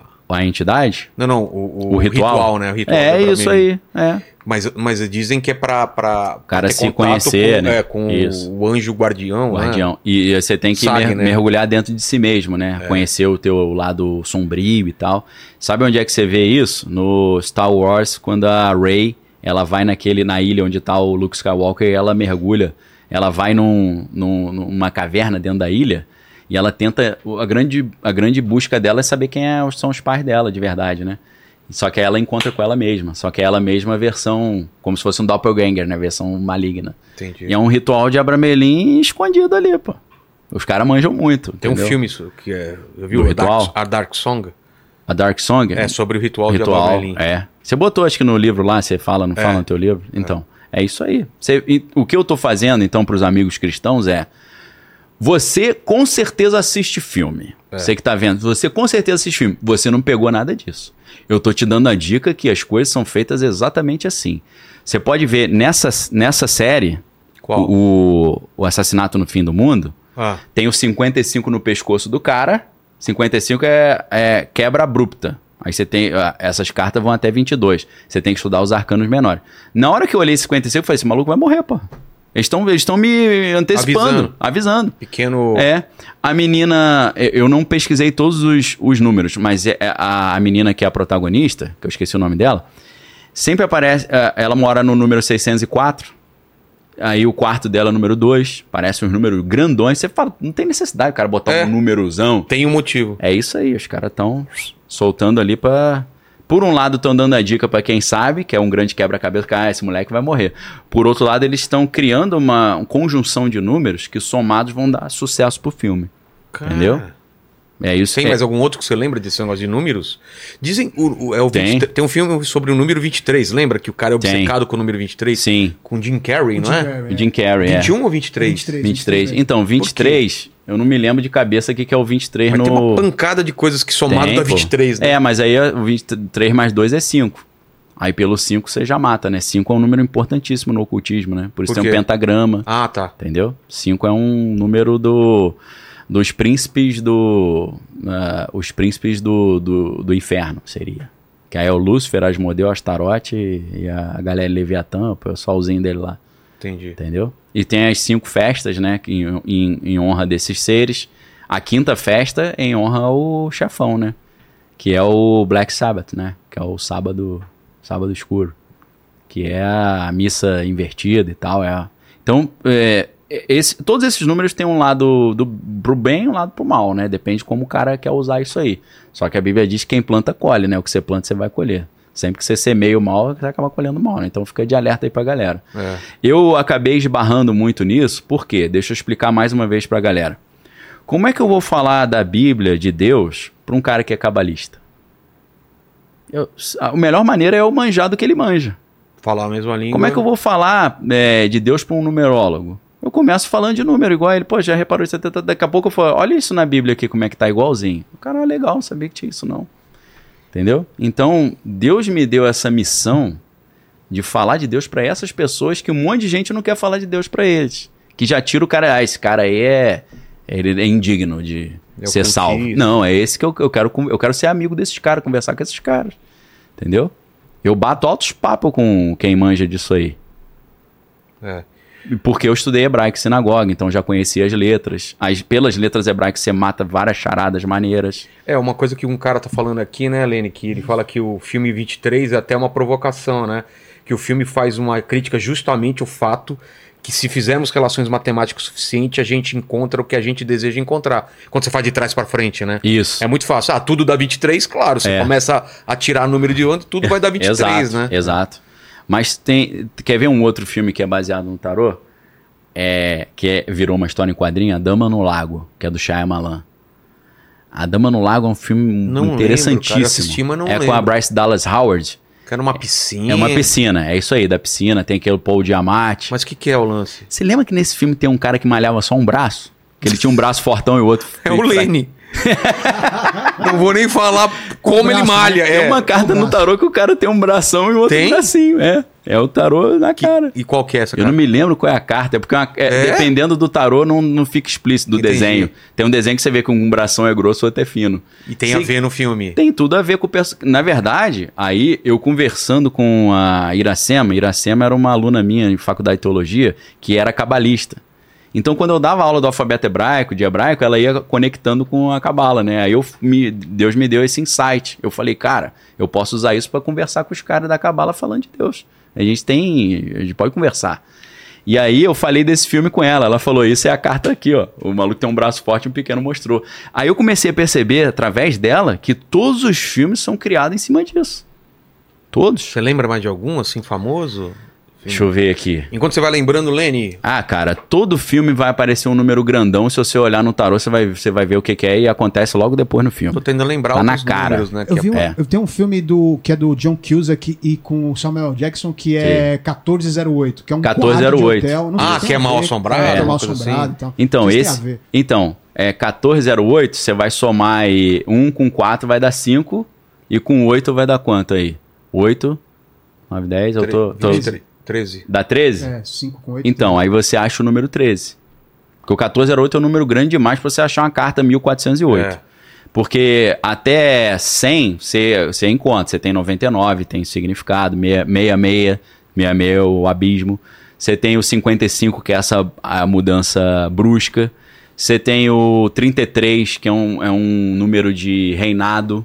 É quem manda, quem é um líder, que é um cara, para eles, é um cara super iluminado.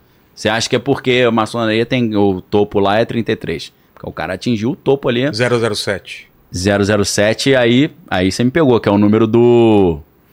O 00 à esquerda, pra mim não faz sentido. É. Eu teria que pegar um especialista pra me, me Mas o explicar. 13, o que, que você ia falar? O 13? É que deu a soma do, do A 4. soma do 13, então eu não me lembro qual que é. Eu consigo achar a letra hebraica 13. Talvez isso me ajude, Tá. né? Porque eu não Mas lembro o 13 que é que 13 associado ali. ao azar aqui, em outros países. É, por causa da sexta-feira 13. Aí já é outra parada. Não é, É. por causa da numerologia, não. Ah, é, não? é um evento que aconteceu numa sexta-feira 13. tá. Que foi quando a igreja perseguiu os templários e matou e prendeu, inclusive, o líder, o Jacques de Molay, que dá origem à ordem, do, à ordem de Molay, que é maçonaria juvenil, né? Antes de 18 anos.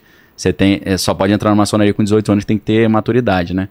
Então, abaixo você tem o Lawton e o, a Ordem de Molay, que são sociedade paramaçônica. Né? E, o, e o que o, o pessoal fala da, da, da maçonaria, acima de um grau, não sei o que, você só. É, então, aí isso é bem especulativo, né? É. Esse William Schnobel, ele diz que, que a maçonaria pra ele só fica legal no grau 97. Nossa! Falei, pô, o cara até- como é que chega lá? É. Aí é o rito de Memphis e Missheim, é um outro rito, uma outra iniciação. E ele fala que ali você começa a entender realmente qual é a proposta da parada. E a proposta da parada, segundo ele, é que Lúcifer é o cara gente boa e Jeová é do mal. Porque nas mais baixas não tem isso, essa. É, aí já é, é a chamada maçonaria especulativa, né? Que o cara, o cara não pratica, ele só especula, né? Então, seria só uma... É, o cara fica ali só Mas não tem especulando. ninguém que saiu da maçonaria e resolveu falar o que, que é É parada? esse cara aí que eu te falei, o William Schnobel. Ah, ele fala? Ele fala, ele foi, ele foi grau 90, e 99, sei lá, eu acho. Então ele, ele conta. E tem um livro, Lúcifer Destronado, onde ele conta um pouco dessa história, da, Ah, é? do testemunho dele. É interessante pra caramba. Eu queria trazer alguém que saiu da maçonaria pra falar sobre maçonaria. É, é complicado, porque cara, eu nunca fui maçom, né? Então eu não, não fiz o É. voto pra falar e eu, eu não sei se é exatamente isso que eu não participei. Agora o cara que fez, ele fez um voto, né? Então, Os caras estão falando que 13 é morte no tarô. É, a É carta isso? da morte. é, 13 é morte, 15 é o diabo, né? É. 15 é o diabo. Então, Você ia falar o quê? Do, esse do- filme, o filme 13 tem a ver com o negócio de morte? O filme que tem 13? Ah, que é o não lembro desse 1408. sim, 1408, né? é, a maior galera morre, né? Tem aquele hotel mal assombrado, né? Ele tenta sair do, do, do quarto, É, acaba voltando isso e ele tem que se matar pra poder sair do Você vê? Então, quando aparece 15 também, meu irmão, quer ver um, que é um filme cheio de. é Esse, por isso que eu falei que esse filme é um quebra-cabeça. O Mundo Depois de Nós. A menina tem um monte de tatuagem com números. E o número dela Qual assoma menina? a, a filha do dono da casa. A moreninha com o granfino. O Ah, cara não que. lembro. O cara no smoking Sei, lá, sei. ele chega com a filha, né? É. A filha dele tem um monte de tatuagem com número. Eu até falei, cara, tá, fica, tá virando moda isso, né? Porque É, o mundo depois de nós, a menina Também. tem um número no pescoço. No outro, assassinato no fim do mundo também. E aí eu, na hora que eu Era olhei. 15? é, a soma, eu não lembro o número, mas a soma dá 15. Que a é? 15 é o diabo. Aí o que, que eu pensei? Essa menina vai ser a do contra. Ela é a do contra. Tudo que quiserem fazer, ela vai falar não. E não dá outra. Ela, o É. filme inteiro, o pai, não, essa família do bem. Não, esses caras estão querendo enrolar a gente, larga ele pra trás. Ela tá sempre do contra, entendeu? Porque o, o diabo é o adversário, né? Nessa, nessa, nessa, nesse misticismo, nessa simbologia.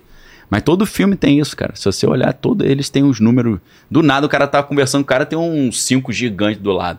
Se você olhar aqui que é o 5, você vê que vai, vai, tem tudo a ver com o filme. No Advogado Diabo tem alguma coisa com número? Advogado Diabo acho que não tem, lembro mas eu não lembro, Também cara. não lembro. Não lembro. Filme que, que Ó. é impressionante, aquele do. Com Robert De Niro e com. o- que é um de investigação lá, que é o. Vou lembrar depois o nome. Com o Alpatino? Robert De Niro e Alpatino? não, acho que não é o Al Patino. Mas fala o que você fala. O. Ih, rapaz, me esqueci o que eu ia falar. Não. O mundo, o assassinato no fim do mundo, quantas pessoas eles estavam lá? Não lembro. Nove. Essa elite que É, nove a também é um elite- número. É os nove homens desconhecidos, pô, que eu te falei. É, É, o grupo da, da elite que manda no planeta Terra. pô. Eram nove pessoas. Aí ficaram oito, né? Porque um morreu. É, não, Aí- depois vai morrendo outros. É. Você não viu ainda. É, é, é verdade, fala, é verdade. fala, Leni. Olha só, o pessoal mandou aqui é, sobre o almirante. É, o almirante. Bird. É, o Bir- Ah. Bird. Era o que mesmo? É o seguinte, ele, ele, ele foi. Ele fala que existem é, países além do Ártico. Ah, aí- beleza. é, Lembrei, aí teoria da Terra plana. É, e aí Tá. eu vou juntar com a pergunta da pastora Cristina, que ela Sim. fala aqui o seguinte: sobre o, o sigilo do, é, do- da Antártica, por que há tantos segredos relacionados a esse lugar? Então, é, pode ser que não seja só por causa da Terra plana, não. Eu não sou adepto da Terra plana, Nem não, eu, não, mas. não faz o menor sentido. É, eu respeito quem é e tal, mas eu, eu não, não, não me convenceu ainda. Eu sou, eu sou inverso da Terra plana, porque a Terra plana tem o domo, aí o cara não consegue sair É. do domo. Pra mim é o contrário. Pra mim, os Estados Unidos tem nave que ele vai em qualquer lugar que ele quiser.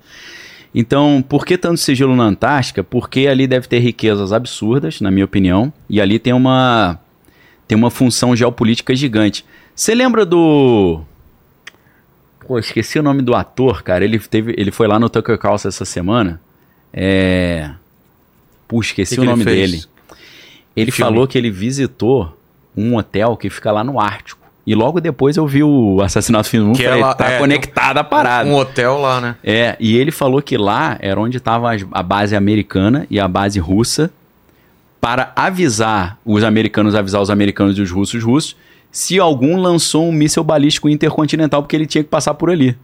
Então era tipo o cara falar, ó, americanos, vocês têm mais cinco minutos, porque pa- acabou de passar um míssil Mas não balístico. precisa também ter. É, dá não pra ter- precisava, não é, precisava. é. Mas como tem negócio de é, mísseis que são...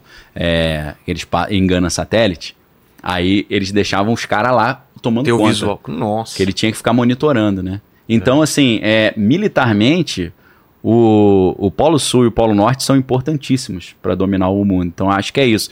Não, se, não acho que seja apenas porque tem uma muralha que depois dela tem outras civilizações e outros continentes. Eu até acharia maneiro, porque eu gostava beça de Game of Thrones, e aí tem aquela muralha que tem um gigante depois, né? É. Eu acho que o, o George Martin é meio, né? É. Ele gosta dessas paradas aí. Total, E eu total. acho maneiraço o negócio dos White Walkers, né? Eu gostei demais Porra, daquilo. não, Achei cara, incrível. A mitologia do, do Game of Thrones é, É, muito boa. incrível. O, o filme do Robert De Niro que estava tentando lembrar não é o Amigo Oculto. Ó, tem não. gente Não, falando aí, Daniel é pastor astrólogo. Eu não sou pastor astrólogo, não. Eu sou um pastor que evangeliza o astrólogo e você não evangeliza porque você não sabe nada de astrologia. o astrólogo não quer ouvir o que você vai falar. Porque a Bíblia diz que nós somos pescadores de homens e de mulheres. Para pescar tem que ter isca. A isca é você conhecer o que o cara conhece. Aí começa uma conversa, ok? Não sou pastor astrólogo, não. Sou pastor que evangeliza o astrólogo e desafio você que me chamou de pastor astrólogo a evangelizar os astrólogos. Se você não evangelizar pelo menos um astrólogo na tua vida, você vai estar em contradição com a tua palavra.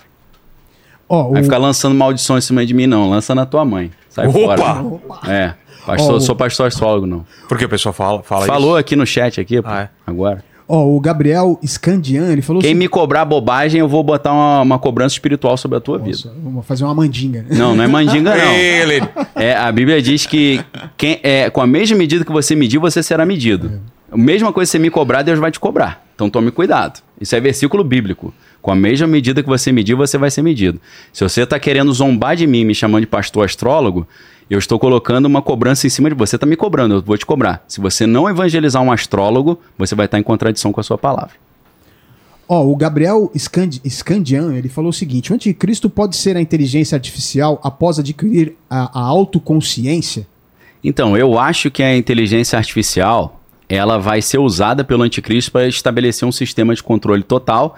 E eu creio, como eu falei aqui mais cedo, que a inteligência artificial vai operar a imagem da besta. A imagem da besta será uma materializa- materialização daquilo que talvez no filme lá do é, Missão Impossível o último, né? Que é o, o parte, dia né? do o dia da the Day of the Reckoning, negócio assim, primeira parte É. que é a, a entidade, o nome, né? É. Eu acho que aquilo ali é tipo a imagem. Pra mim, a inteligência artificial é a imagem da besta. Agora, se você parte do princípio que seres espirituais são inteligências artificiais que Deus criou, que estão, algumas delas querendo assumir o controle de hardwares humanos, de corpos humanos, aí o anticristo pode ser uma inteligência artificial também nesse sentido, né? Se você expande o conceito de inteligência artificial.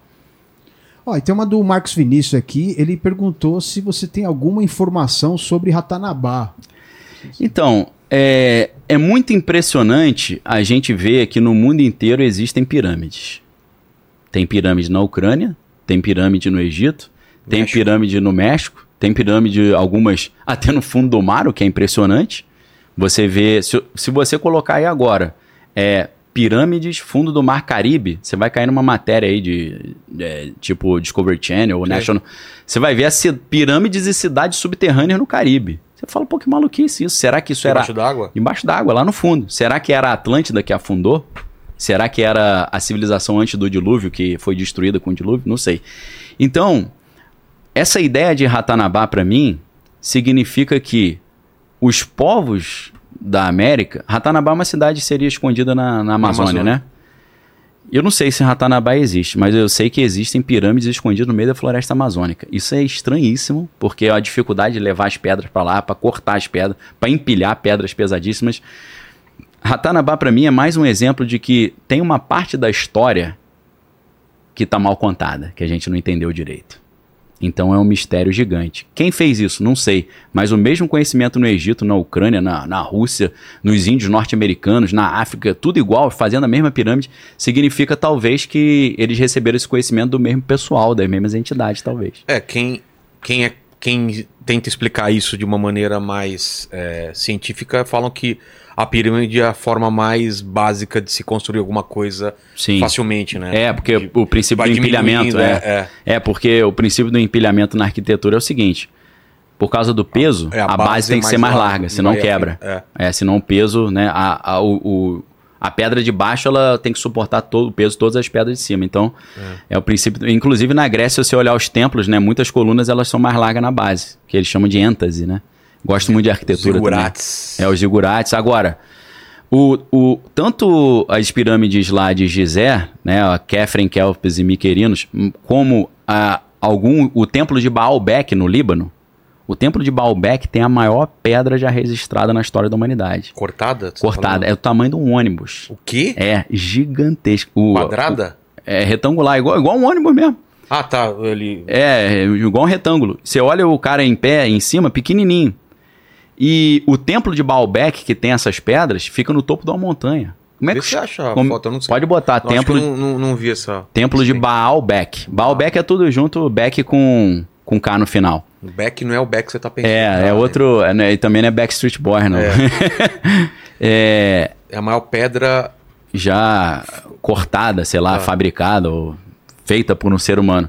Essas pedras, inclusive algumas do, do Egito, os guindastes de hoje não conseguem carregar. Então, ou esses caras tinham uma tecnologia que a gente não conhece de antigravidade ou de, de guindaste, ou alguns mais conspiracionistas dizem que era o gigante que carregavam, né? Eu não sei como é que os caras fizeram isso. Mas o esquema de polia, sei lá, uns negócios pra diminuir o peso e colocar, sabe? É, sim. Tem, tem uns macetes, mas mesmo assim, cara, é É difícil. esse? É esse tempo, mas você bota. É que aí não dá pra ver, é, né, em cima é da montanha. porque eles constru... é, o templo de Baalbek ele tem uma base que é, Vê se você acha uma foto mais. é, bota Baalbek e pedra é, em cima da ou montanha. pedra gigante, sei A lá. pedra tá no meio aí, ou essa pedra Tá, na, tá na, na- na- no alicerce. Ah, tá. As gigantes estão ali embaixo, é porque daqui não dá pra ver. Só que eles largaram algumas pedras no meio do caminho que eles conseguiram levar. Tá. Essas são Que gigantescas. seriam pra, pra ir. É, tem, que- tem que tenta achar foto só da pedra, bota Onde é isso aí? É no Líbano. Baalbek é no Líbano. Só que eles construíram um templo grego em cima de um templo ancestral que já tinha, ficou meio misturado, ah, né? tá. É igual em Karnak no Acontecia, Egito. é. Karnak, cada um que chegou, botou um pedaço do templo e misturou é, grego com Parece que egípcio. tem alguns lugares, ou são sagrados, ou a galera en- entende É, que essa, vai construir um templo em cima do outro, É. né? Isso aí você pode ver, né? Muita igreja em topo de colina. Então, mas por que isso? Aí é um conhecimento de geometria sagrada. Aí você tem que lembrar que quem construía os, os castelos e, e os templos eram os construtores sagrados, né? Que deram origem à maçonaria, né? Que tinham. Que Tem um conhecimento- guardavam esse conhecimento. Guardavam esse conhecimento. Aí não tá dando pra ver, não. É. Deixa eu ver aqui, ó. Se você botar, é, deixa eu ver aqui, Baalbek. Aí eu, em inglês eu costumo achar mais fácil o negócio. Baalbek Você É, procura em inglês? Rock. Obviously. Aqui, ó. Olha o tamaninho, olha o tamaninho da pedra. Nossa! Ah, Dá pra, pode mostrar aqui? Lógico. Aqui, ó. Baalbek Tá. Huge Rock. Nossa, mano. Tem, tem outras mais. Tem outras fotos mais interessantes que é. essa aqui, por exemplo. Aqui, ó. Como é que o cara carrega um negócio desse? É. Mano, parece o, o Lenny depois que sai do banheiro e deixa umas coisas Não é do na- tamanho do ônibus? É o tamanho do ônibus, cara. Estourou, né? o Lenny deixa um toroço no. Ah, aqui tem uma com a galera em cima, que dá pra ter a noção da É. proporção. Mano. Não é, é um ônibus. É o É. tamanho do ônibus. E com recortadinho certinho, né? Perfeito. E como é que. Isso, o templo é no topo da montanha. O cara ainda tinha que levar. Porque a pedreira de onde eles tiraram era lá embaixo, longe, quilômetros de distância. Umas coisas que não faz sentido para aquela época, né? Total. Porque hoje a gente não tem guindaste para carregar isso. Um cara que estuda muito isso é um cara chamado Graham Hancock, para quem quiser pesquisar. Ele já foi no Joe Rogan, já foi em vários podcasts. Os livros e os documentários dele são incríveis. Ele mostra coisas e você fala, cara, como é que o pessoal sem guindaste, sem caminhão, sem nada, faz, sem rodando, fazia essas coisas? É muita maluquice. E, e o que o que você acha sobre a Arca da Aliança, né? Porque tem aquele Pô, a Arca da Aliança é um assunto ma maneiríssimo. Putz, é demais, né? O Maneiríssimo. tem- tá na Etiópia, É. outro- outros dizem que já tá lá em, em Jerusalém. É, onde tá é difícil saber, né? Agora, a pergunta é por que que esconderam?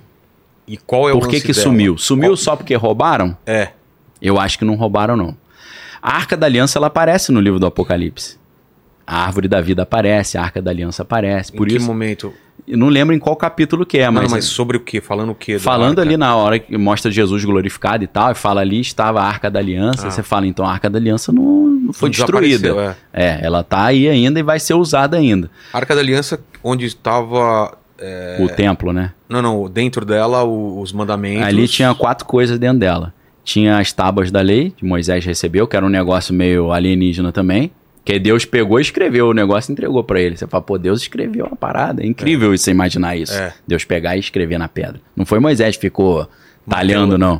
Então tem as tábuas da lei, tem o a vara de Arão que floresceu. Isso é interessantíssimo, né? Porque Deus escolheu Arão para ser o líder espiritual. Da família de Arão saíram todos os sacerdotes, né? Os Kohanim em hebraico.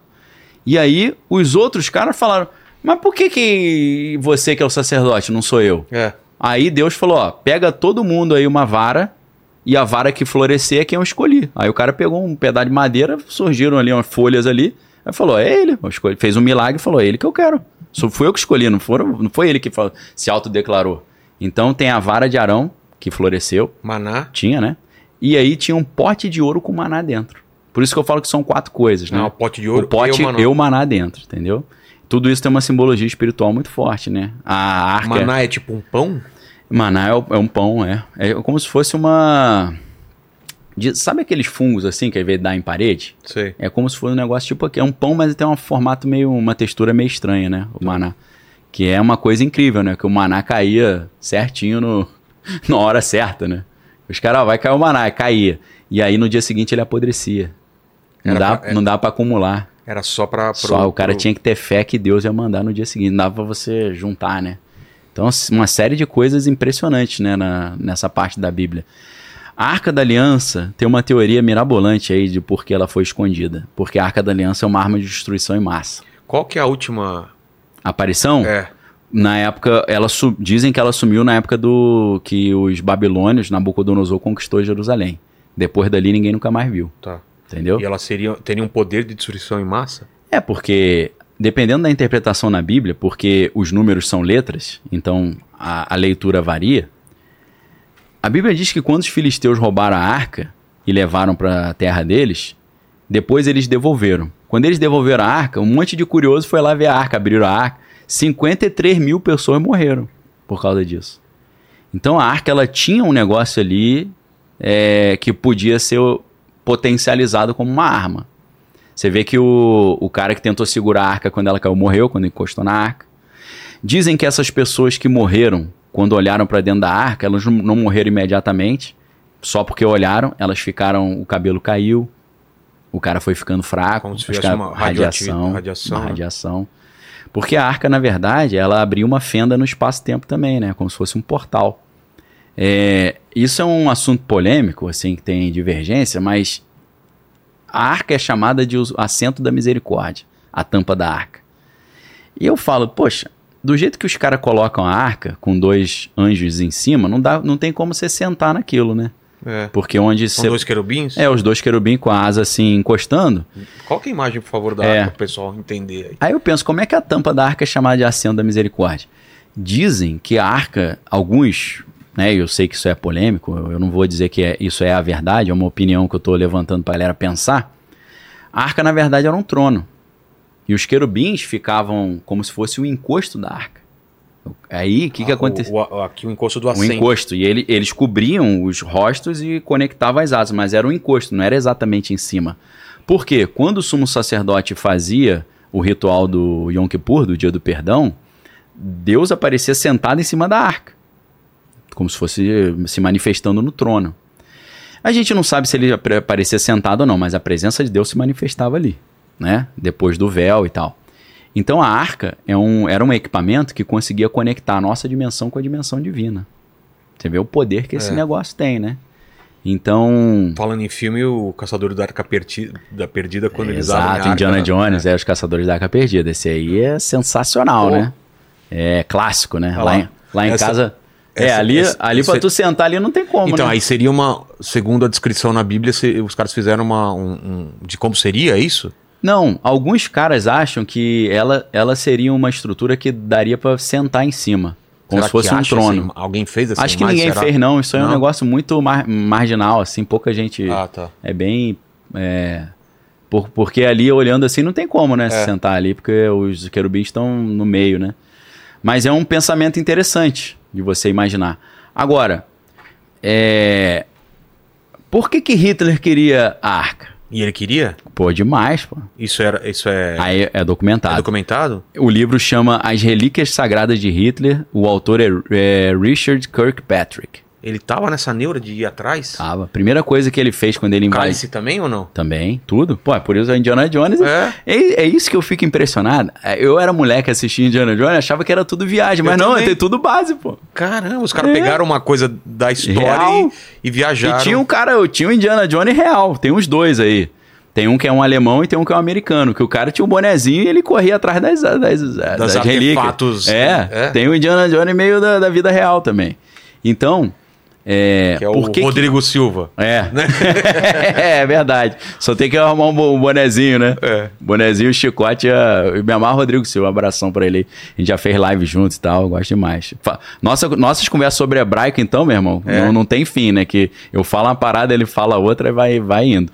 Então, Hitler tava. O Hitler- Nesse livro, o que que fala? o Hitler, ele tinha uma obsessão por esses, essas relíquias, porque ele acreditava que se ele tivesse de posse dessas relíquias, ele seria invencível. Isso é o, o que os histori- historiadores geralmente dizem. Quando ele foi lá é, no museu da, da Áustria, a primeira coisa que ele fez foi pegar a lança de Longino, que é a lança que teria perfurado Jesus. Entendeu?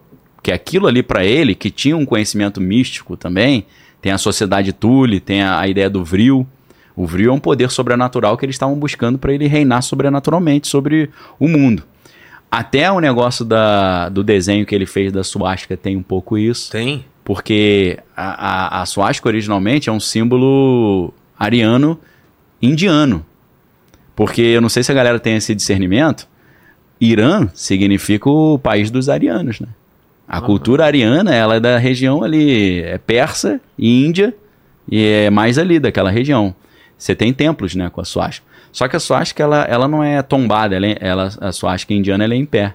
Ele rodou ela para a esquerda como se dissesse o seguinte, eu tô usando força espiritual, mas do, do lado do, do mal. Entendi. É, Ela tá rodando pro lado invertido, ele inverteu. Aí entra aquele negócio que eu te falei, da cruz invertida, de você falar as coisas ao contrário, de Deus falar uma coisa e fazer o inverso daquilo.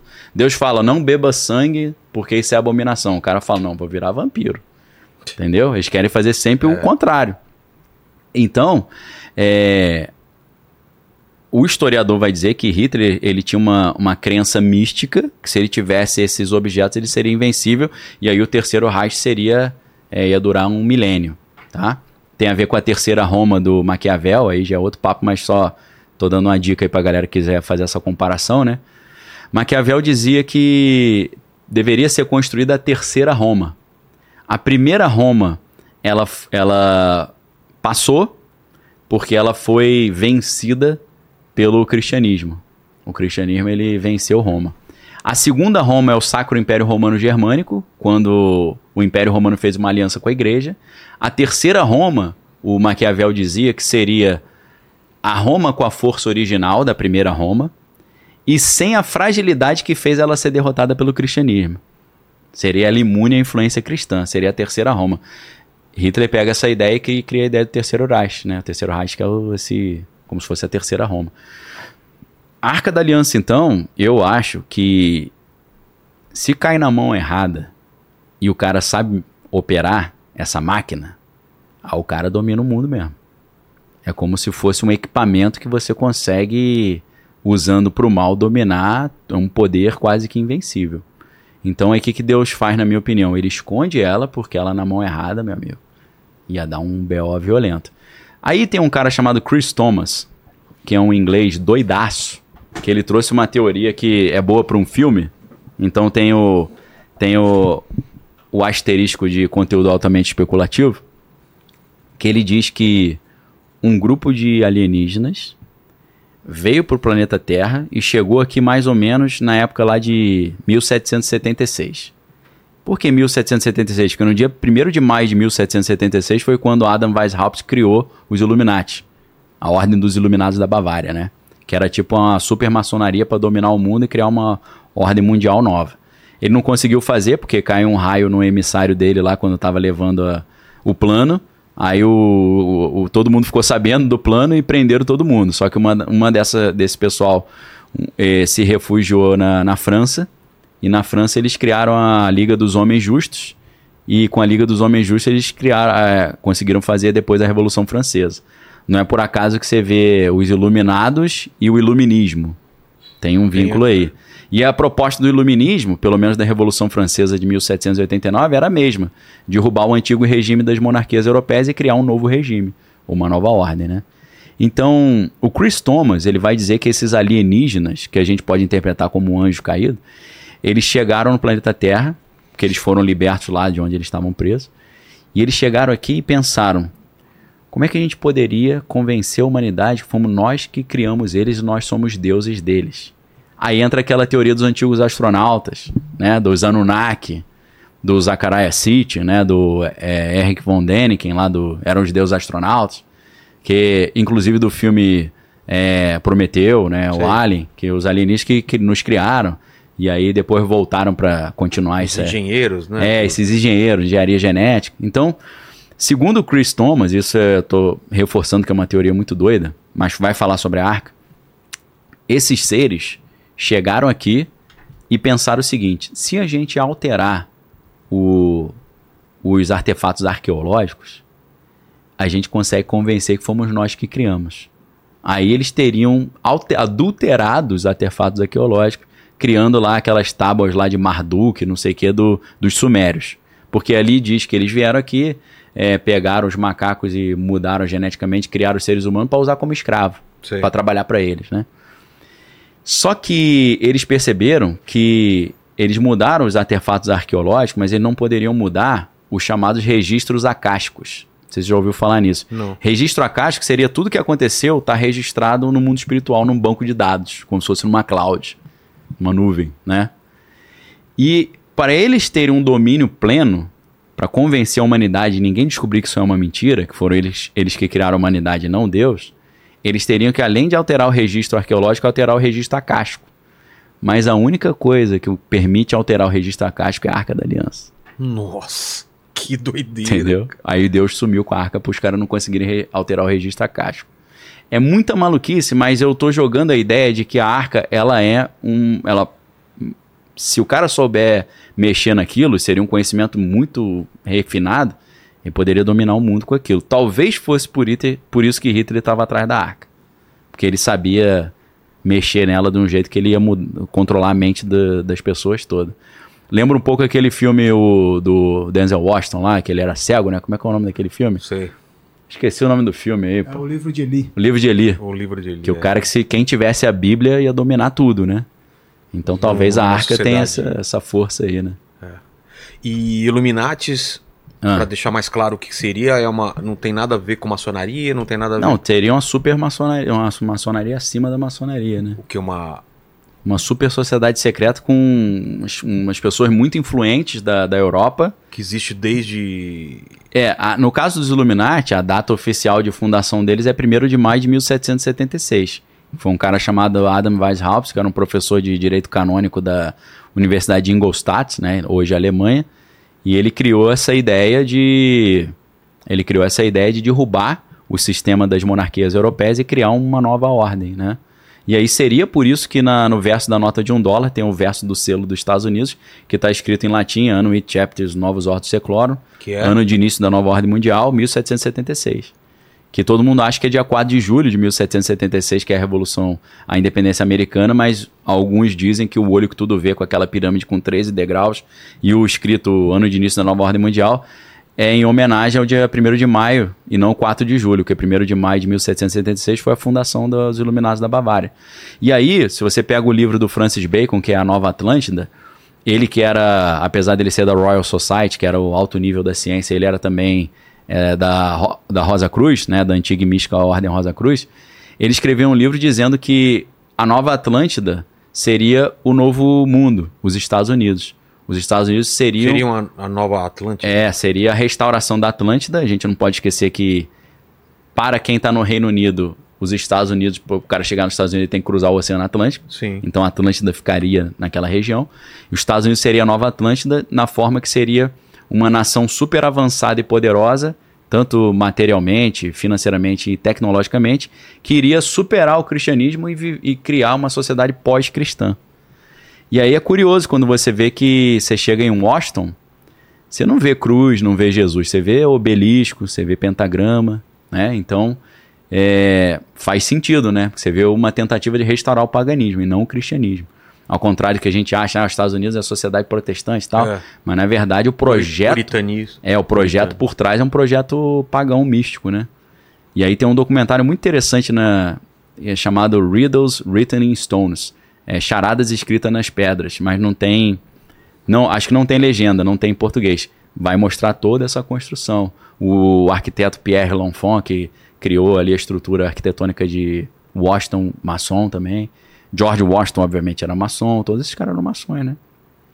O lance da Atlântida é, seria é, é, antes do dilúvio. É, a Atlântida seria é, para o para a teosofia, por exemplo, a Atlântida era uma sociedade que evoluiu muito, mas eles ficaram meio vaidosos e arrogantes, começaram a usar a tecnologia para o mal. Seria essa galera que construiu pirâmide Sim. e tinha, pô, você chega lá no templo de Luxor no Egito, você vê desenho de helicóptero, pô, de astronautas, negócio, você fala, não é possível, né? Eles dizem que é porque essa sociedade pré-diluviana tinha tecnologia impressionante. Só que eles estavam usando isso pro mal. Aí os deuses falaram, ó, aí não. Aí afundaram o negócio. Tipo uma torre de Babel também, né?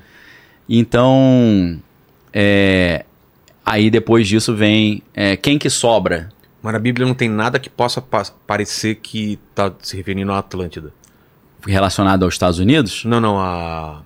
ao dilúvio e a Atlântida É, não... foi submersa. Não Hum. tem nada. É, a gente só é, a gente só tem o dilúvio, né? Tá. E a gente sabe que ali a Bíblia diz em Gênesis 6, exatamente no capítulo que fala do dilúvio, que os anjos, os filhos de Deus, né, coabitaram com as mulheres e produziram os gigantes. Então a gente tem esse negócio dos gigantes, né?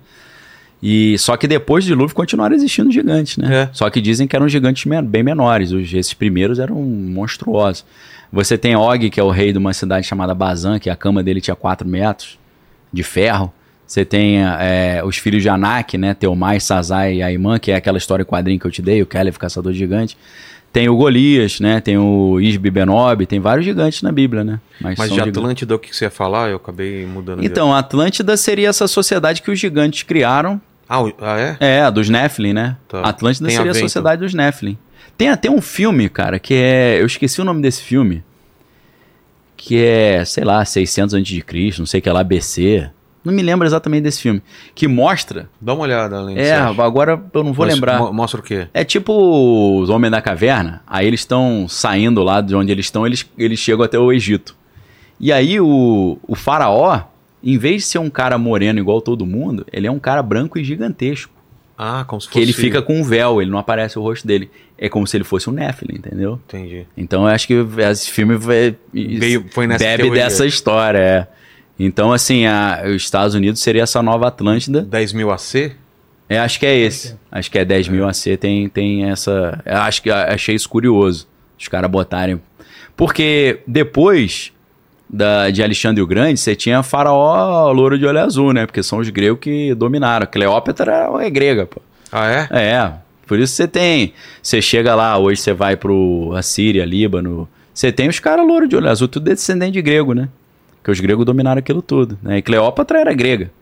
Então, se fosse um faraó branco mais pra frente, ah, tá, se falar, é um grego, né? Mas, pô, 10 mil antes de Cristo, faraó louro gigantesco, de 3 metros de altura, você fala, cara, é um Néfili, né? É, e o Santoro era o Xerxes, né? Que ele É, era Xerxes, gigante. é. pelo menos O representa- 300 é incrível, representado- Frank Miller, né? Representaram ele no, no 300 como se fosse um cara... Um gigante um também. gigante, Mas você né? vê que no 2, ele não era gigante, ele passou por um rito de, de transformação. É. né? De- ele era um cara normal que cresceu, porque ele, ele incorporou essas entidades lá da, da Pérsia, né? Fala, Aline, vamos para as últimas perguntas que a gente tá lá. batendo duas horas de live já. Olha lá, tem, ó, tem uma do Josef Elias, que ele fala aqui, ó. é, Daniel, fala um pouco sobre o projeto Blue Beam. O projeto Blue Beam é um projeto de holograma, né? Que eles projetam coisas no céu, que através Tem do Blue qual... Book que é de, de Blue OVNI, Book né? de OVNI. Blue Beam também. O Blue Beam, Também? ele, ele pode projetar, por exemplo, uma falsa invasão alienígena, um falso retorno de Jesus, botar um Jesus no céu falando. Uma coisa holográfica. É, de holograma. Então a gente tem que ficar de olho. Mas de porque onde é, saiu essa ideia aí? Essa ideia é operação psicológica, né? Pra enganar. Não, não, mas onde que, que, que- se falou disso? É, De se, que se fala disso, É. é, pa- me parece que é equivalente ao Blue Book. É um tipo um, um projeto secreto do governo americano Ah, tá. que eles tiveram acesso por causa da lei de acesso à informação. Entendi. Até onde eu sei, acho que é isso. tá. Se eu Aqui- não tô errado. Aqui foi. Muita gente falando Foi? falar sobre o Beleza. Papa, sobre o Papa. O que, que é pra falar sobre o Papa? Não sei, cara. coisa? Também não Não sei. entendi. Saiu um livro novo aí, que é o pela editora Ec- Eclésia, que tem na minha livraria também, que é interessantíssimo, que se chama, em inglês ele é Windswept House, em português eu não me lembro como é que ficou. Deixa eu ver aqui como é que ficou aqui.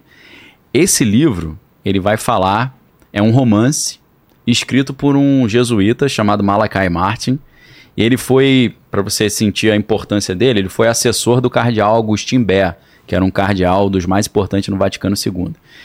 Nesse romance, ele conta a história de que satanistas invadiram o Vaticano para tentar dominar o Vaticano e se infiltraram lá e tal, e tem uma maior conspiração ali. Esse. Depois que esse cara escreveu esse livro, ele. Perguntaram para ele quanto de verdade tinha nesse livro. Ele falou 80%. Nossa. E ele falou que só deu pra escrever como ficção. Só que esse cara depois ele foi abrindo muito o bico e foi recebendo mais ameaças, porque ele tava falando coisas que não era pra falar. E ele tinha ele morava nos Estados Unidos, acho que na Carolina do Sul. Ele, ele era um irlandês, né? Ele morava no Vaticano. Quando ele descobriu essas coisas, entre aspas, ele abandonou os jesuítas, pediu isenção dos votos e tal, foi morar nos Estados Unidos. E ele comentou com o padre, que era amigo dele lá, da paróquia que ele frequentava, e falou: pô, os caras estão querendo me matar e tal, por causa das coisas que eu falei. Aí ele apareceu morto, assim, caiu da escada lá na- no prédio dele. Misteriosamente. Aí o padre amigo dele começou a falar: ó, mataram ele, mataram esse padre, e um cara entrou com um revólver e matou o cara no meio da missa lá. Nossa. Então, assim, é, é um livro interessante, né? Mas ele fala que, que se filtrou e aí. Aí a história é longa, É né? longa. Tem uma preparação pro anticristo, Ah, tá. é levantar um falso papa, mó loucura. É parada tipo o bebê de Rosemary, o negócio. Mas assim, se o cara tá, quer saber de papa, eu não sei o que ele quer saber, eu dei uma dica de um livro. Tá. Eu, Você eu só preciso. Deixa eu achar o nome desse livro aqui, peraí. É. Windswept House é em inglês. Os caras falam, segura o Daniel aí, Vilela. É. Pô, quatro horas de live, o cara quer que segura, Segura, mas pô, coitado, ele tem que viver a vida dele também, né? Deixa eu ver aqui. Eu vou, vou buscar pelo autor. Tá. Enquanto isso, Lênis, vamos falar dos nossos patrocinadores, né? Exato. Que tem os links nas- na descrição e o QR Code na, tela, de estratégia concursos, né? Para você seguir na. na- quiser passar nos concursos passar nos públicos concursos aí, públicos. né? É, cara, é só hoje, né? Ainda é hoje? Aqui, Ainda ó. é hoje. Ainda é O- hoje. do- Achei.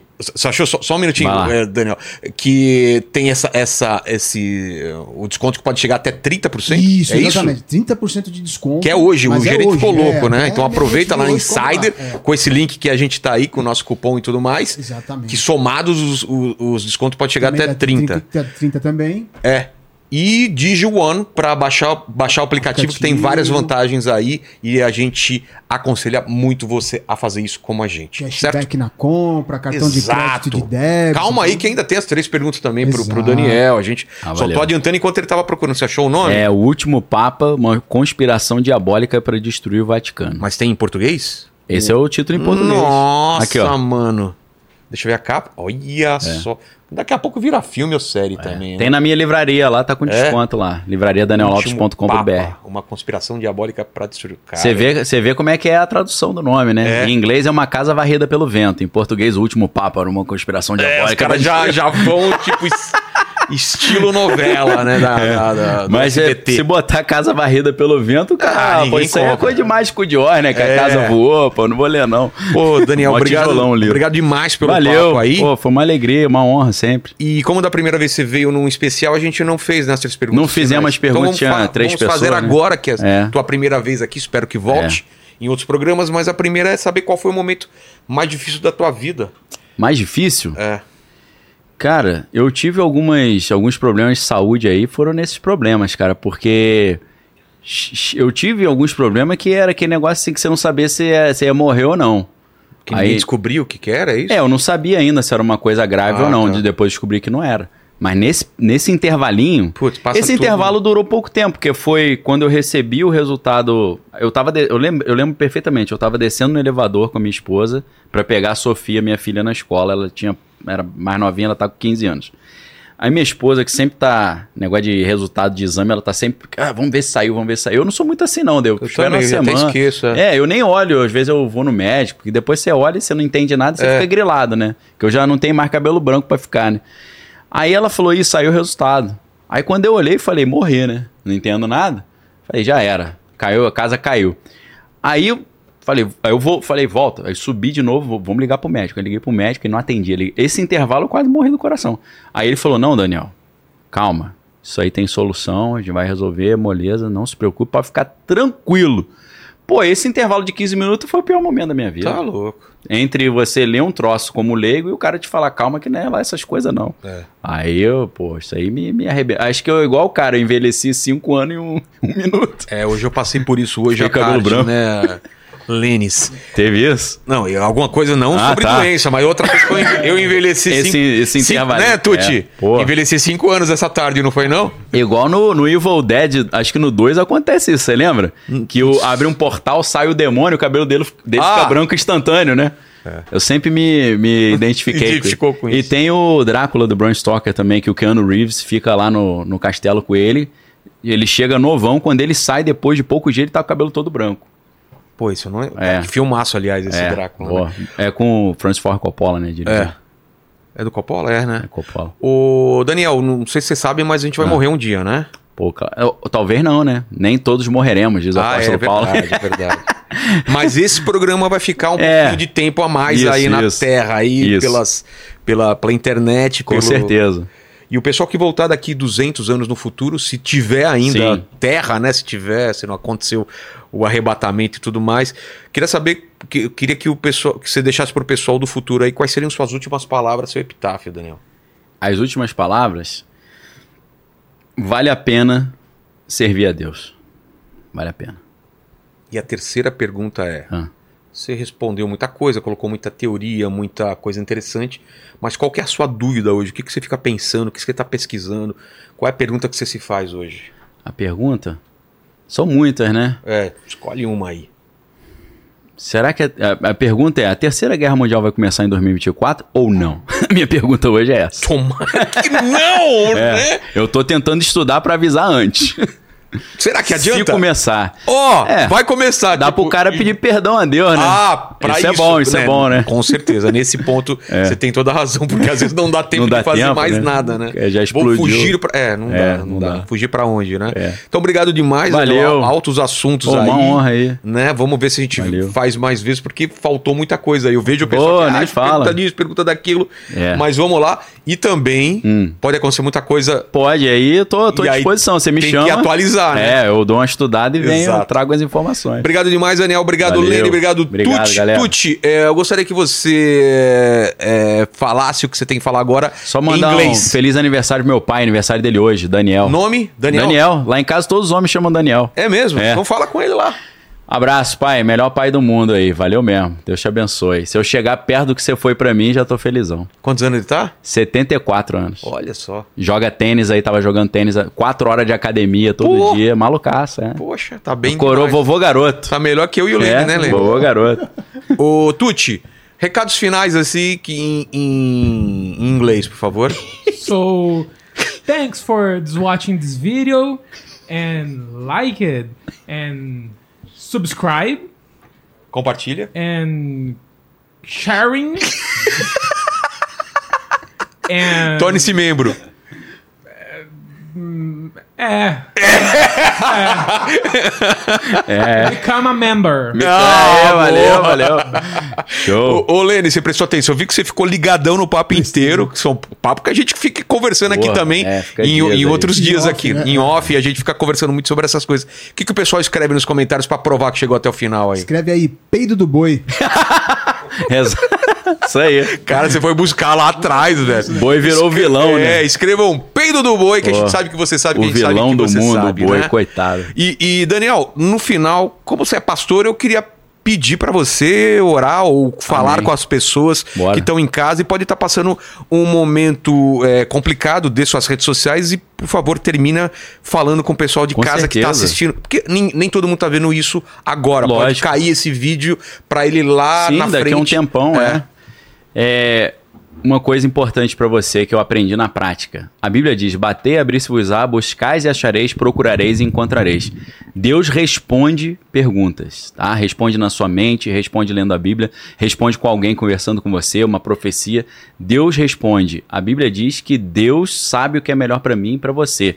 A Bíblia diz o seguinte: pra você não se conformar com esse mundo, mas se transformar, renovando a sua mente, pra você descobrir qual é a boa, perfeita e agradável vontade de Deus. Fala com ele, Deus, eu quero saber o que é melhor pra mim. Ele vai te revelar. Ele, re- ele revelou pra mim, revela pra um monte de gente que eu conheço, vai revelar pra você também, porque ninguém aqui é melhor do que ninguém.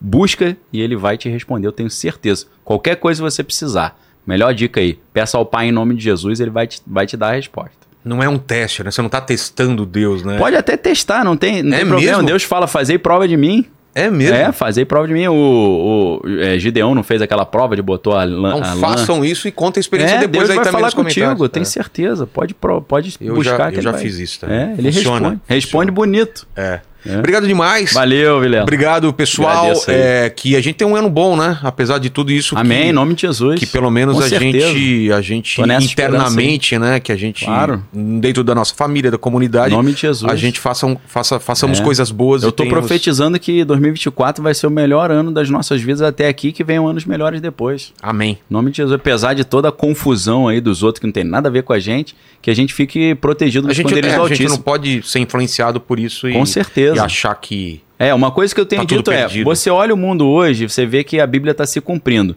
Só que geralmente você olha, só vê que a parte ruim está se cumprindo. A parte boa vai se cumprir também. É, É. sinal que os duas Isso lá é esperança, tudo está cumprindo. É. Com certeza. Então, legal, fiquem com Valeu. Deus. Beijo no cotovelo e tchau. Escrevam peido do boi aí nos comentários. Até mais.